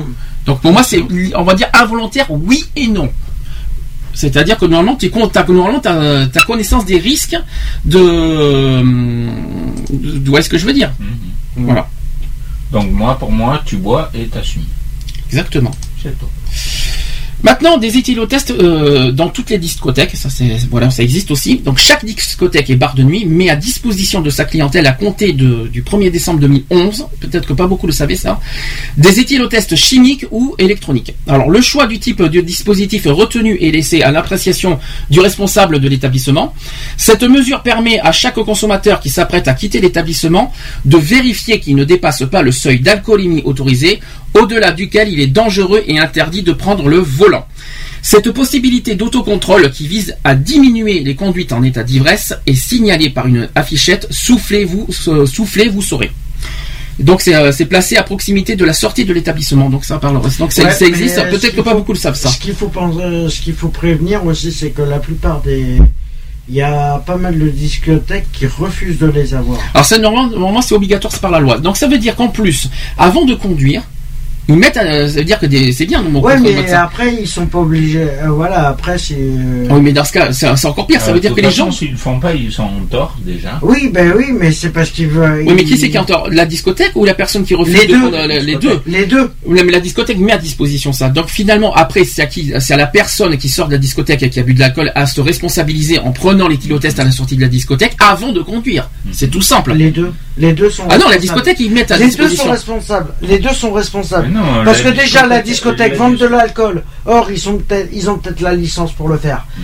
Mais ils laissent, ils laissent rentrer des jeunes pour se bourrer la gueule. Or déjà ils sont déjà en Dans tort. ce cas, dans ce cas, la discothèque a une responsabilité. Je veux dire en quoi C'est que s'ils voient que le taux d'alcool est supérieur aux 0,5 grammes, et bien qu'ils ne laissent pas partir la personne, Voilà. qui, euh, la personne en question, qu'ils appellent les pompiers, tout ce qu'ils veulent, mais ne pas laisser conduire la personne. C'est la, seule chose que, la- que la discothèque peut, peut Mm. responsabiliser. Mais en revanche, c'est pas la faute non plus du discothèque, quoique à moitié, Quoique, euh, de aussi. à moitié de, euh, à la fois les clients et rois, je le sais, mais à la fois aussi la discothèque aussi a sa petite part de responsabilité Ouais, mais le problème de, c'est que la- de laisser consommer un petit peu trop les, euh, les, les Le clients aussi. le problème, c'est que justement, par rapport aux discothèques, pour faire le plus de chiffre d'affaires, ils vont dire bah vas-y, consommez, consommez.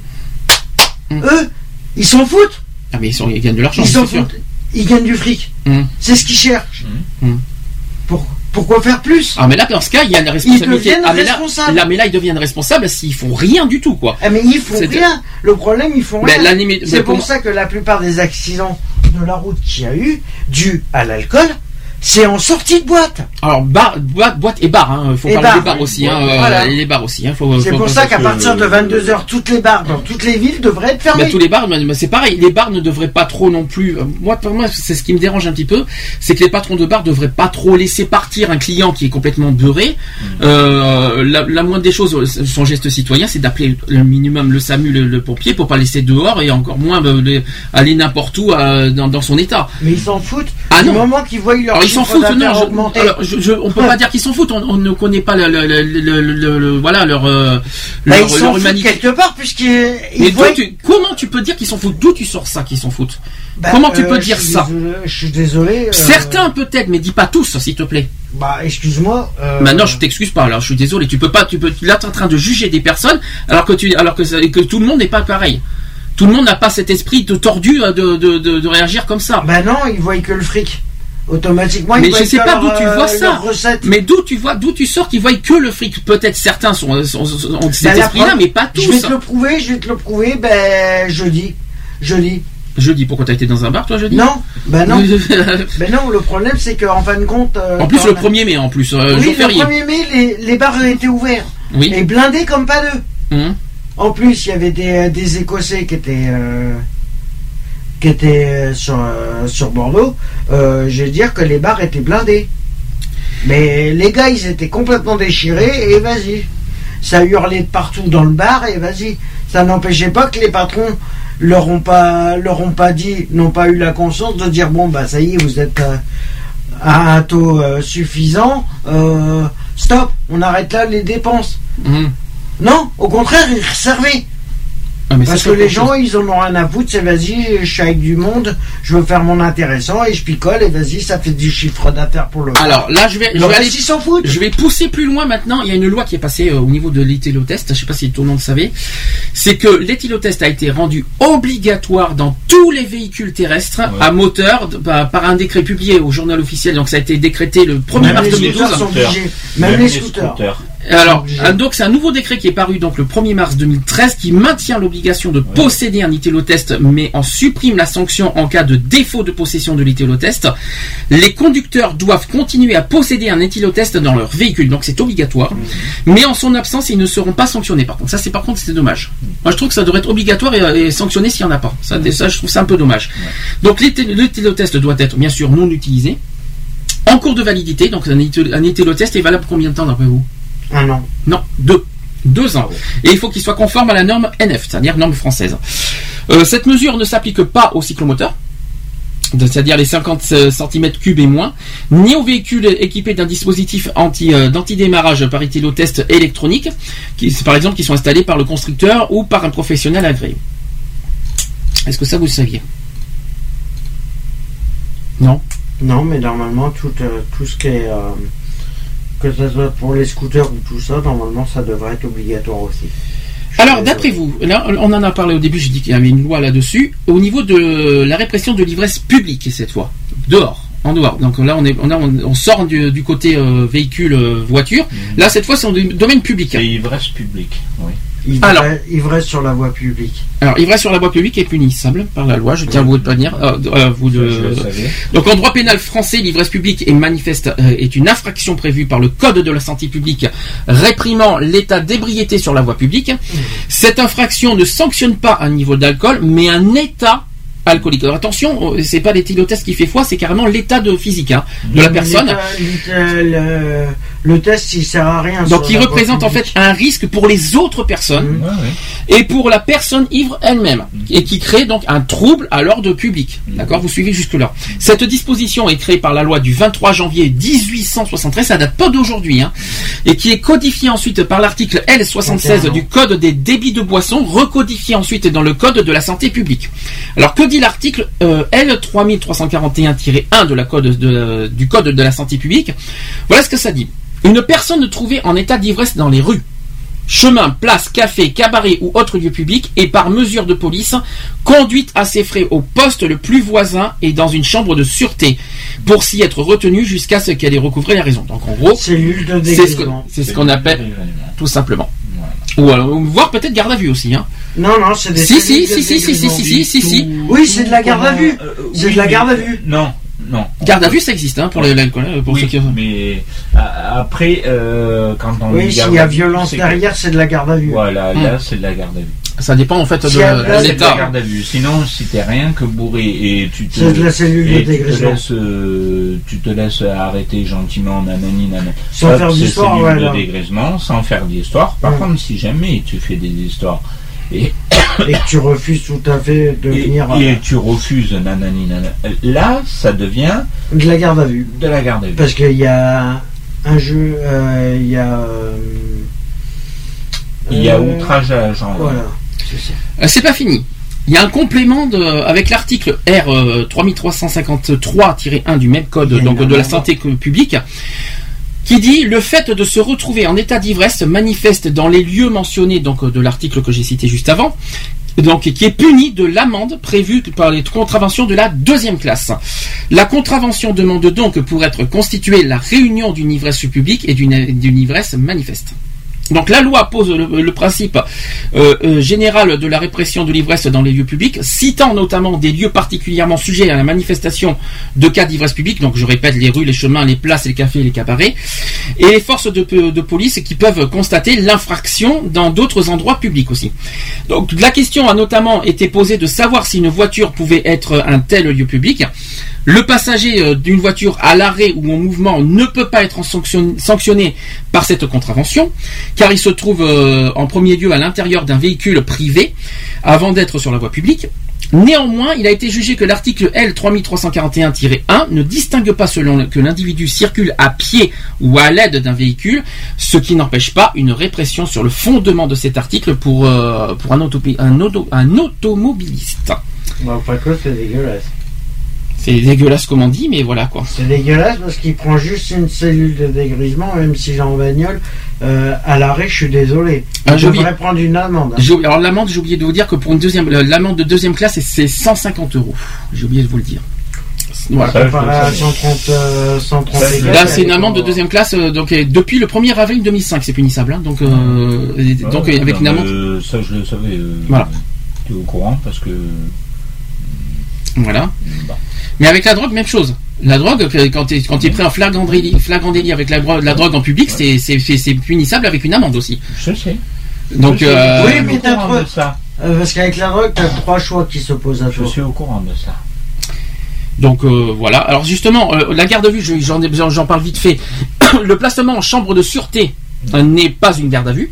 C'est La euh, justement la personne placée ne peut ainsi se prévaloir des dispositions des articles 63 et suivants du code de procédure pénale. Donc on parle de appel téléphonique à un proche ou à son employeur, un entretien avec un avocat ou un médecin. En revanche, la personne qui, après son placement en cellule de dégrisement, a recouvré ses esprits, peut alors être placée en garde à vue. Et oui. Ah oui, C'est pour ça que j'ai dit que la garde à vue est possible. Oui, bah oui, il peut être placé s'il y a récidive. Voilà. C'est- pour ça, c'est pour ça que j'ai dit que c'est possible. Parce que, Euh, imagine, t'as une personne qui, euh, qui, euh, qui boit euh, dans un parc et qui se fait contrôler par la police, un simple contrôle de routine, tu vois, et qui refuse de présenter sa- ses papiers d'identité, allez, c'est récidive. Il l'emmène au poste, garde à vue, 24 heures. Bon, les amis, on va faire une petite pause. On, finit- on va finir avec le la troisième et dernière partie du, du sujet. Euh, le nouveau Mano. Tiens, est-ce que vous saviez que Mano a fait un nouvel album Ah non, Eh ben voilà. je savais pas du tout. Mano qui a fait euh, un, un nouveau titre qui s'appelle À fuir tout ce qui brille. C'est sorti l'année dernière, mais bon, euh, le, le titre est sorti euh, en- cette année au niveau euh, single. Même, même si ça date de l'année dernière au niveau euh, leur titre, on en a entendu parler. Euh, donc je vous passe ça et on se dit euh, euh, bah, là, à tout de suite À pour la suite. suite de, le- du sujet. Mm. D'accord? Allez, c'est parti. À tout de suite.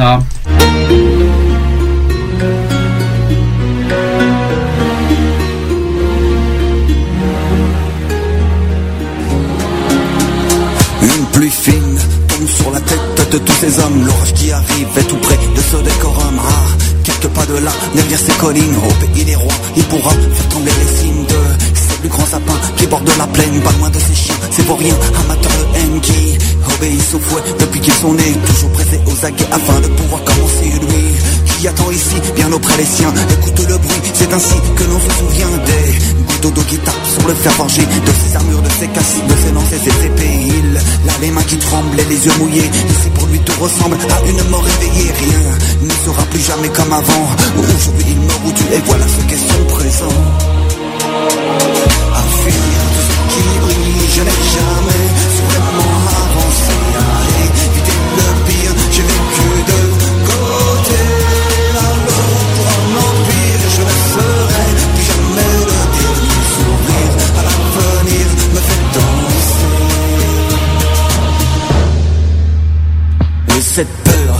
qu'il a en lui ne le quitte pas. Comment laisser cette envie de s'enfuir loin de là, loin de tous ces démons qui viennent et font face. Ceux qui savent que les monts sont des fond de les glacer.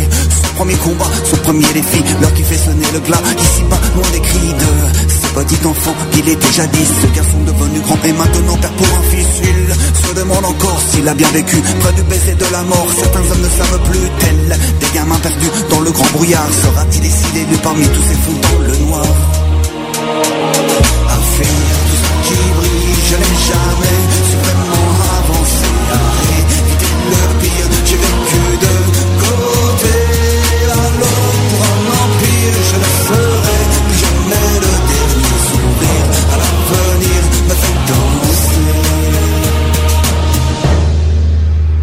Et cette ombre qui se rapprochant de bataille, tel un dragon déchaîné, elle semble être sans faille, prête à tout dévorer, brûlant son sillage, écrasant la moire mais qui voudra faire preuve de courage. Elle ne s'en rend pas compte de tout ce qui est loin des légendes et des contes. Ce côté-ci est mauvais, rien ne pourra vraiment écraser ces hommes nus sous le vent qui n'ont qu'une envie d'exister. Lui, qui se sent plus fort, loin de ses avatars, entouré par tous ses corps, bien plus fort que les remparts. C'est que la fin n'est pas déjà signée, qu'aujourd'hui n'est pas demain et que rien n'est signé gagné.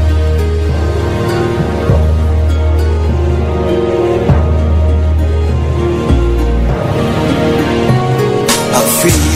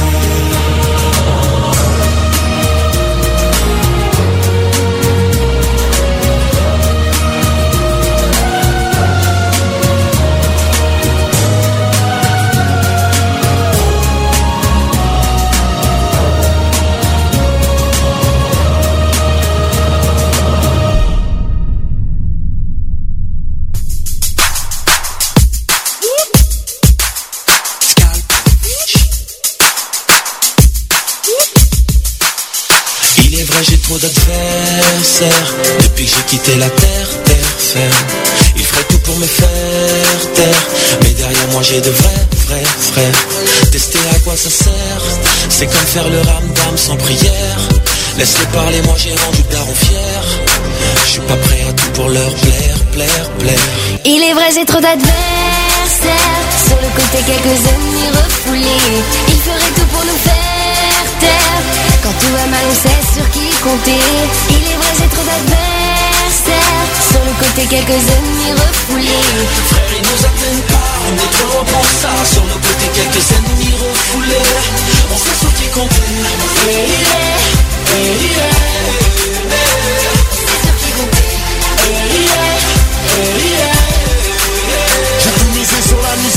que je me suis gouré. Tant que c'est pas par la craie, c'est que je suis bien entouré. Tous nos biens sont sous scellés, nos exemples de anciens fêlés. Je passais mon carnet aux ordi, je passe à la télé. J'ai rappé comme son père, juste pour honorer mon frère. Représentant du 9-2, banlieue, Nanterre. Je regrette un peu les études, j'ai esquivé de peu les stupes. Ce que j'avais en 35 heures, aujourd'hui je l'ai en 30 minutes. Alors on nous envie, ouais ma passion j'en vis. Tu sais que je suis trop chaud que garantie et l'incendie. J'ai trouvé mon plaisir à mettre en musique mon vécu. Ma vérité est saignante parce que mes paroles sont trop crues. Il est vrai, j'ai trop d'adversaires. Depuis que j'ai quitté la terre, terre ferme. Ils feraient tout pour me faire taire. Mais derrière moi, j'ai de vrais, vrais frères. Tester à quoi ça sert C'est comme faire le ramdam sans prière. Laisse-les parler, moi j'ai rendu daron fier. Je suis pas prêt à tout pour leur plaire, plaire, plaire. Il est vrai, j'ai trop d'adversaires. Sur le côté, quelques ennemis refoulés. Ils feraient tout pour nous faire. Quand tout va mal, on sait sur qui compter. Il est vrai, j'ai trop d'adversaires. Sur le côté, quelques ennemis refoulés. Frère, ils nous atteignent pas, on est trop pour ça. Sur nos côtés, quelques ennemis refoulés. On sait sur qui compter. Yeah, eh, yeah, yeah,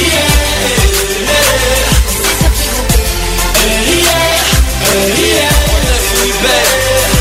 Yeah, Louboutin, si je joue au foot, je vais crever tous les ballons. Normal, tu me croises pas au airport, je suis au salon. J'ai plus de temps à perdre, partir au charbon, alimenter les flammes de l'enfer. Toujours à côté de mes potes, comme un taxiphone et une boucherie Hlel. Renoir t'as fait le tour de la France sur un vélo sans selle.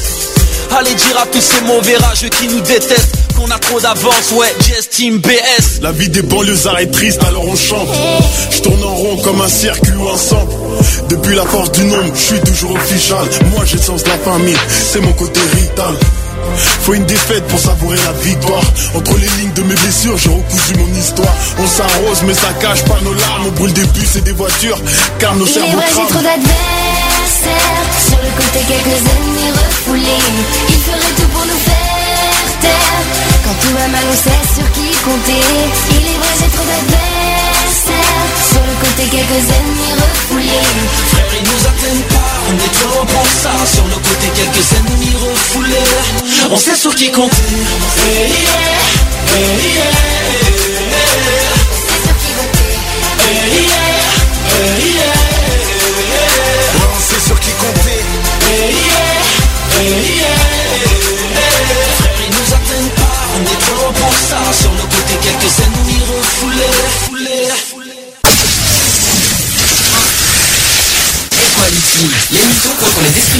et pour l'égalité. Le samedi de 15h à 18h.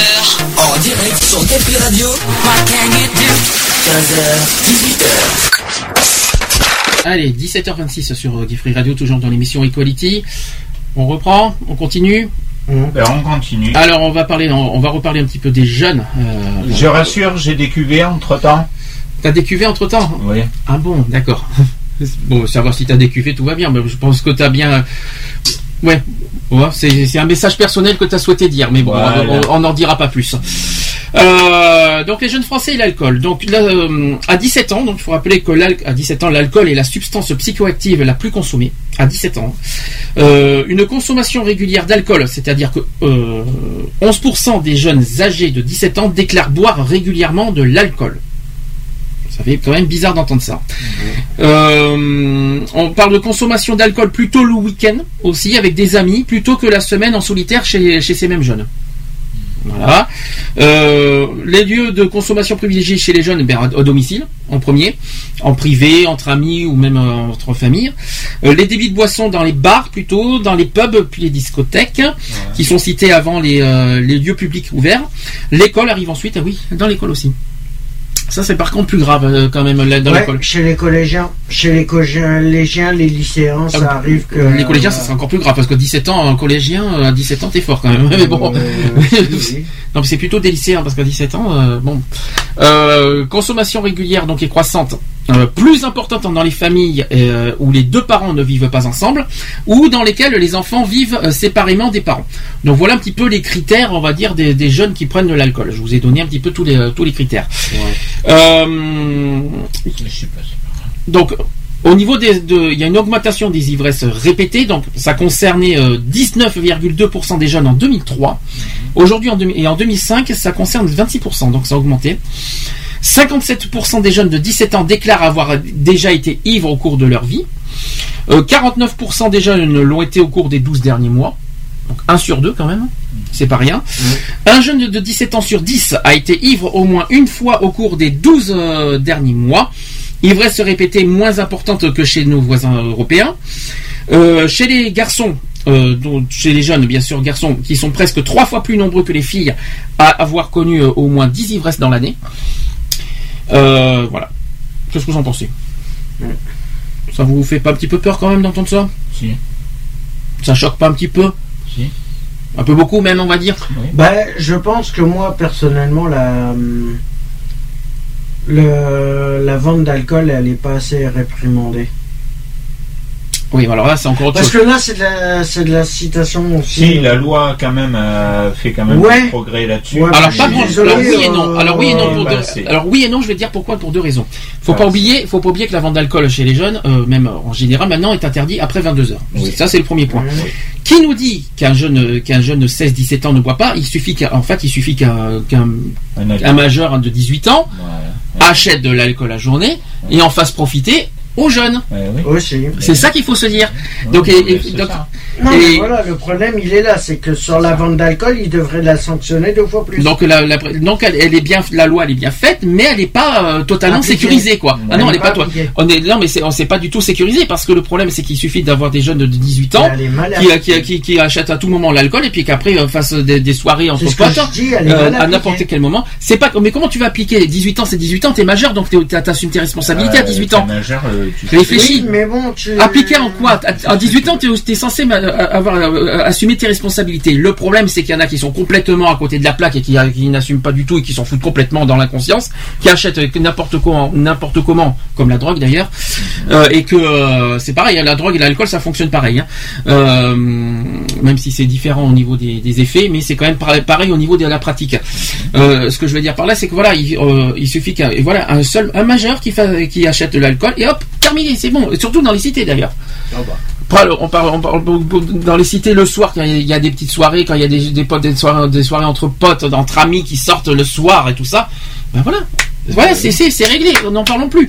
Mais c'est pas une question, c'est pas une question de, de, de que c'est mal sanctionné, c'est qu'une histoire, c'est une histoire que malheureusement la loi n'est pas protégée parce que euh, même euh, même si même si la vente d'alcool est interdite pour les mineurs, ça ne veut pas dire que les mineurs ne- ne- n'auront pas n'auront aucun moyen de boire de l'alcool euh, par par d'autres par n'importe quel Ah oui, moyen. mais bon, au Parce niveau des magasins, L'astuce, on la au connaît. niveau hein. des magasins, au niveau, et que ça soit dans tous les magasins qui vendent de l'alcool, je suis désolé, euh, ils devraient faire comme dans les comme il y a des boîtes de nuit qui font, où ils te demandent ta carte d'identité avant de rentrer. Mais c'est normal. Mais Eh encore ben, heureux. pourquoi ils le font pas pour l'alcool? Que ça soit dans les bars, dans les épiceries, dans Mais tout. c'est obligatoire ça. Bah non. Mais bien sûr que Bah si. non. C'est obligatoire. Mais si, c'est La obligatoire. carte Si, c'est d'identité.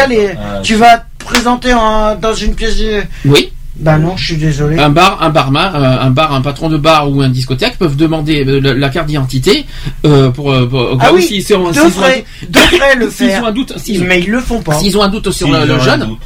bah, Ah, parce mais que- ils le font parce pas. même ça dans les supérettes et même dans les supérettes maintenant ils demandent. Oui, c'est obligatoire maintenant ça. hein. Demandent maintenant. Avant ils demandaient pas, mais maintenant ils demandent. Ouais, mais... Ah, avec la nouvelle loi, ils, ils- ils demandent. Ben, figure-toi que je peux dire Et que, ça n'empêche pas que qu'il dans les épiceries, ils ne demandent pas. Ils, dans demandent pas tous, ils demandent pas tous, mais il y en a certains qui demandent. Alors, Alors, ce que tu veux. Je vais continuer toujours chez les jeunes. hein. Je, je reste pour l'instant chez les jeunes. Je vais donner les causes en fait de que, le- que, le- que les, bou- que les jeunes boivent de l'alcool. Il faut rappeler que l'adolescence est souvent le temps d'une initiation où la recherche euh, d'identité passe par diverses expériences comme la consommation de produits. Donc il y a deux groupes de facteurs qui interviennent. On parle de causes individuelles déterminantes, donc on le voit euh, par les raisons de la consommation d'alcool chez les ados qui sont multiples. On peut néanmoins dégager quelques tendances. Alors quand on aime, on compte pas. Est-ce que c'est vrai ou est-ce euh, qu'on peut dire ça comme ça? Quand on aime, on ne compte pas. Bon, c'est ce qu'on dit. Hein. Parce que en fait, chez les jeunes, la consommation relève avant tout d'un souci d'intégration. Faire partie du groupe, c'est en acquérir les usages. Les jeunes boivent pour s'identifier à d'autres jeunes. Alors oui, c'est pareil pour la cigarette, c'est pareil pour les drogues, C'est et c'est pareil pour l'alcool. C'est pareil pour C'est pareil, et c'est pour ça que c'est exactement le même principe et le même, euh, la même euh, procédé. L'un des moteurs de l'alcoolisation, c'est quand même la recherche de l'ivresse. Chez les jeunes, hein, bien sûr. Chez les jeunes, oui. Je continue. L'utilisation des produits euh, psychotropes leur permet aux jeunes de les éprouver et souvent de les trouver. En cette période euh, d'entre-deux, les jeunes cherchent leur identité. L'ivresse est recherchée, moins pour le plaisir qu'elle procure, mais euh, que comme euh, moyen d'évasion et fuite du quotidien ou et opposition aux adultes aussi. Donc euh, souvent, euh, voilà, les adultes s'opposent forcément aux adultes, notamment aux parents d'ailleurs, notamment. Boire est aussi la première norme importante dans la population adolescente. La fonction de l'alcool est avant tout sociale, par le fait de se sentir dans le même état que, ses pairs. PAIRS, pas, pas les pères, euh, pas les papas. hein. Alors, faire comme les autres, le verre à la main, étant un signe de reconnaissance du groupe, mais aussi d'entrée dans la vie adulte, l'alcool traduit chez eux en quête d'identité, peu sûr d'eux-mêmes et du sens qui donne à leur vie, un début d'affirmation de soi. D'accord Je Jusque-là, vous, suivez vous suivez jusque-là Mmh. les facteurs d'environnement qui conditionnent particulièrement les Français à consommer des boissons alcooliques sont extrêmement divers euh, et d'une importance, inc- euh, d'une importance considérable. Euh, donc, ce sont notamment pour lutter contre euh, l'ennui, Euh, donc cette quête est fréquemment associée à, à des impulsions, notamment d'accès de violence ou des cas de sévère inhibition. On parle aussi de mauvaises relations avec les parents, tout simplement, de comportements violents aussi, un échec scolaire, euh, des fugues ou des tentatives de suicide qui sont souvent associées à des consommations abusives, cette fois d'alcool chez les jeunes. Euh, les consommations régulières et massives avant l'âge de 20 ans sont réputées plus sévères. Elles touchent des individus euh, ayant davantage d'antécédents familiaux, euh, plus de troubles aussi euh, comportementaux au cours de l'en- de l'enfance, et ils ont une, une forte envie de boire et une plus grande variabilité des humeurs. Ah bon? Oui. Alors, les ados qui tiennent bien l'alcool ou un plus grand risque de, de- disons, voilà, qui tiennent bien l'alcool, ils ont quand même un plus grand risque de développer un usage abusif. Cette résistance leur apparaît comme un pouvoir d'autocontrôle. Euh, bien qu'on ne puisse dresser un portrait type de l'adolescent à risque vis-à-vis de l'alcool, l'alliance d'une ou plusieurs facteurs peut alerter d'entourage familial, éducatif ou amical. Il faut quand même néanmoins remarquer que l'environnement, euh, même s'il incite euh, et conditionne les personnes à user de boissons alcooliques, laisse toujours celles qui sont bien informées libres de- d'en prendre ou de ne pas s'en prendre ou de pas en prendre tout simplement. L'environnement n'a vraiment de prise que sur les personnes, soit psychologiquement fragiles, soit inconscientes de risques encourus. Il ne faut donc pas confondre les, euh, causes déterminantes qui sont individuelles et les causes qui ne sont que favorisantes. Voilà. Donc là, c'était chez les jeunes. Qu'est-ce que vous en pensez? Ça, ça, ça, ça, fait flipper quand même. hein. Mais là maintenant, mais, mais voilà, euh, les Ouais, jeunes. mais ont- là, c'est carrément de l'inconscience. c'est l'inconscience chez les jeunes pour moi. Oui, oui. Pour Ah moi, bah là, c'est ça. carrément de l'inconscience. Alors la parce qu'ils conscience. s'en foutent. Ouais, mais Ils se pensent intouchables et voilà. le, le problème, c'est que passer par voilà pour se sentir intégré avec un groupe, pour se sentir, euh, vous voyez ce que je veux dire, tout, tout ça pour se sentir intégré, pour se sentir, euh, voilà, euh, fort, euh, fort. Et puis, vous voyez ce que je veux dire, et qui, qui, qui sont pas considérés comme, des minables aux yeux des autres. Ouais, tout ça, passer par la- passer par l'alcool, la cigarette et le, et le, et comment vous dire, euh, et le et même le cannabis pour avoir une bonne image des autres jeunes. Oups quoi. Bah, ça détériore l'image des jeunes, de la jeunesse en général. Oui, mais après il le regrette, mais c'est trop tard. Mais c'est pas mal, c'est pas après qu'il faut le regretter. regretter, c'est euh, il faut le faire, il faut pas le faire avant. Est-ce qu'on a besoin de passer par l'alcool, le tabac ou le et le cannabis pour être pour, pour être intégré dans un groupe de jeunes? Franchement. Et quel intérêt, non. honnêtement Mais ça n'a aucun intérêt, de toute façon. Quel intérêt, franchement, qu'un jeune fasse ça? Franchement, franchement, de se sentir intégré. Bon, bon, bien sûr, s'il y a la dépression, c'est une autre histoire. Ouais. Bon, voilà. Mais, bon, c'est- c'est- mais c'est personne. une excuse aussi, hein. Maintenant, je parle au niveau de groupe de jeunes, quoi, parce que c'est souvent le cas, parce que, que si les gens boivent, de- les jeunes boivent de l'alcool, c'est pour ça, quoi. Les groupes de jeunes de banlieue. euh, Et les écoles, juste dans les écoles aussi. C'est c'est juste pour faire les intéressants, c'est tout. Oui, mais après, ils le regrettent. Bah oui, mais il est trop tard. Ils avaient qu'à réfléchir avant. Eh ben, qu'est-ce qui, quelle est la solution pour éviter ça? Ben, la solution, c'est qu'ils réprimandent. euh, c'est qu'au niveau des alcools, si les, euh, que ce soit les épiceries, les magasins, qu'ils soient plus vigilants Alors, je là-dessus. suis pas d'accord sur l'achat de la, sur la vente d'alcool. Comment tu peux Je dire désolé. comment tu peux dire que c'est uniquement la faute des vendeurs parce que pour moi il n'y a pas que les vendeurs qui sont responsables. Mais c'est il y a, consommateurs il y a aussi, pour moi responsabilité des parents, responsabilité des écoles, responsabilité des vendeurs, On de tout ce que tu veux. Mais Et- on est tous et responsables. le que ce premier soit les responsable. consommateurs ou les acheteurs. Et peu, peu importe, hein, peu importe, peu importe. Les jeunes sont fragiles psychologiquement. Ils sont, ils, ont- ils sont, ils sont dans l'inconscience. Ils savent pas ce qu'ils font. Ils, sont- ils, ils connaissent pas tout. Oui. Ah bah oui, ils savent pas ce qu'ils font. Bah oui. Ah oui. Alors quand ils vont chercher des packs de bière, ils savent pas ce qu'ils font. Pas bah si, ils savent très bien ce qu'ils font. pas forcément. S'ils vont chercher des packs de bière, c'est qu'ils savent Non, très ils savent, non, mais ils, non, mais ils font ça par, euh, pour, euh, Eh ben, par tu sais plaisir et pour, pour se sentir, euh, Mais tu sais quoi pour avoir Eh une ben, bonne image. Mais ils savent pas les risques derrière. C'est Eh ça ben, la tu sais conscience. quoi? J'aimerais bien qu'ils fassent que les flics, que les, que les services de police et le gouvernement se décident à contrôler des jeunes qui sortent juste des magasins et de coller, ben, de leur dire, ben, très bien, vous venez d'acheter de l'alcool, et ben prenez l'amende qui va avec, avant qu'il y ait les actes. Et vous verrez ce que Quoi ça en soit, tout le ça monde est calmera responsable. un peu les Tout le choses. monde est responsable, il faut les protéger comme les Et jeunes. Le et but, le but, c'est ça pas les c'est- protégerait Moi, pour- et ça condamnerait les magasins De toute aussi façon, à- le but c'est de pas culp- culpabiliser les jeunes. Le but c'est de les protéger et de de Parce de, que de- la de- de plupart- pas de pas la les laisser plupart- dans cet enfer. Pour moi, c'est mais- le but recherché. Faut La pas le, le but, on va pas, il faut pas culpabiliser les jeunes. Le but c'est de les protéger. Ouais, ben, le but c'est de la prévention qu'on fait. Eh ben comment tu veux les protéger si tu les laisses faire ce qu'ils veulent? Leur Mais je suis pas acheter leur- l'alcool. Je suis pas leur père, je suis pas leur mère. Non mais Euh, comment, je peux comment pas- je peux tu pas veux interdire. les les ça, on passe les par la protéger sensibilisation pour- si les magasins leur, euh, vendent l'alcool et les laissent se servir dans les magasins. Le Or ils devraient ils devraient mettre les alcools sous scellés comme ils font dans les leader price dans les trucs comme ça. Pas de marque, merci s'il vous plaît. Ça serait bien. Euh, Qu'est-ce que je voulais dire? Donc là, on a parlé des jeunes. Apparemment, euh, apparemment, je pense que le, le message n'est pas compris. Je pense que t'as pas saisi le- où est-ce que je veux en venir. Ah bah, le but, c'est pas de les culpabiliser, de, de trouver des coupables. Le but, c'est de trouver un moyen que les jeunes soient, euh, euh, soient façon, sensibilisés là-dedans. les coupables sont les jeunes je qui boivent. Je m'en fous des coupables. C'est les magasins qui les vendent. Je suis désolé. Moi, je pense que les parents, euh, enfin, c'est pas je pense, Et c'est même l'importation. sûr, c'est même sûr que les parents, euh, ils, ils font rien, ils s'en foutent maintenant, ils les laissent traîner là, euh, les gosses.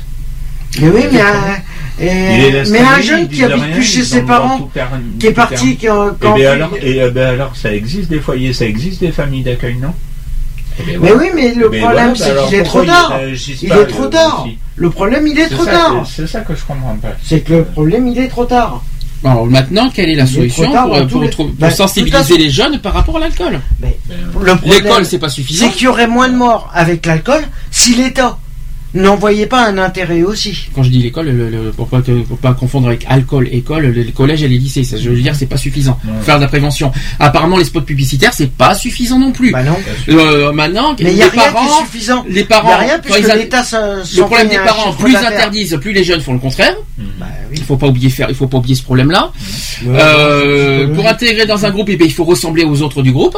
Ouais, ben. Donc ça, c'est le problème du jeune. stupide. Maintenant, le problème, c'est que le, le problème, c'est pas ça. Le problème, c'est qu'ils n'ont pas conscience de ce qu'ils risquent derrière. Donc maintenant, quel est le moyen de, de leur faire prendre conscience une fois pour toutes de ce qu'ils risquent? C'est pareil. Quand un jeune fume à 13 ans, il, il- il fume, euh, on dirait presque par plaisir, pour ressembler aux autres, tout ça, pour se rendre intéressant. Mais et c'est- par derrière, voilà. Juste de, voilà, c'est juste de l'inconscience. c'est tout. À ce compte-là, ils a calé, moi je te dis, ils a calé sanctionner tout. Mais on parle pas de sanction, on parle de sensibilisation là. Oui, non. mais Bon, le là, problème- je, la sanction, mais le problème, le parce que tu penses que parce que pour toi sanctionner, c'est pas, il faut sanctionner un jeune pour qu'il comprenne, pour, pour qu'il comprenne l'alcool. Tu, tu, tu penses que sanctionner c'est la meilleure des choses? Pas Mais pour je moi. pense qu'à mon avis, tu vois, le mieux pour sensibiliser les jeunes à ne pas picoler, ça serait de faire en sorte qu'ils voient de leurs propres yeux, en sortie de magasin, avant qu'ils ont consommé, tu vois, ils viennent d'acheter leur pack, tu vois, Mhm. les risques que ça fait. Les risques que ça, ça fait, tu vois. Oui. Mais je vais peut-être partir dans l'extrême. Oui, on en est. Hein. Tu vois, je vais peut-être partir Mhm. de voir.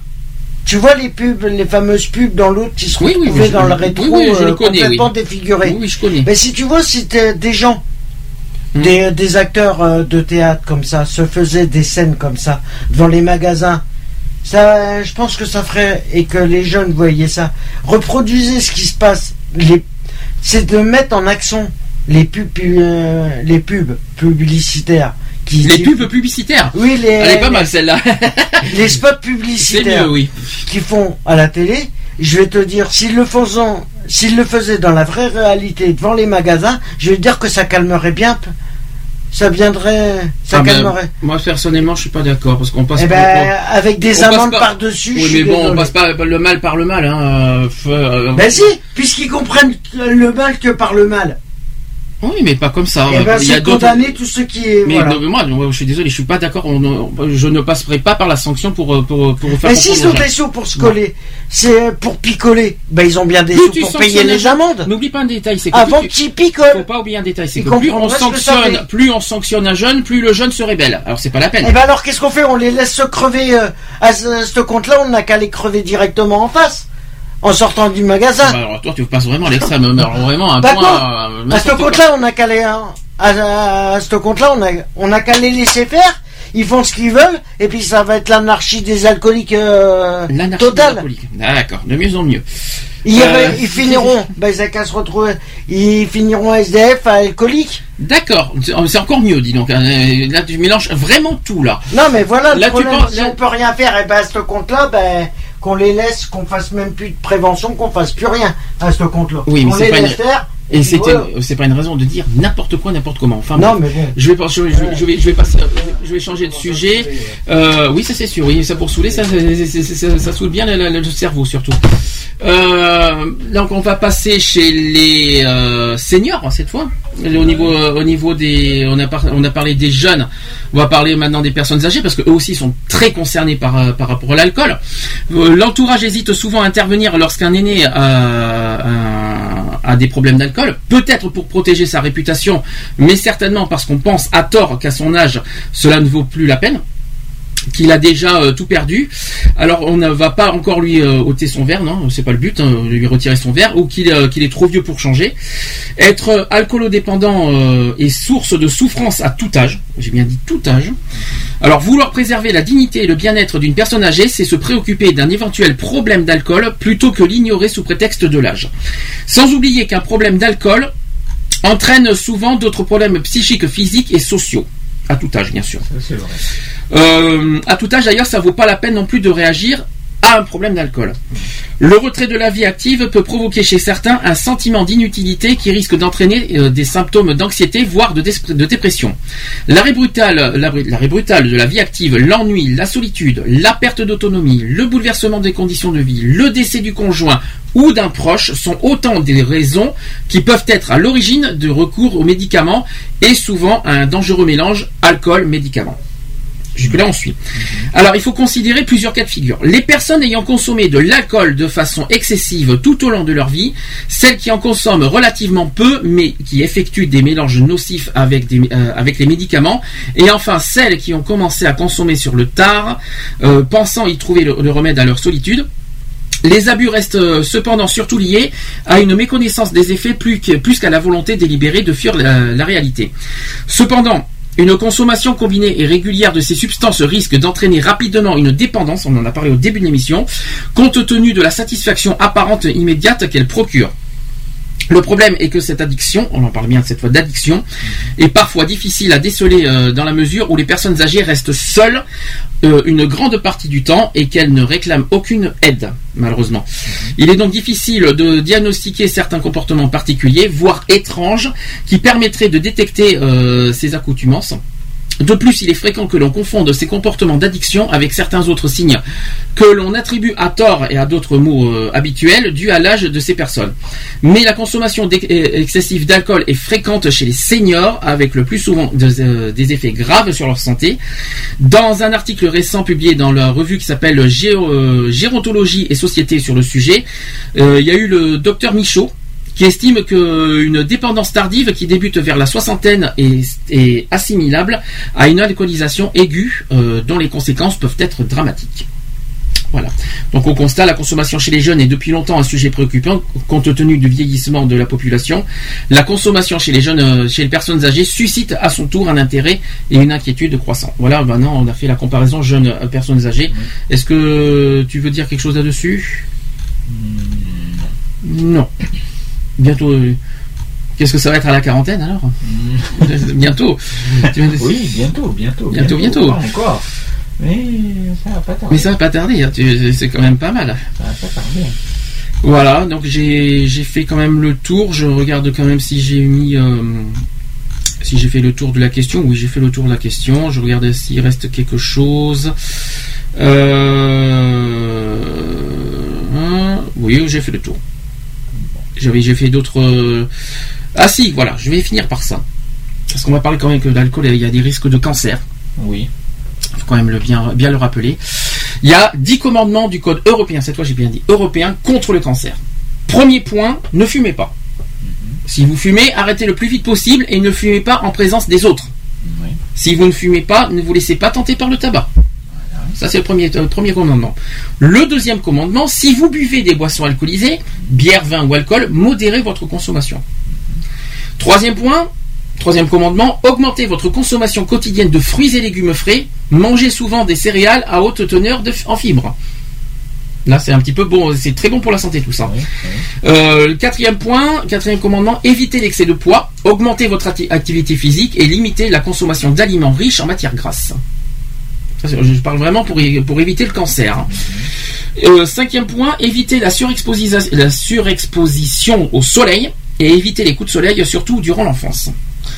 Sixième commandement, appliquer de manière stricte les réglementations dont la finalité est d'éviter l'exposition aux, aux substances euh, euh, carcinogènes connues. Suivez toutes les consignes d'hygiène et de sécurité concernant les substances qui pourraient cause- causer un cancer. Plus de, cancers pourraient euh, être guéris euh, s'ils étaient détectés tôt. Enfin, euh, je continue. Septième commandement. Consultez un médecin si vous remarquez une grosseur, une plaie qui ne guérit pas, y compris dans la bouche, un grain de beauté qui change de forme, taille ou couleur, ou des saignements anormaux. Huitième commandement. Consultez un médecin si vous avez des troubles qui persistent, comme la persistance d'une d'une toux ou d'une voix enrouée, un changement des fonctions euh, des intestins ou de la vessie, ou d'une perte inexpliquée de poids. Là, les deux derniers commandements, c'est notamment chez les femmes cette fois. Alors, chez les femmes, il y a deux commandements. Euh, euh, donc, premier point, c'est faites pratiquer un frottis vaginal à intervalles réguliers. Participez à des campagnes aussi de dépistage de masse du cancer du col, de l'utérus. Euh, et dixième commandement, chez, toujours chez les femmes, examinez vos seins réguli- régulièrement. Si vous avez plus de 50 ans, participez à une campagne de dépistage de masse par mammographie. Voilà, ça ce sont les commandements en fait pour la lutte contre le cancer. C'est pour ça que je- je- je- je- il a fallu que je le dise parce que quand j'ai vu ça, je trouvais ça très intéressant. Risque de cancer effectivement pour euh, pour l'alcool, de cirrhose du foie aussi euh, en cas de surconsommation. Donc donc c'est pas l'alcool c'est pas un jeu. C'est ce qu'il faut se dire. Non, c'est pas un jeu et ça peut tuer. Et est-ce que Ça peut tuer, ça peut gâcher notre vie. Mais justement, est-ce que je peux renvoyer les messages chez toi alors? Est-ce que moi, oui, oui. non parce que ce qui est marrant, ce qui est marrant parce que euh, c'est ce qui est ce qui a ce qui est assez amusant de tu... enfin c'est pas amusant parce que c'est pas c'est pas c'est pas drôle finalement le sujet. Tu vois, tu dis ça mais finalement est-ce que toi quand tu quand tu es dedans, est-ce que tu as conscience de ce que tu fais? Oui, parce que euh, oui, et encore, euh, moi, c'est encore un peu sensible aussi cette histoire. Donc, euh, Ouais, mais sensible et pas sensible, tu prends des risques quand même. Oui, ça, je sais que je prends des risques, mais après, euh, Tu- donc tu conseilles aux autres de pas le faire mais toi-même tu le fais pas. Pourquoi? Ah ça c'est la question qui tue hein. Ah je, je, question. je suis doué en question qui tue. Alors tu sais tu peux y aller. c'est la question qui tue. Eh bien, pourquoi? Parce que hum, parce que parce que parce que je suis pas prêt pour l'instant. Enfin, si, je fais quand même plus ou moins attention. Alors là, je, je vais pas faire. euh, Tu n'es pas prêt quoi psychologiquement, tu vas dire? Oui. Alors je, je vais te, je vais te répondre à ça. Est-ce que pour toi, euh, parce, euh, parce que tu souffres psychologiquement, l'alcool est un remède pour, pour moins souffrir? Non. Alors voilà, tu as la réponse à ta question. Non, mais. Mais as la réponse. Voilà, tu as dit non. Oui, mais j'ai une autre réponse aussi. Il y a le mais, c'est ça que tu veux dire. Voilà. Mais quoi derrière mais, Il y a le mais, il y a le mais. Mais ça ne, ça, ne, ça ne résoudra pas tes problèmes. Ça ne, ça ne, ça ne, ça ne fera pas euh, récupérer ce que tu as perdu. Ça ne, comment te dire d'autre? Euh, le problème, c'est qu'il faut pas oublier, c'est qu'il faut pas oublier que l'alcool ne fera pas effacer tes problèmes. Ça, je sais. Ça, tu le sais très bien. Ça te rendra peut-être moins nerveux, Je moins sais, tendu, ça, mais ça fait des années. Ça, ça fait des années que je sais tout ça. Hum. Ça fait des années, mais hum, enfin maintenant je suis pas comme des années parce qu'il y a des années où je partais, euh, où je partais au quart de tour. Ouais, mais là, c'est de la violence. Mais là, c'est pas mieux, c'est pas mieux non plus. Là, je, là, on reste sur le sujet de l'alcool pour l'instant. Voilà, mais euh, l'alcool, euh, oui, voilà. Euh, l'alcool, euh, c'est vrai, il y a des années, euh, je me mettais dans des états, c'est incroyable. C'est incroyable les états que je me mettais. Mais justement, qu'est-ce que, qu'est-ce qui t'empêche d'arrêter alors? Parce que j'ai toujours, euh, j'ai toujours besoin, euh, Besoin de quoi? De boire? Oui, Et ça t'apporte quoi de boire? Besoin d'un petit peu d'alcool. Mais ça t'apporte quoi? Je sais pas. Ah bah en plus tu dis je ne sais pas. ah bah écoute, j'essaie Enfin, de... j'essaie- si, je sais, mais après c'est des raisons personnelles, donc. euh, Je suis désolé. Euh, Je ne peux pas te laisser dire ça. Même si- tu peux pas dire je bois pour des raisons personnelles. C'est nul, parce que c'est- c'est idiot. Euh, Il n'y a pas que des raisons personnelles, il y a, il y a- il y a d'autres raisons, mais après ça c'est un sujet où, où je peux pas. en Pers- tout le monde a des problèmes, tu es d'accord avec moi? Oui. Est-ce que pour autant tout le monde va, va, va se, va se venger sur l'alcool, le tabac, tout ce que tu veux parce qu'on a des problèmes? Non, pas tout le Tu es monde. obligé de vivre avec les problèmes. Oui, tu es obligé de vivre avec les problèmes. Et tu es obligé de survivre aussi euh, ment- moralement de- des pertes, euh, enfin des, des personnes que tu as perdues et des, des souffrances que tu as eues. Et c'est pas l'alcool qui va, qui va résoudre tes problèmes de toute façon. Ça, je suis d'accord avec toi. Donc je sais que je, je dis ça parce que c'est souvent d'ailleurs le- une des raisons euh, que, que beaucoup passent par l'alcool. Voilà, c'est par rapport aux problèmes personnels. Euh, bon, pour les jeunes, je, je dirais rien. hein, ça, c'est une autre histoire. Mais je parle cette fois de, au niveau des cas par cas, parce qu'il y en a beaucoup qui passent par l'alcool parce qu'il y en a qui sont en dépression, qui sont en détresse, qui souffrent et tout ça, qui passent par l'alcool. Moi qui, moi qui suis bien placé pour parler de souffrance euh, intérieure, je, je suis jamais passé par l'alcool, quoique une fois j'ai failli. Euh, ça, voilà, mais c'est Si, moi je sais, c'est que j'ai de la souffrance, Mm. la, la souffrance intérieure et voilà. Ouais. Mais ce que je veux dire, c'est que je ne peux pas. en- Ce que je veux dire, c'est que j'essaie de comprendre à, à titre personnel qu'est-ce qui pousse les gens à boire de l'alcool. Et Quand j'entends que parce que je souffre, c'est idiot, c'est psychologique ça. Oui, non, mais moi, il n'y a pas parce que je souffre, il n'y a pas que ça. Il y a, il y a pour euh, plein de raisons. Mais après, ça, c'est un sujet que je peux pas en parler. euh, Alors si c'est si c'est hard, n'en parle pas, ça c'est sûr. Euh, Si c'est possible, s'il y a possibilité d'en parler en en petit, quoi, c'est personnel ou c'est euh, lié à l'alcool? c'est- des sujets euh, personnels, quoi. Parce que t'as euh, t'as bu bu comme ça, c'est un plaisir personnel de boire, c'est ça? Non, c'est pas un plaisir personnel, mais j'ai des soucis. euh, Ah, mais c'est ça, donc on revient on revient à ce qu'on a dit. J'ai euh, voilà, voilà. Après, euh, je peux pas déballer devant tout. Ah non, non, je te demande pas de- de déballer ta vie personnelle. non plus. Je te demande pas. Mais euh, voilà, c'est parce que j'ai des soucis et voilà. En ce moment, je suis pas bien dans ma peau. Je me, ouais. Oui, mais l'alcool n'est pas la solution. C'est tout ce que je peux te dire. Regarde, tu t'as pas bu depuis combien de jours là? Euh, ça fait quand même un petit moment. Bah alors, est-ce que pour autant, euh, est-ce que, est-ce que pour autant tu te sens, tu te sens pas bien? Si, j'ai pas dit que je me sentais pas bien, mais à partir du moment où je me sens, euh, comment dire, euh, comment expliquer ça? Non, mais je, non mais je sais pas comment je fais. Mais je vais t'expliquer quelle est la différence en- entre ce que tu bois et que- le fait que tu bois et le fait que tu bois pas? Quelle est la différence dans ta vie? Rien. je suis dur, hein. Ah, je suis dur à ce niveau-là. Si, la- différence. Ah non, il n'y a pas de différence. Je vais te rappeler quand même Je vais te rappeler quand même un détail. Quand tu étais venu il y a une semaine, la différence, ça n'y est pas, puisque tu n'arrêtais pas d'en parler de tes problèmes. Donc il n'y a rien qui change quand tu bois. À part que tu, n'en parles sans arrêt tes problèmes, que tu les déballes tes problèmes. Là, tu ne bois pas, mais tu les gardes pour toi les problèmes. C'est en toi. Tu, en, tu vis avec, tu mets en toi. Mais au moins tu ne déballes pas, tu n'en parles pas. Tandis que, euh, euh, tandis que quand tu étais avec l'alcool, non seulement tu en parlais, en plus tu avais des idées tordues.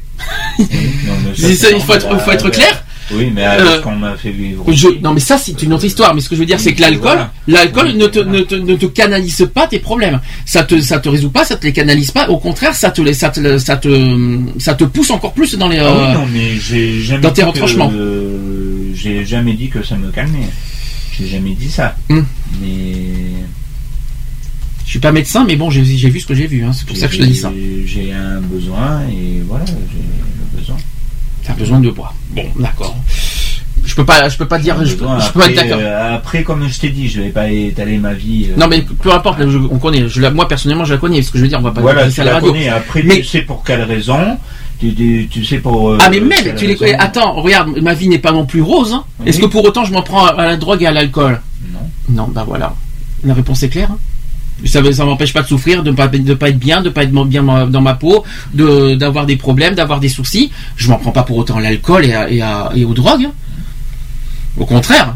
Euh, pour Non, moi, c'est les drogues, ça, j'y touche plus. J'en suis sorti. non mais je, je dis en général parce que il y a pas que il y, en a, il y en a certains qui passent par la drogue, donc qui passent parce que notamment le cannabis parce qu'il y en a qui disent que le cannabis ça ça fait du bien et que que, c'est- que c'est un médicament. Eh oui et non. Alors euh, Ça peut rendre abruti.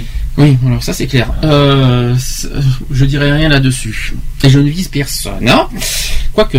Euh, je, je, je- Ça, t'avais une petite idée derrière. oui, j'avais une, c'est. je- j'ai, non seulement j'ai une idée et en plus je sais de qui je parle. Ah oui. Euh, Je crois savoir de qui tu parles aussi. Bon, je, on va faire Après, ça devient un peu trop personnel. C'est très euh, personnel aussi, voilà. mais pour des mais pour des raisons que, que les personnes connaissent.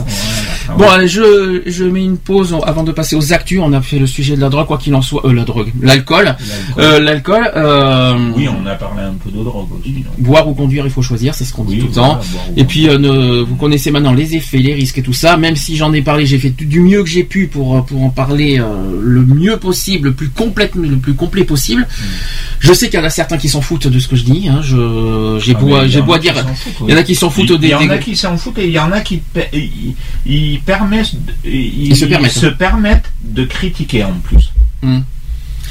Ouais, mais critiquer, euh, disant, Alors qu'ils se trouvent dans la même situation, Non, mais- ils se trouvent dans l'alcool et ils se permettent de De critiquer. toute façon, de toute façon, de toute façon, il y a deux, il y a, deux- il y a deux réactions possibles dans tout ce que j'ai dit aujourd'hui. Soit disant, ah oui, Et effectivement, ça, je parle pour une personne personne en particulier. qu'on ne citera pas, Euh, mais que donc donc il y a deux possibilités, deux réactions possibles dans tout ce qu'on a dit aujourd'hui. L'un dit, ah oui, effectivement. Voilà, si j'avais su, ben, ben voilà, il faut que je fasse attention à moi. D'autres qui diraient, c'est bon, euh, c'est bon, il nous, il nous, fait- il nous énerve, il nous bassine, on fait ce qu'on veut, c'est notre vie, on, c'est- on voilà. C'est deux réactions possibles. Mais pour ceux qui ont cette euh, deuxième réaction, pensez aux autres, quoi. Ne pensez pas qu'à vous. Voilà.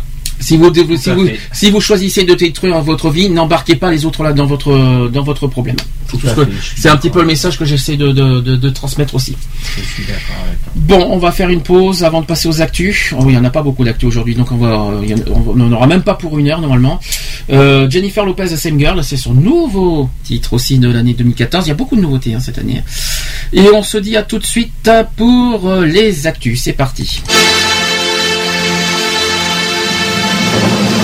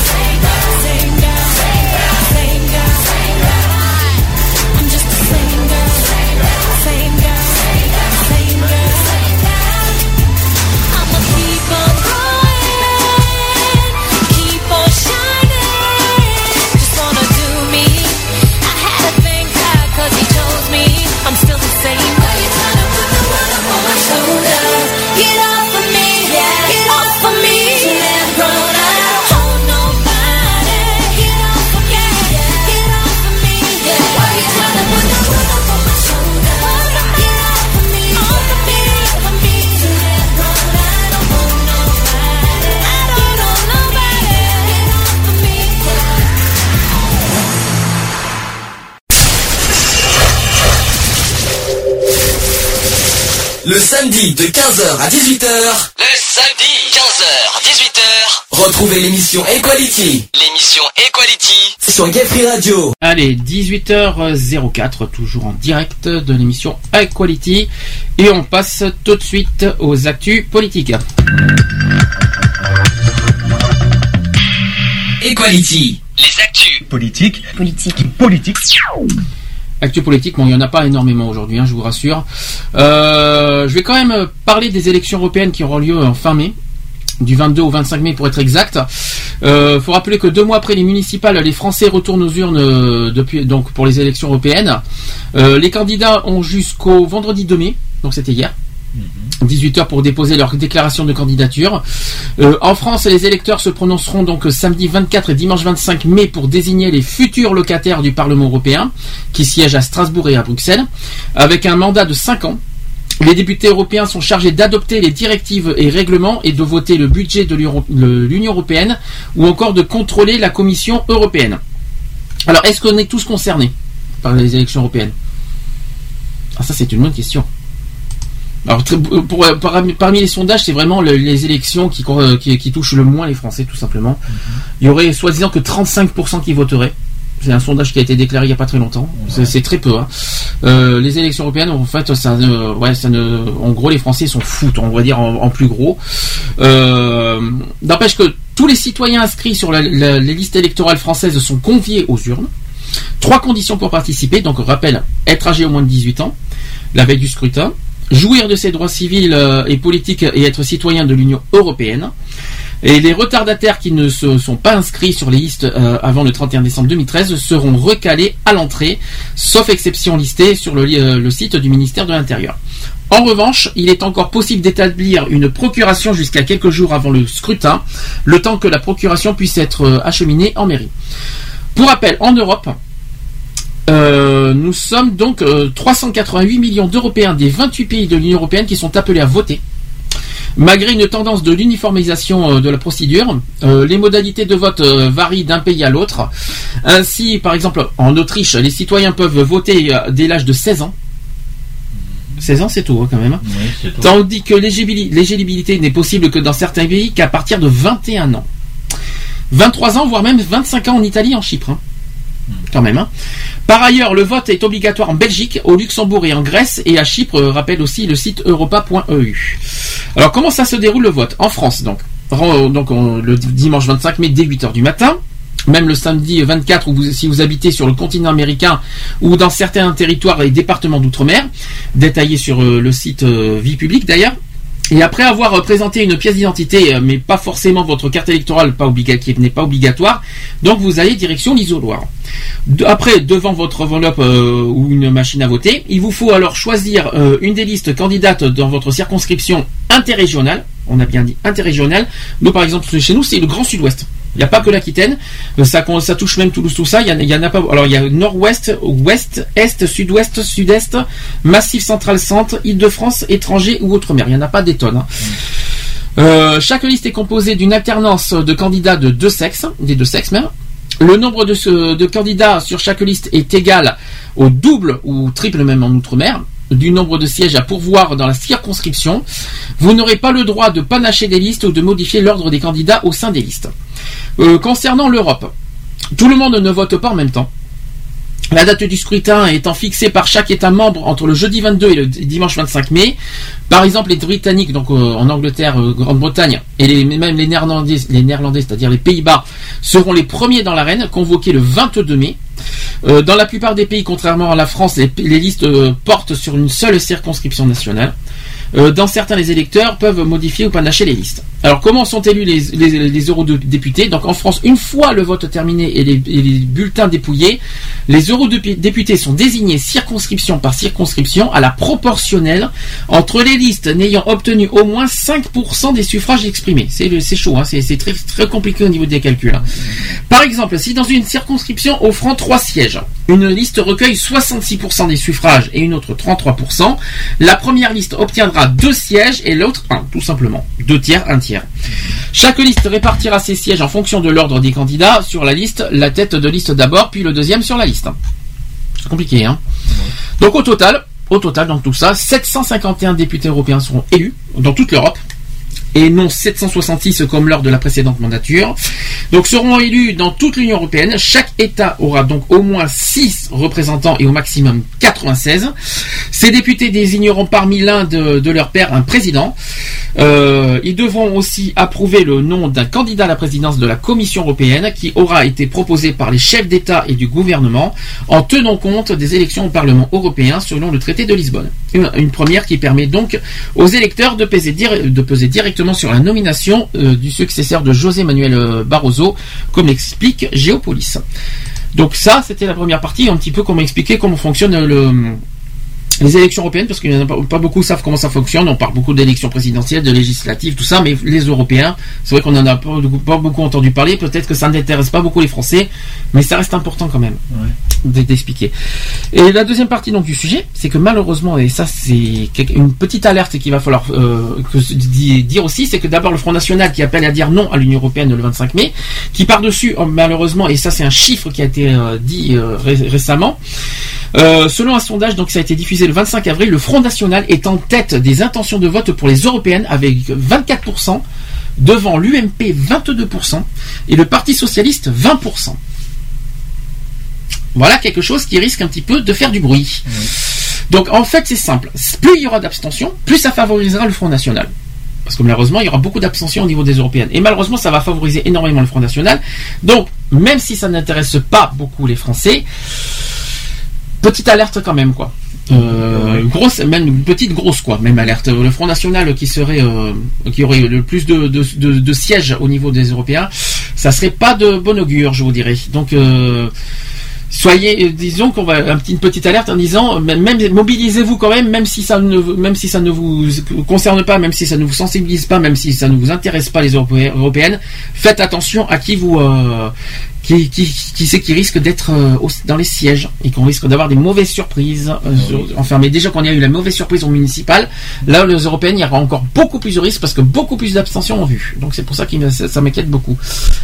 Euh, la, la dirigeante d'ailleurs du Front National, qu'on connaît bien malheureusement, malheureusement, Marine Le Pen et les maires de sa formation euh, qui nou- nouvellement élus à ses côtés de, sur l'estrade, ainsi que les têtes de liste aux européennes, a raillé la servilité présumée de François Hollande et Emmanuel Valls face aux fossoyeurs de la France.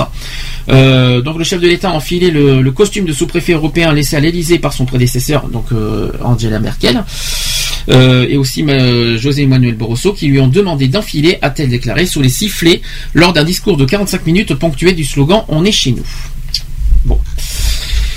Moi, je, je m'inquiète un petit peu de, de la suite, mais en tout cas, une petite alerte là-dessus.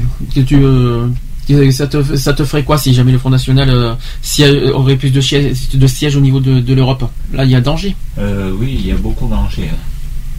Tu veux dire ton opinion vite fait sur le Front National, peut-être? Ton petit yeux Oh oui, là, là, là, tu... Ce serait peut-être déplacé.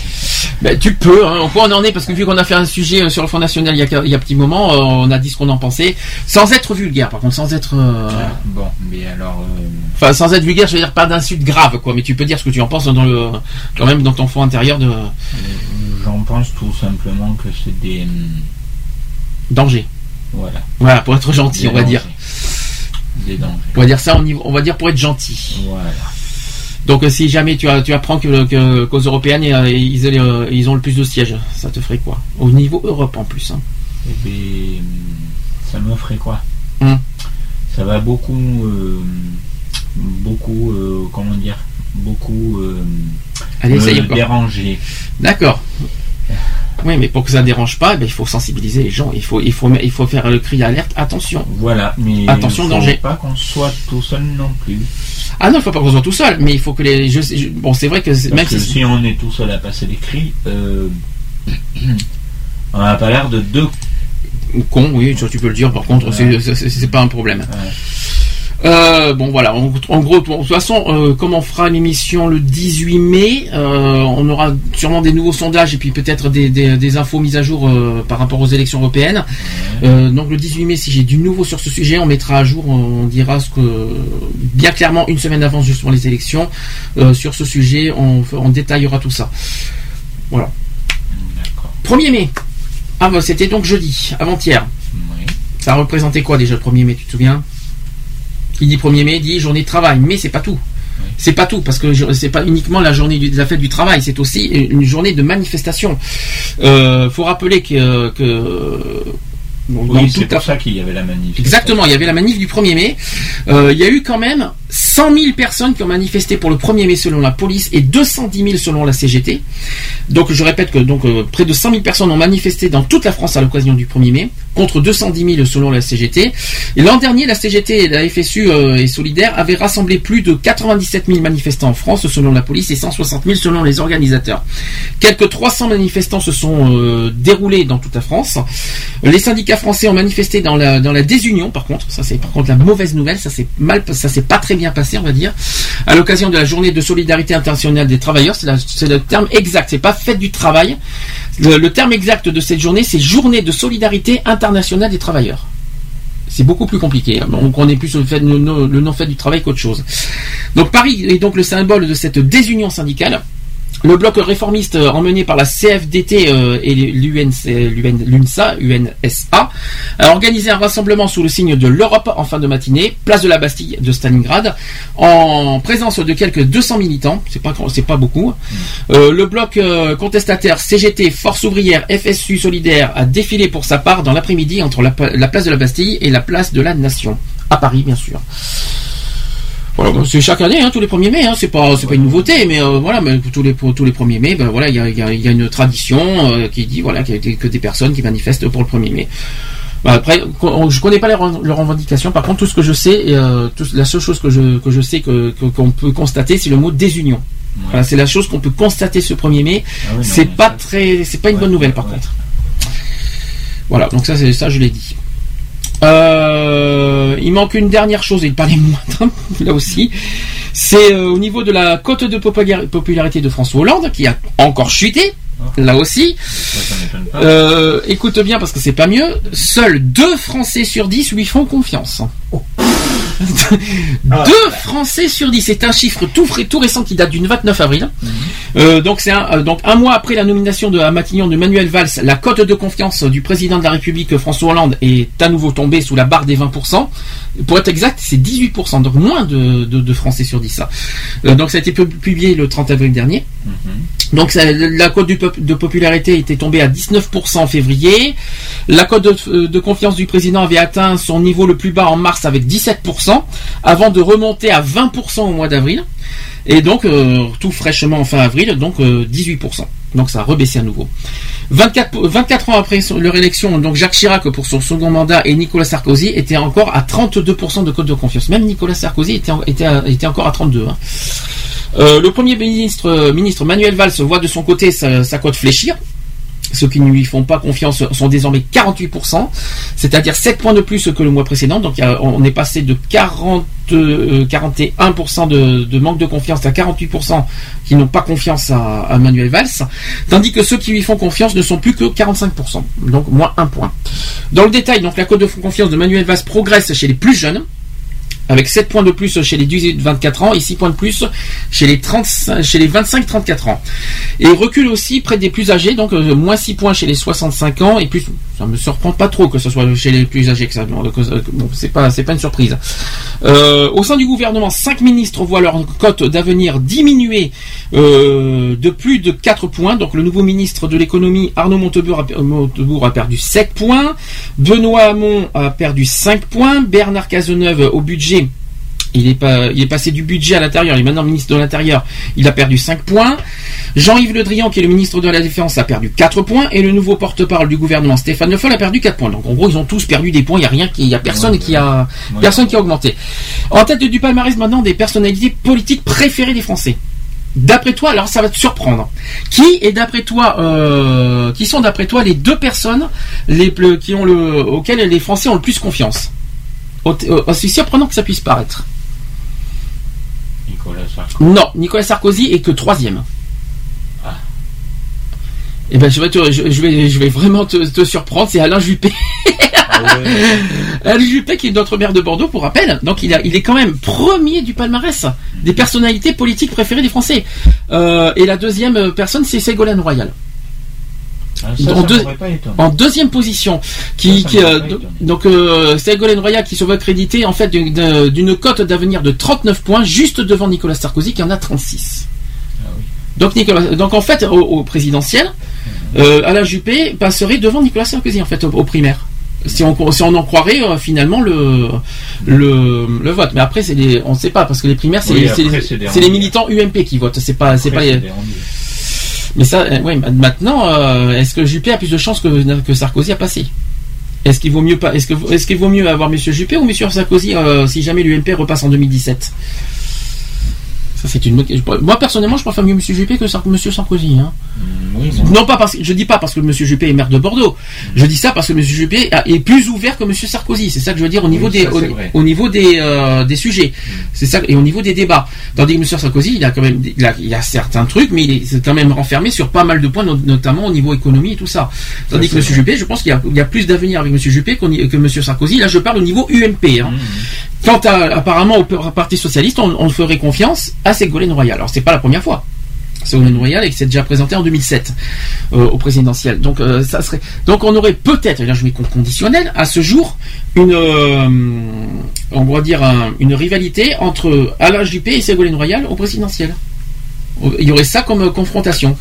Plus Marine Le Pen qui est en qui est, qui est en on va dire en version outsider on va dire.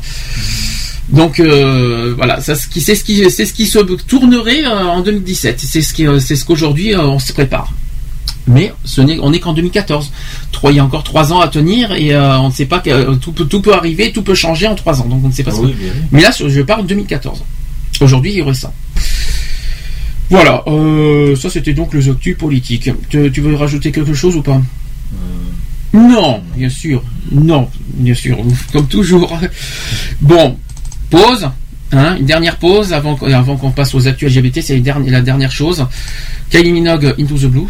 J'ai dit, il y a beaucoup de nouveautés aujourd'hui. Et on se dit à tout de suite pour la suite et la fin de l'émission avec les actus LGBT. LGBT, tu connais, je t'ai déjà dit la semaine dernière. Allez, c'est parti, à tout de suite.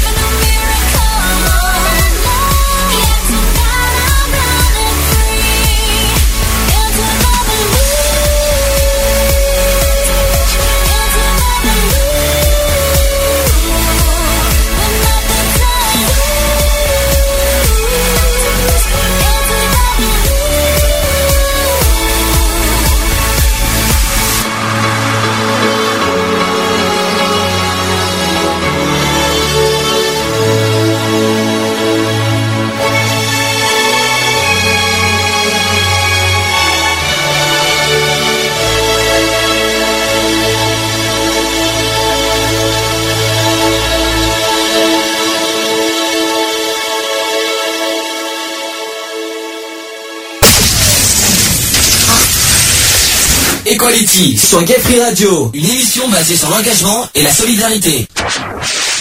Allez, 18h25, toujours en direct dans l'émission Equality. On passe tout de suite aux actus LGBT. Equality, Les actus LGBT, LGBT. LGBT, youpi, de, retour. Euh, actu LGBT, il n'y en a pas énormément non plus, hein, mais n'empêche, il y, a- il y a eu une info essentielle cette semaine qui, est passée, c'est notamment sur le sujet de la PMA, que je rappelle, le sujet de la PMA va être une des, un des sujets les plus, les plus importants au niveau de- des Gay Pride de cette année, j'en parlerai tout à l'heure des dates définitives des Gay Pride. Euh, il s'est passé un événement donc euh, il n'y a pas longtemps, c'est qu'il y a eu un premier refus d'adoption après la loi Taubira euh, sur le mariage pour tous. hein. Alors un tribunal a refusé en fait à un couple de femmes l'adoption de l'enfant euh, de la conjointe né d'une PMA à l'étranger au motif de la fraude à la loi. Donc le mariage pour tous ne, gar- ne garantit pas l'adoption pour tous. Euh, mardi dernier, donc le tribunal de grande instance de Versailles a refusé à un couple de femmes l'adoption de l'enfant de la conjointe. Euh, Martin, qui est un petit garçon de 4 ans, conçu par le biais d'un protocole de procréation médicalement assistée en Belgique, au motif de la fraude de la loi. Donc c'est une première depuis le vote de la loi Taubira. Depuis la promulgation du texte. Les tribunaux avaient a priori jusqu'à présent validé les adoptions d'enfants nés par PMA par la conjointe de la mère biologique. Et à l'inverse, le tribunal grande instance de Versailles a estimé qu'une PMA réalisée à l'étranger en violation de la loi française constitue une fraude à celle-ci qui est interdit en donc à la- l'adoption de l'enfant illégalement conçu. Euh, la requête d'adoption a été déposée par le couple en novembre 2013. Il éprouve aujourd'hui un sentiment de colère, d'injustice et va faire appel. Euh, nous sommes d'ailleurs certains qu'il y aura d'autres cas euh, qui va venir. L'ouverture du mariage et de l'adoption était censée protéger nos familles. Euh, aujourd'hui, donc on, a l'impression que c'est pas trop le cas. Après la récente annonce de l'abandon du débat sur la PMA par plusieurs membres du gouvernement, j'en vais en revenir dans, dans quelques instants, les associations homosexuelles ne décolèrent pas. Les enfants des familles homoparentales sont les nouveaux bâtards de la République. Ça, c'est une citation de l'inter-LGBT. Euh, ensuite, il y a autre, chose qui dit votre loi n'est qu'un trompe-l'œil. Votre loi est celle de, l'arbitraire. Une loi qui met en, en exergue que certaines familles valent mieux que d'autres. Donc ça, ça a été lancé par les enfants d'arc-en-ciel au président de la République et au premier ministre. Ça va fort. Et puis c'est pas fini parce que je crois qu'au Pride, ça va, ça va être encore plus, ça va être encore plus tendu les messages. Je, je le sens bien. Je le sens bien surtout qu'il y a une rumeur qui vient circuler que le Parti socialiste ne fera peut-être pas partie de la Gay Pride. Euh, c'est une rumeur qui circule en ce moment. Euh, je vais en revenir après. Donc la PMA qui est donc refoulée euh, pour de bon, euh, je répète par Manuel Valls. Donc ça c'est ça c'est aussi la mauvaise nouvelle de la semaine. Euh, ça a été donc dit le 27 avril dernier, donc dimanche dernier, alors qu'il assistait à la canonisation de Jean XIII et de Jean-Paul II au Vatican. Donc le Premier ministre Manuel Valls, qui est interrogé par le Figaro, a réaffirmé que le gouvernement s'opposerait à tout texte ou amendement de la majorité sur la PMA jusqu'à la fin de la législature. Autrement dit, jusqu'en 2017. Malheureusement. Donc ça veut dire que, quoi qu'il en soit, jusqu'en 2017, il n'y aura pas du tout de PMA. Et ça, je peux vous dire que les associations LGBT sont très en colère par rapport à cette annonce parce qu'on nous a fait une promesse en 2012 et en 2013. Et aujourd'hui, ben, cette promesse a été refoulée grâce à qui? Grâce à la manif pour tous pour pas changer. Euh, donc des propos qui corroborent les déclarations de la ministre des Affaires sociales, Marisol Touraine, invitée donc euh, du 12-13 dimanche dernier de France 3, euh, où elle a soutenu que la question de la PMA n'était plus à l'ordre du jour. Donc cette fois-ci, c'est terminé. La PMA ne sera plus à l'ordre du gouvernement jusqu'en 2017, et que donc euh, Marisol Touraine, ne préoccupait pas donc de façon majoritaire les Français. De son côté aussi, comme si ce n'était pas suffisamment clair. Laurence Rossignol, secrétaire d'État à la famille, qui euh, dans une interview euh, à Metro News le 23 avril considérait déjà que le moment n'était pas à légiférer sur la PMA. Donc lundi 28 avril dernier, elle a reçu euh, les opposants de l'égalité des droits, malheureusement. De quoi donner d'ailleurs de nouveaux gages de légitimité euh, au mouvement de la Manif pour tous, qui s'est immédiatement réjoui de sa rencontre avec la secrétaire d'État et notamment du renoncement clair du gouvernement sur la PMA. Euh, Ludovine de la Rochère, invitée sur le plateau du Grand Journal et de Canal Plus euh, lundi dernier, lundi soir, il a d'ailleurs réitéré sa satisfaction. Pour pas changer. Donc excédés, donc les associations LGBT ont donc fait entendre leur voix et ont réagi dans la foulée aux propos de Manuel Valls et de ses ministres. Pour la fédération des associations et des centres LGBT, d'abord, donc euh, ils disent cla- clairement que le gouvernement se trompe. Dans un communiqué du 27 avril, l'organisation au ton combatif soulève le retard de plus en plus flagrant de la France sur les questions de société. Et appelle d'ailleurs à reprendre l'offensive pour ouvrir l'accès à la PMA aux couples de femmes homosexuelles. Il faut rappeler que la PMA est ouverte aux hétérosexuels, hein, chez les femmes. hein. Donc euh, pourquoi, pourquoi finalement ouvrir euh, euh, la PMA aux femmes hétéro- hétérosexuelles et pas aux, femmes homosexuelles? Qu'est-ce qui en empêche? Rien. Ben, Si, si, comme j'ai dit, comme j'ai dit il y a pas très longtemps, s'ils devraient supprimer, s'ils sont contre la PMA, ben, qui, qui ferment la PMA à toutes, pas uniquement aux homosexuels, parce que là ça devient de la discrimination pure et simple. Donc c'est ça que je ne comprends pas. Et c'est pour ça aussi que l'association LGBT se crie leur colère et que nous aussi d'ailleurs on a on a dit plusieurs fois notre euh, notre colère à ce sujet euh, par rapport au fait que le gouvernement se désiste sur euh, ce sujet.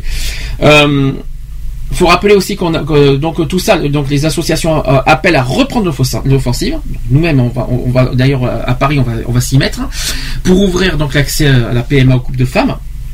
Euh, on en appelle euh, donc pour les prochaines marches des fiertés, n'en déplaise à ma- Madame Marisol Touraine, qui n'est pas près d'être canonisée par le mouvement LGBT. Nous, donc on réclame l'égalité, nous, quoi qu'il en soit, nous réclamerons l'égalité en gros, en large, en bloc, tout ce que vous voulez. En particulier la PMA pour toutes les femmes. Voilà, ça, ça sera, quoi qu'il en soit, le but recherché de la Gay Pride cette année.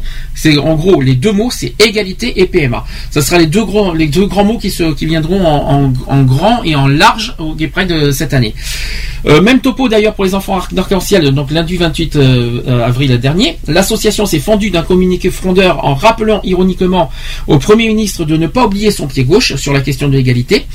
Il faut pas oublier que l'égalité des droits, c'est maintenant. Donc ça, ça a été dit par SOS Homophobie dans un autre communiqué du 29 avril, par l'intermédiaire de son président Johan Rosevich. J'aime bien parce que l'égalité, on en a parlé il y a quelques temps. J'aime bien qu'on nous pique un petit peu nos, idées, mais c'est pas grave. Les grandes associations, ils adorent empiéter sur les petites associations. Mais bon, par les soucis d'égalité, on va pas leur en vouloir. L'association qui rappelle aussi, la SOS Homophobie, qui rappelle que la PMA qui est une promesse oubliée, faisait partie des engagements de campagne de François Hollande pour l'élection présidentielle de 2012. Donc euh, cette association donc euh, critique notamment la posture d'apaisement voulue par le gouvernement. Nous attendions du nouveau gouvernement du courage et de la détermination sur cette question. Il n'en est rien malheureusement. Et euh, toujours un, un- un communiqué qui a été dit par Johan Rosevich qui dit le rôle du gouvernement est-il aujourd'hui de répondre uniquement à celles et ceux qui manifestent avec force dans la rue contre l'égalité des droits? Ça c'est une bonne question. Et Frigide Barjot qui parle aujourd'hui de victoire, tandis que Christine Boutin rappelle euh, son désir de voir abroger la loi ouvrant le mariage et l'adoption aux couples de personnes de même sexe. Donc en gros, il faut rappeler, la manif pour tous, de toute façon, leur but est clair. C'est pas uniquement euh, qu'ils sont contre la PMA. Eux, ce qu'ils visent, c'est tous les droits LGBT. Voilà. En fait, c'est clair, net et précis. Ils visent tout ce qui concerne les droits LGBT. Le mariage, la PMA, le don du sang, tout ça. Tout ce qui, tout ce qui touche les droits LGBT, ben, la manif pour tous sera toujours là pour contrer euh, l'égalité des droits et que les, ce que les LGBT revendiquent. Alors, ça veut dire que si la manif pour tous euh, demain serait euh, candidat et qui, se- qui serait au pouvoir, eh ben, tous les, tous les lieux LGBT seraient fermés. En gros, les, tout ce qui est LGBT, tout ce qui est égalité des droits, le mariage, tout, tout, mais alors tout. Eux, c'est leur recherche ultime. C'est pas, ils touchent pas que la PMA, hein. ils touchent pas que l'adoption. C'est archi faux, ça. hein. Ils touchent même la- le mariage. Donc c'est pour vous dire, les enfants, c'est qu'un prétexte euh, pour la manif pour tous, pour euh, pour pour se, pour dire voilà.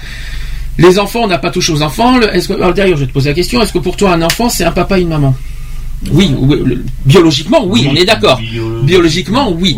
Mais est-ce qu'un enfant peut être élevé par deux hommes, par deux femmes, par un homme et une femme? Est-ce qu'un un enfant euh, peut être élevé autant par un- deux hommes, par deux femmes, par un homme et une femme, par euh, par une femme célibataire, un homme célibataire? Voilà. Est-ce que pour toi, ça te dérange ce côté-là? Non, moi ça me dérange pas du tout.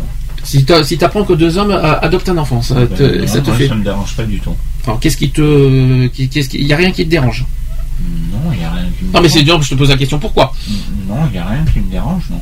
Parce que j'estime que ce soit deux hommes ou deux femmes euh, euh, qui élèvent un enfant, euh, ben voilà, c'est c'est quand même des parents. Mhm. Voilà.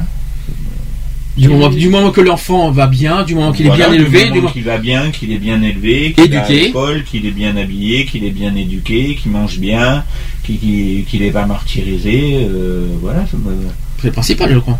Voilà. Le- et euh, pour la PMA, sachant que je rappelle, je rappelle que le- la PMA est ouverte aux hétérosexuels, je, je tiens à le rappeler qu'il y a une loi qui existe pour ça. Aujourd'hui, euh, aujourd'hui, c'est clair que la manif pour tous veut pas que les femmes homosexuelles. De toute façon, c'est simple. La PMA, si si- s'ils étaient réellement contre la PMA, il va falloir qu'on m'explique dans ce cas aujourd'hui pourquoi ils attaquent pas la PMA dans dans le sens large du terme. C'est-à-dire qu'ils veulent pas que la PMA soit euh, accessible aux couples homosexuels. Alors, et, et par contre, ce qui est bizarre, c'est qu'on ne dit rien.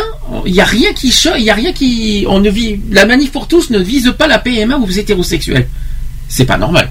Oui, non, c'est pas normal. C'est ça que je ne comprends pas. C'est c'est visé sur les homosexuels, mais pas sur les hétérosexuels. Même chose. Même chose. Si, euh, quand j'entends par exemple le gouvernement, euh, il y en a certains qui sont contre la PMA. Parfait. Alors pourquoi autoriser la PMA aux hétérosexuels alors S'ils sont contre la PMA, Ben oui. c'est idiot. Ben oui. C'est complètement contradictoire tout ce que j'entends. Donc l'égalité des droits, elle est là. C'est comme le don du sang. Tiens, don du sang, même chose. Le don du sang n'est pas ouvert aux homosexuels mais aux hétérosexuels. Pourquoi? Parce qu'il y a une histoire du sida là-dedans. Risque du sida. Il faut pas oublier que le sida concerne tout le monde et pas que les homosexuels. C'est pas parce que les homosexuels sont plus, euh, sont- les hommes homosexuels sont plus euh, concernés et touchés par le sida que ça veut dire que c'est que, que- que c'est uniquement les gays qu'il faut interdire euh, par rapport au don du sang parce qu'ils parce qu'ils sont plus touchés par le sida. C'est faux parce que les hétérosexuels qui peuvent donner du sang peuvent être touchés par le sida. Ben oui, tout à fait. C'est ça qui, c'est totalement contradictoire. Ben Mais en fait, en fait, la- la- ce qui est clair net aujourd'hui, c'est qu'en gros, à l'heure aujourd'hui, c'est qu'il y a encore des pensées arriérées de certaines personnes, que en gros, l'homosexualité est un péché au niveau religieux. Donc il y en a encore qui sont dans cet esprit-là, que l'homosexualité est encore une maladie mentale. C'est encore ce que disent certaines personnes, que l'homosexualité est, une, c'est un crime, c'est un ci, c'est un là. Donc voilà, en fait, la réelle raison aujourd'hui, la vraie raison, c'est ça, c'est religieux et, euh, et au au niveau sentimental. C'est pas une question de loi. La loi, la loi, c'est la loi. C'est une question religieuse et une question sentimentale que voilà qu'on nous qui font tout pour nous interdire d'avoir des droits. C'est tout bête. Si on fait le, le, clair n'était précis. Demain, on demande un autre un autre truc LGBT. Peu importe ce que c'est, euh, je sais pas moi. Euh, bah tiens, si on parle du don du sang, parce que pour l'instant c'est pas euh, ça n'a pas été remis au goût du jour. On demanderait demain euh, l'accès au don du sang. Ben, la manif pour tous, ça va dire ah ben non, désolé, don du sang c'est pas fait pour les homosexuels. Ils vont tout faire pour attaquer pour, pour éviter le don du sang euh, aux homosexuels. Ils ont attaqué aussi la théorie du genre euh, à l'école. Parler de l'homosexualité, de, de la transsexualité à l'école. Et ben la manif pour tous, ça c'est dit ah non désolé les enfants n'ont pas à apprendre ça. euh, de quel droit on fait apprendre ça à nos enfants? C'est voilà voilà voilà l'état actuel des choses.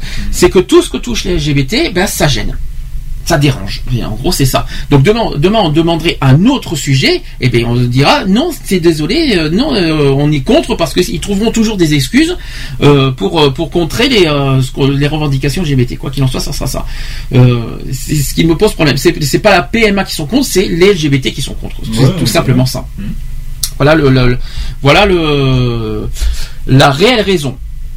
Euh, N'empêche que l'inter-LGBT, alors l'inter-LGBT, je t'explique que c'est, c'est la grosse os- association nationale euh, qui regroupe en fait plusieurs, euh, plusieurs centres LGBT de France.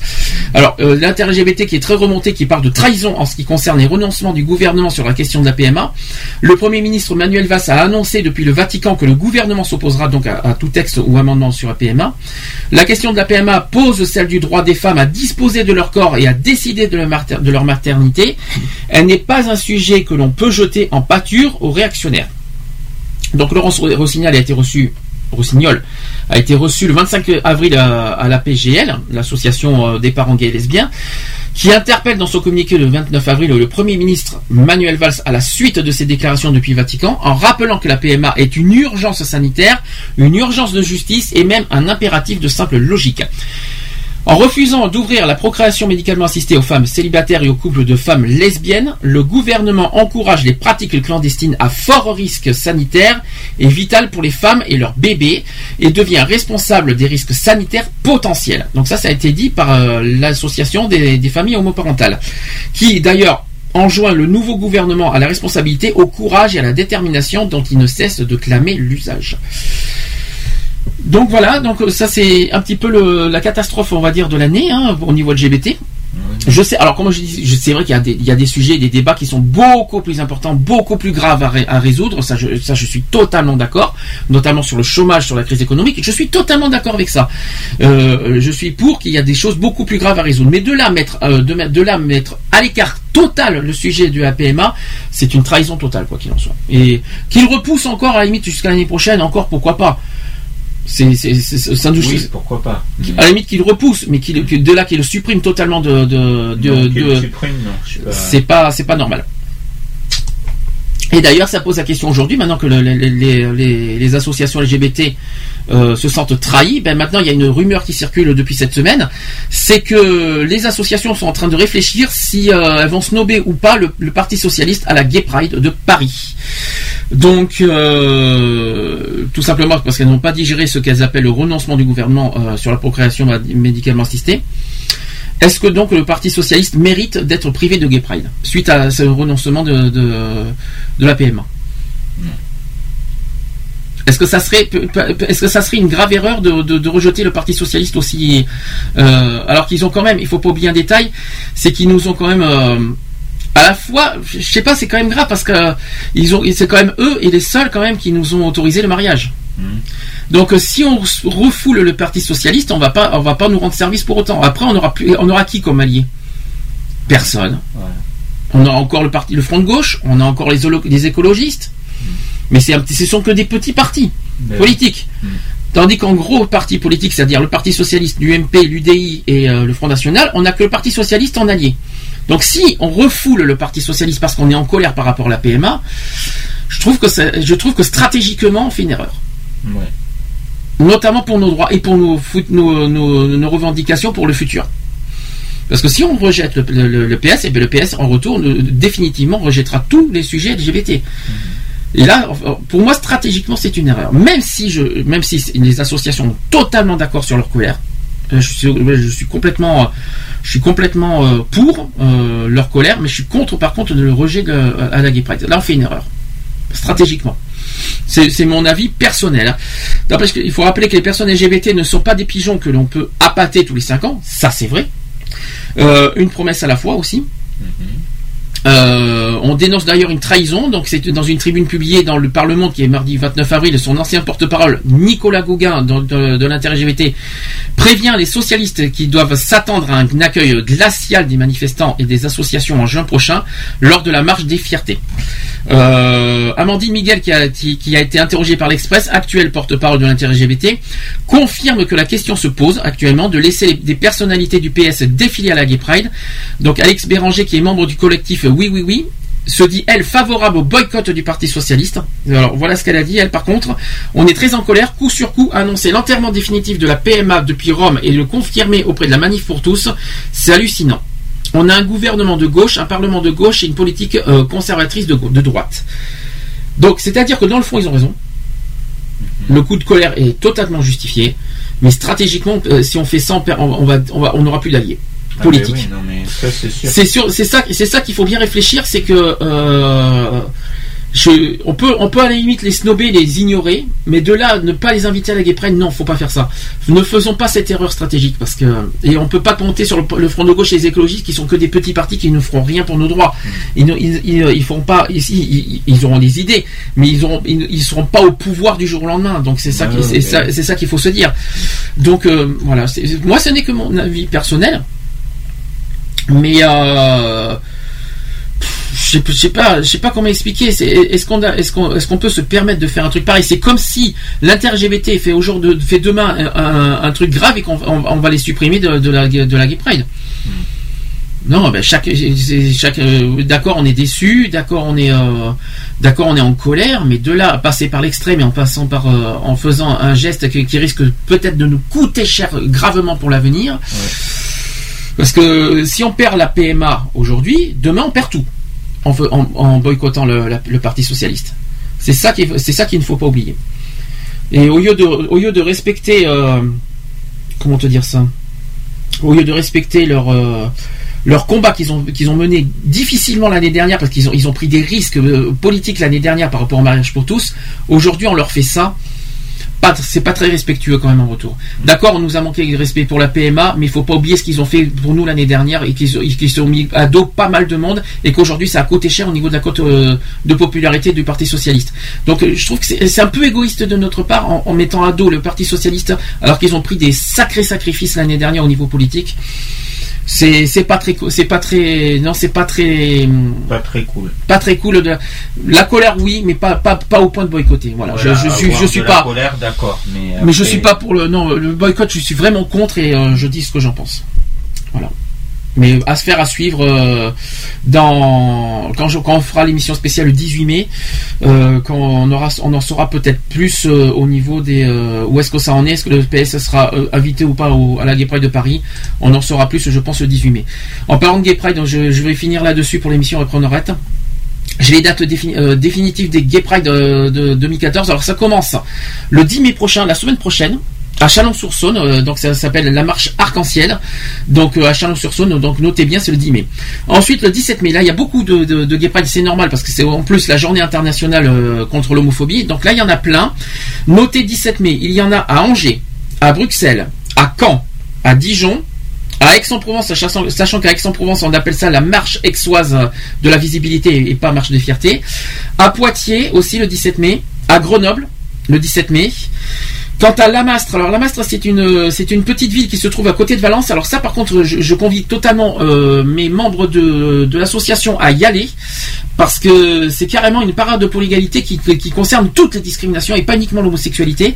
Et ça franchement c'est genre de là d'ailleurs je félicite énormément je, je tiens à, tenir à mettre mon chapeau à cette euh, association qui s'appelle Vallée de Cœur qui, se trouve à Lamastre qui, euh, qui, qui organise ce genre de, de, de parade. Bon, le mot parade, c'est peut-être pas bien trouvé, mais ce genre de manifestation euh, pour l'égalité, c'est-à-dire franchement de inclure toutes les discriminations sans distinction ni ni de handicap, ni de racisme, ni de voilà les 20 discriminations inclus et tout ça, ça devrait se faire beaucoup plus et dans toutes les euh, dans toutes les villes de France. D'ailleurs, je vais beaucoup y réfléchir sur ce sujet. Je me demande si on va pas en faire euh, nous, si on va pas en créer un nous aussi à Bordeaux.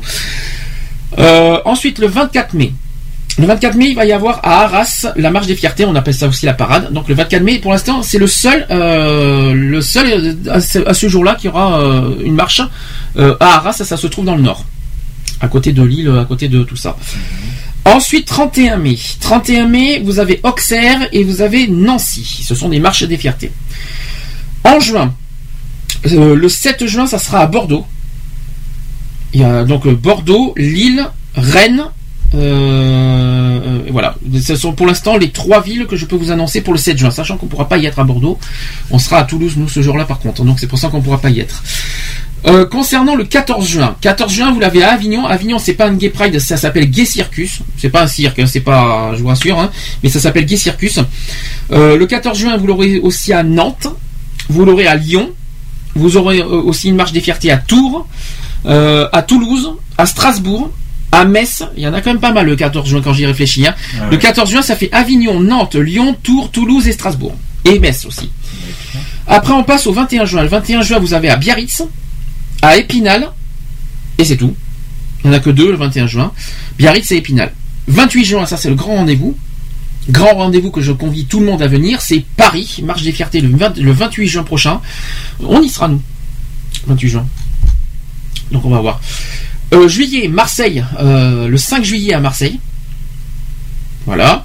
Le Mans, aura lieu peut-être le 5 juillet. La date est à confirmer, mais euh, la culture Pride de- du Mans serait le 5 juillet. À Montpellier, la marche diversité aurait lieu, aura lieu le 12 juillet. À Nice, la Pink Parade aura lieu le 19 juillet. Et enfin, alors il y a une marche des fiertés d'altitude aussi belle, on n'a pas la date, mais ça serait en fin juillet, on n'a pas la date exacte, mais ça, serait normalement le 26 juillet si, euh, on ne se trompe pas, mais on n'a pas la date définitive. Et enfin, en août, il, reste deux, donc à Anvers, en Belgique, on appelle ça l'Anvers Pride, c'est du 4 au 10 août. Et le Festigué de Gourin qui aura lieu le 2 août 2014. Voilà, je vous ai dit au niveau des dates et enfin pour bien sûr l'Europride, il faut pas oublier l'Europride et aura par contre ça par contre je suis pas très très euh, content de voir ça, c'est que l'Europride aura, aura lieu en même temps que la Gay Pride de Paris. Ça par contre c'est pas très cool. Ça aura lieu du 20 au 29 juin 2014. Voilà, je vous ai dit toutes les dates.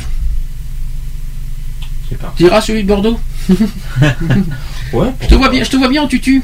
Oui, euh, non, peut-être pas. En non. tutu rose avec une plume Non, tu veux pas Non, peut-être pas, non. Oh, tu veux pas faire honneur Tu veux pas essayer Non.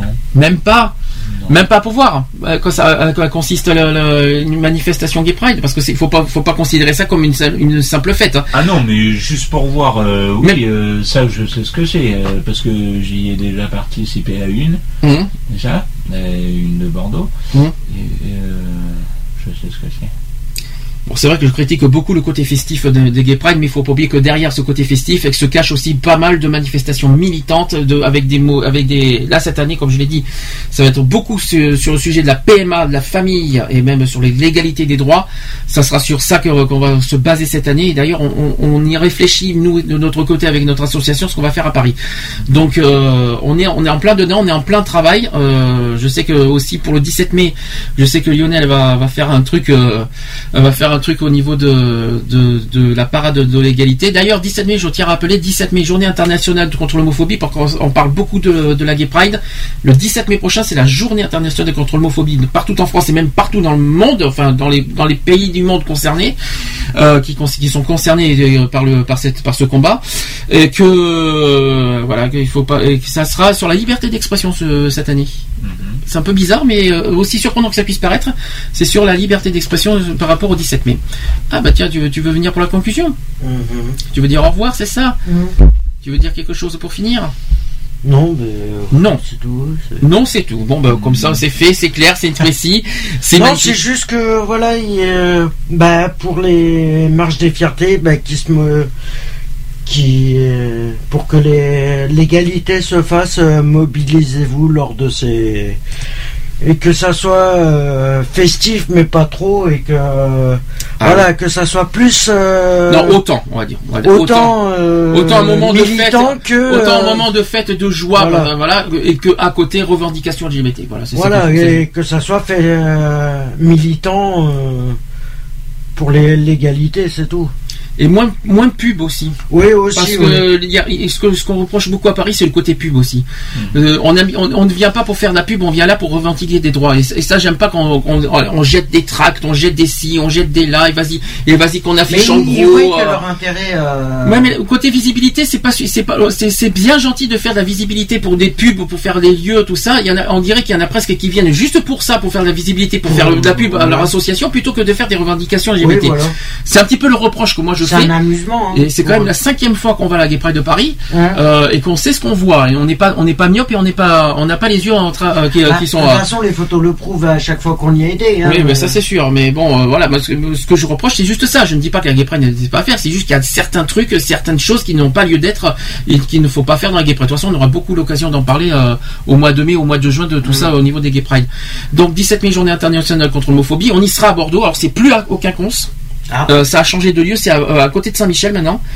Euh, ça se trouve, alors si j'ai bien vu, à la plaine des sports. Je sais pas où c'est. La plaine des sports, c'est dans le, conservatoire. c'est ça. Alors c'est la plaine des sports.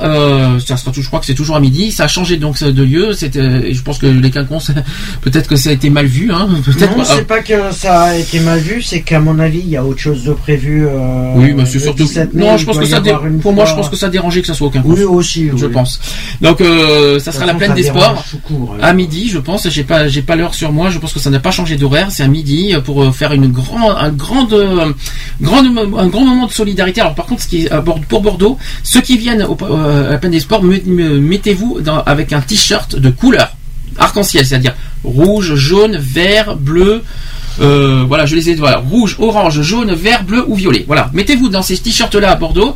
Venez avec nous et puis on, créera ensemble. soit, euh, et on- soit partout, et on créera ensemble donc en fait un, moment de de fraternité, de solidarité pour voilà pour faire une grande chaîne de solidarité en couleur arc-en-ciel pour montrer la pour, voilà pour montrer un petit peu le le côté euh, voilà le côté homosexualité euh, Soutien, que nous sommes là, que nous sommes présents, que nous existons, que nous euh, que nous revendiquons et que nous euh, voilà que, que nous sommes pas que des éga- niveau égalité, Et, euh, niveau fraternité. ah oui, niveau- pas que les homosexuels, venez t- que hétéros, Que tout euh, tout le monde peut venir. Hein. Voilà. Tout le monde peut venir à ce rendez-vous hétéro comme homo. Venez, vous êtes tous et bienvenus du moment qu'on voilà qu'on est tous égali- éga- euh, dans un esprit d'égalité et de solidarité. C'est ça le, le but précis.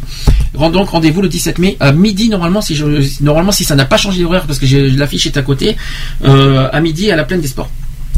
Voilà, euh, c'est-à-dire à côté de Saint-Michel. Euh, et puis voilà, j'ai tout dit. Et puis en prochaine émission le 18 mai, c'est par contre, on, le 17 mai on pourra pas, on a une journée chargée, hein, faut, être, faut être honnête. Sûr. Euh, on a une journée chargée, donc prochaine émission, ça sera le sujet bien sûr de l'homosexualité dans tous les sens du terme, dans le sens large du terme cette fois. Et on va parler du sujet aussi du thème de l'année euh, du 17 mai, c'est sur, la liberté d'expression. J'avoue que ça m'a surpris quand j'ai vu ça. La liberté d'expression des homosexuels, bien sûr, pas la liberté d'expression en général. hein. Pourquoi la liberté d'expression? Moi, je sais pourquoi. C'est ce que le. Front National revendique. Oui, Parce que qui a- c'est ce que oui. c'est ce que le Front National et Manif pour tous n'arrêtent pas de revendiquer. La liberté d'expression, si la liberté d'expression ça, ben nous on va par- on va à notre tour dire ce que c'est que la liberté d'expression. Et ben ça sera le thème de du 17 mai, du 18 mai, euh, 17 mai pour, pour la journée et du 18 mai aussi pour la- l'émission, la prochaine émission. 24 mai. euh, émission spéciale aussi, Euh, ça sera sur la, la lutte contre la, la, la lutte contre les maltraitances des animaux. J'y tiens personnellement. Je, voilà, je- on l'a jamais fait encore en trois ans d'émission. Euh, on va en parler, euh, voilà. Et je rappelle d'ailleurs que la fin de la saison, ça sera le 21 juin. Ah, déjà, dans un mois et demi, ça sera, la- ouais. ça sera la fin de la saison quand même. La l'émission. journée de l'été. Le Voilà, jour de le jour de l'été, normalement. Faites de la musique aussi au passage. Donc on, fera une, une grosse spéciale, peut-être une émission plus longue pour euh, justement pour fêter la musique ensemble. Donc euh, ça sera ça sera sympa. Voilà, j'ai tout dit. Euh, podcast www.equality-podcast avec un s.fr. Vous avez aussi nos, nos, podcasts sur iTunes, sur Digipod, sur euh, Live Radio, euh, sur Facebook aussi. Vous avez sur nos pages Facebook, vous avez nos, podcasts. Voilà, j'ai tout dit. Vous dire quelque chose pour finir, pour conclure, il est bientôt 19h là. Eh ben, Merci. ah oui. Sympa. C'était c'était agréable. Non, c'est Oui, pas c'était mal. Le sujet qui était pas mal, mais voilà, je, euh, on peut. euh, je pense qu'à mon avis, euh, il y a beaucoup de choses à faire pour que les, les choses avancent. euh, Il y a beaucoup de choses à faire pour que les choses avancent. Oula. Mais oui, Oui, je par pense rapport à ce qu'on a parlé. voilà. Voilà, Tu parles a- de- il alors, y a tu parles de pas, quoi il y a pas assez de sanctions par rapport à tout ça. Ah là, tu reviens sur le sujet de l'alcool pour qu'on Ouais. soit, qu'on- qu'on soit bien. Il n'y a euh, a pas assez de sanctions. mhm. Lionel, C'est qui, un peu trop léger. Lionel qui, qui, qui reste dans son coin, qui nous dit quand même bonne émission, mais qui, n'a- qui, qui, qui écoute, mais qui qui n'a pas Mais qui beaucoup nous a réagi. pas donné son point de vue là-dessus. Mais c'est pas grave, mais bon, il nous a écouté, c'est le principal, c'est déjà ça. Donc, euh, euh, merci en tout cas d'ailleurs aux auditeurs qui ont pu nous écouter, en direct d'ailleurs. Oui. D'ailleurs, oui. Et Ah. on remercie d'ailleurs toutes les euh, personnes qui nous réécoutent en podcast euh, derrière. Voilà. Toujours, euh, toujours, euh, toujours les fidèles au poste et on les remercie. Voilà, c'est tout ce qu'on peut dire. Alors, on se donne rendez-vous cette fois dans 15 jours. Je rappelle que la semaine prochaine, pas d'émission, exceptionnellement, hein, pour euh, motif personnel. Euh, ah, Lionel qui rajoute l'alcool, oui, mais l'eau, non. Est-ce que tu peux nous, est-ce que tu peux me préciser pourquoi tu dis ça, s'il te plaît, Lionel, euh, sur le chat, parce que je vois pas l'alcool, oui, mais l'eau, non. Ah, on a un autre visiteur qui arrive. Alors, notre, notre visiteur qui, qui arrive pour la fin. poilu. Il vient dire un petit au Il vient faire un bisou. tu viens dire au revoir aux éditeurs. Aux auditeurs et auditrices peut-être surtout. Peut-être que tu veux, tu veux passer un message euh, de cœur peut-être? T'as besoin d'une d'une femme, D'une femelle. Euh, d'une femelle? Hein? Euh, Tu vas Tu avoir un an. de quel âge à quel âge? Monsieur qui va avoir un an le, le mardi, hein, Ah déjà. bah, euh, de nous fait- 6 mois à un an, tu la veux.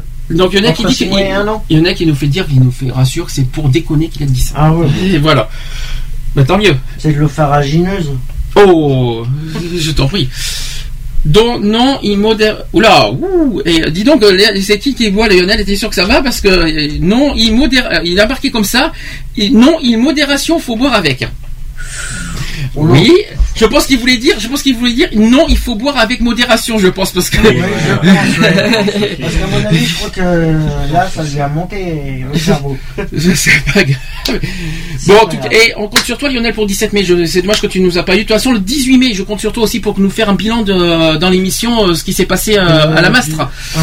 Bon, euh, je- on compte sur toi, les adhérents, euh, faire un petit bilan euh, du 17 mai. euh, voilà, nous, on fera un bilan de Bordeaux. J'espère qu'on les aura en direct. On les aura en direct et on, les, on, on fera un bilan bien. des deux, des deux, ouais, parce qu'on fera. Oui, il y a celui de Bordeaux, celui de Bordeaux et celui de la Mastre parce qu'on en fera deux. Nous personnellement, on sera divisé en deux au niveau de, au niveau de, de- de- du 17 mai, mais on sera euh, pour la même cause.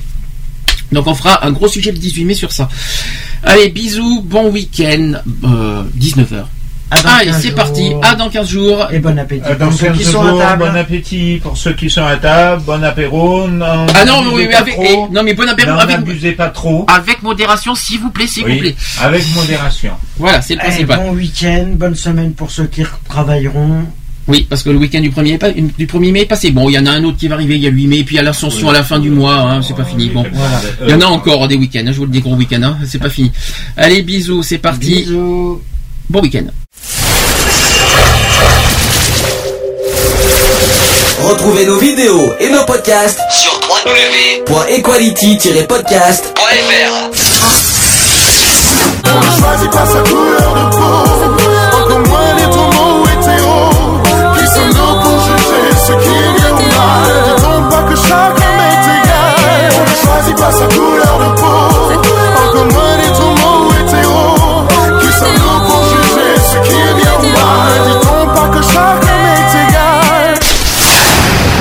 Voilà, c'est fini. À très bientôt.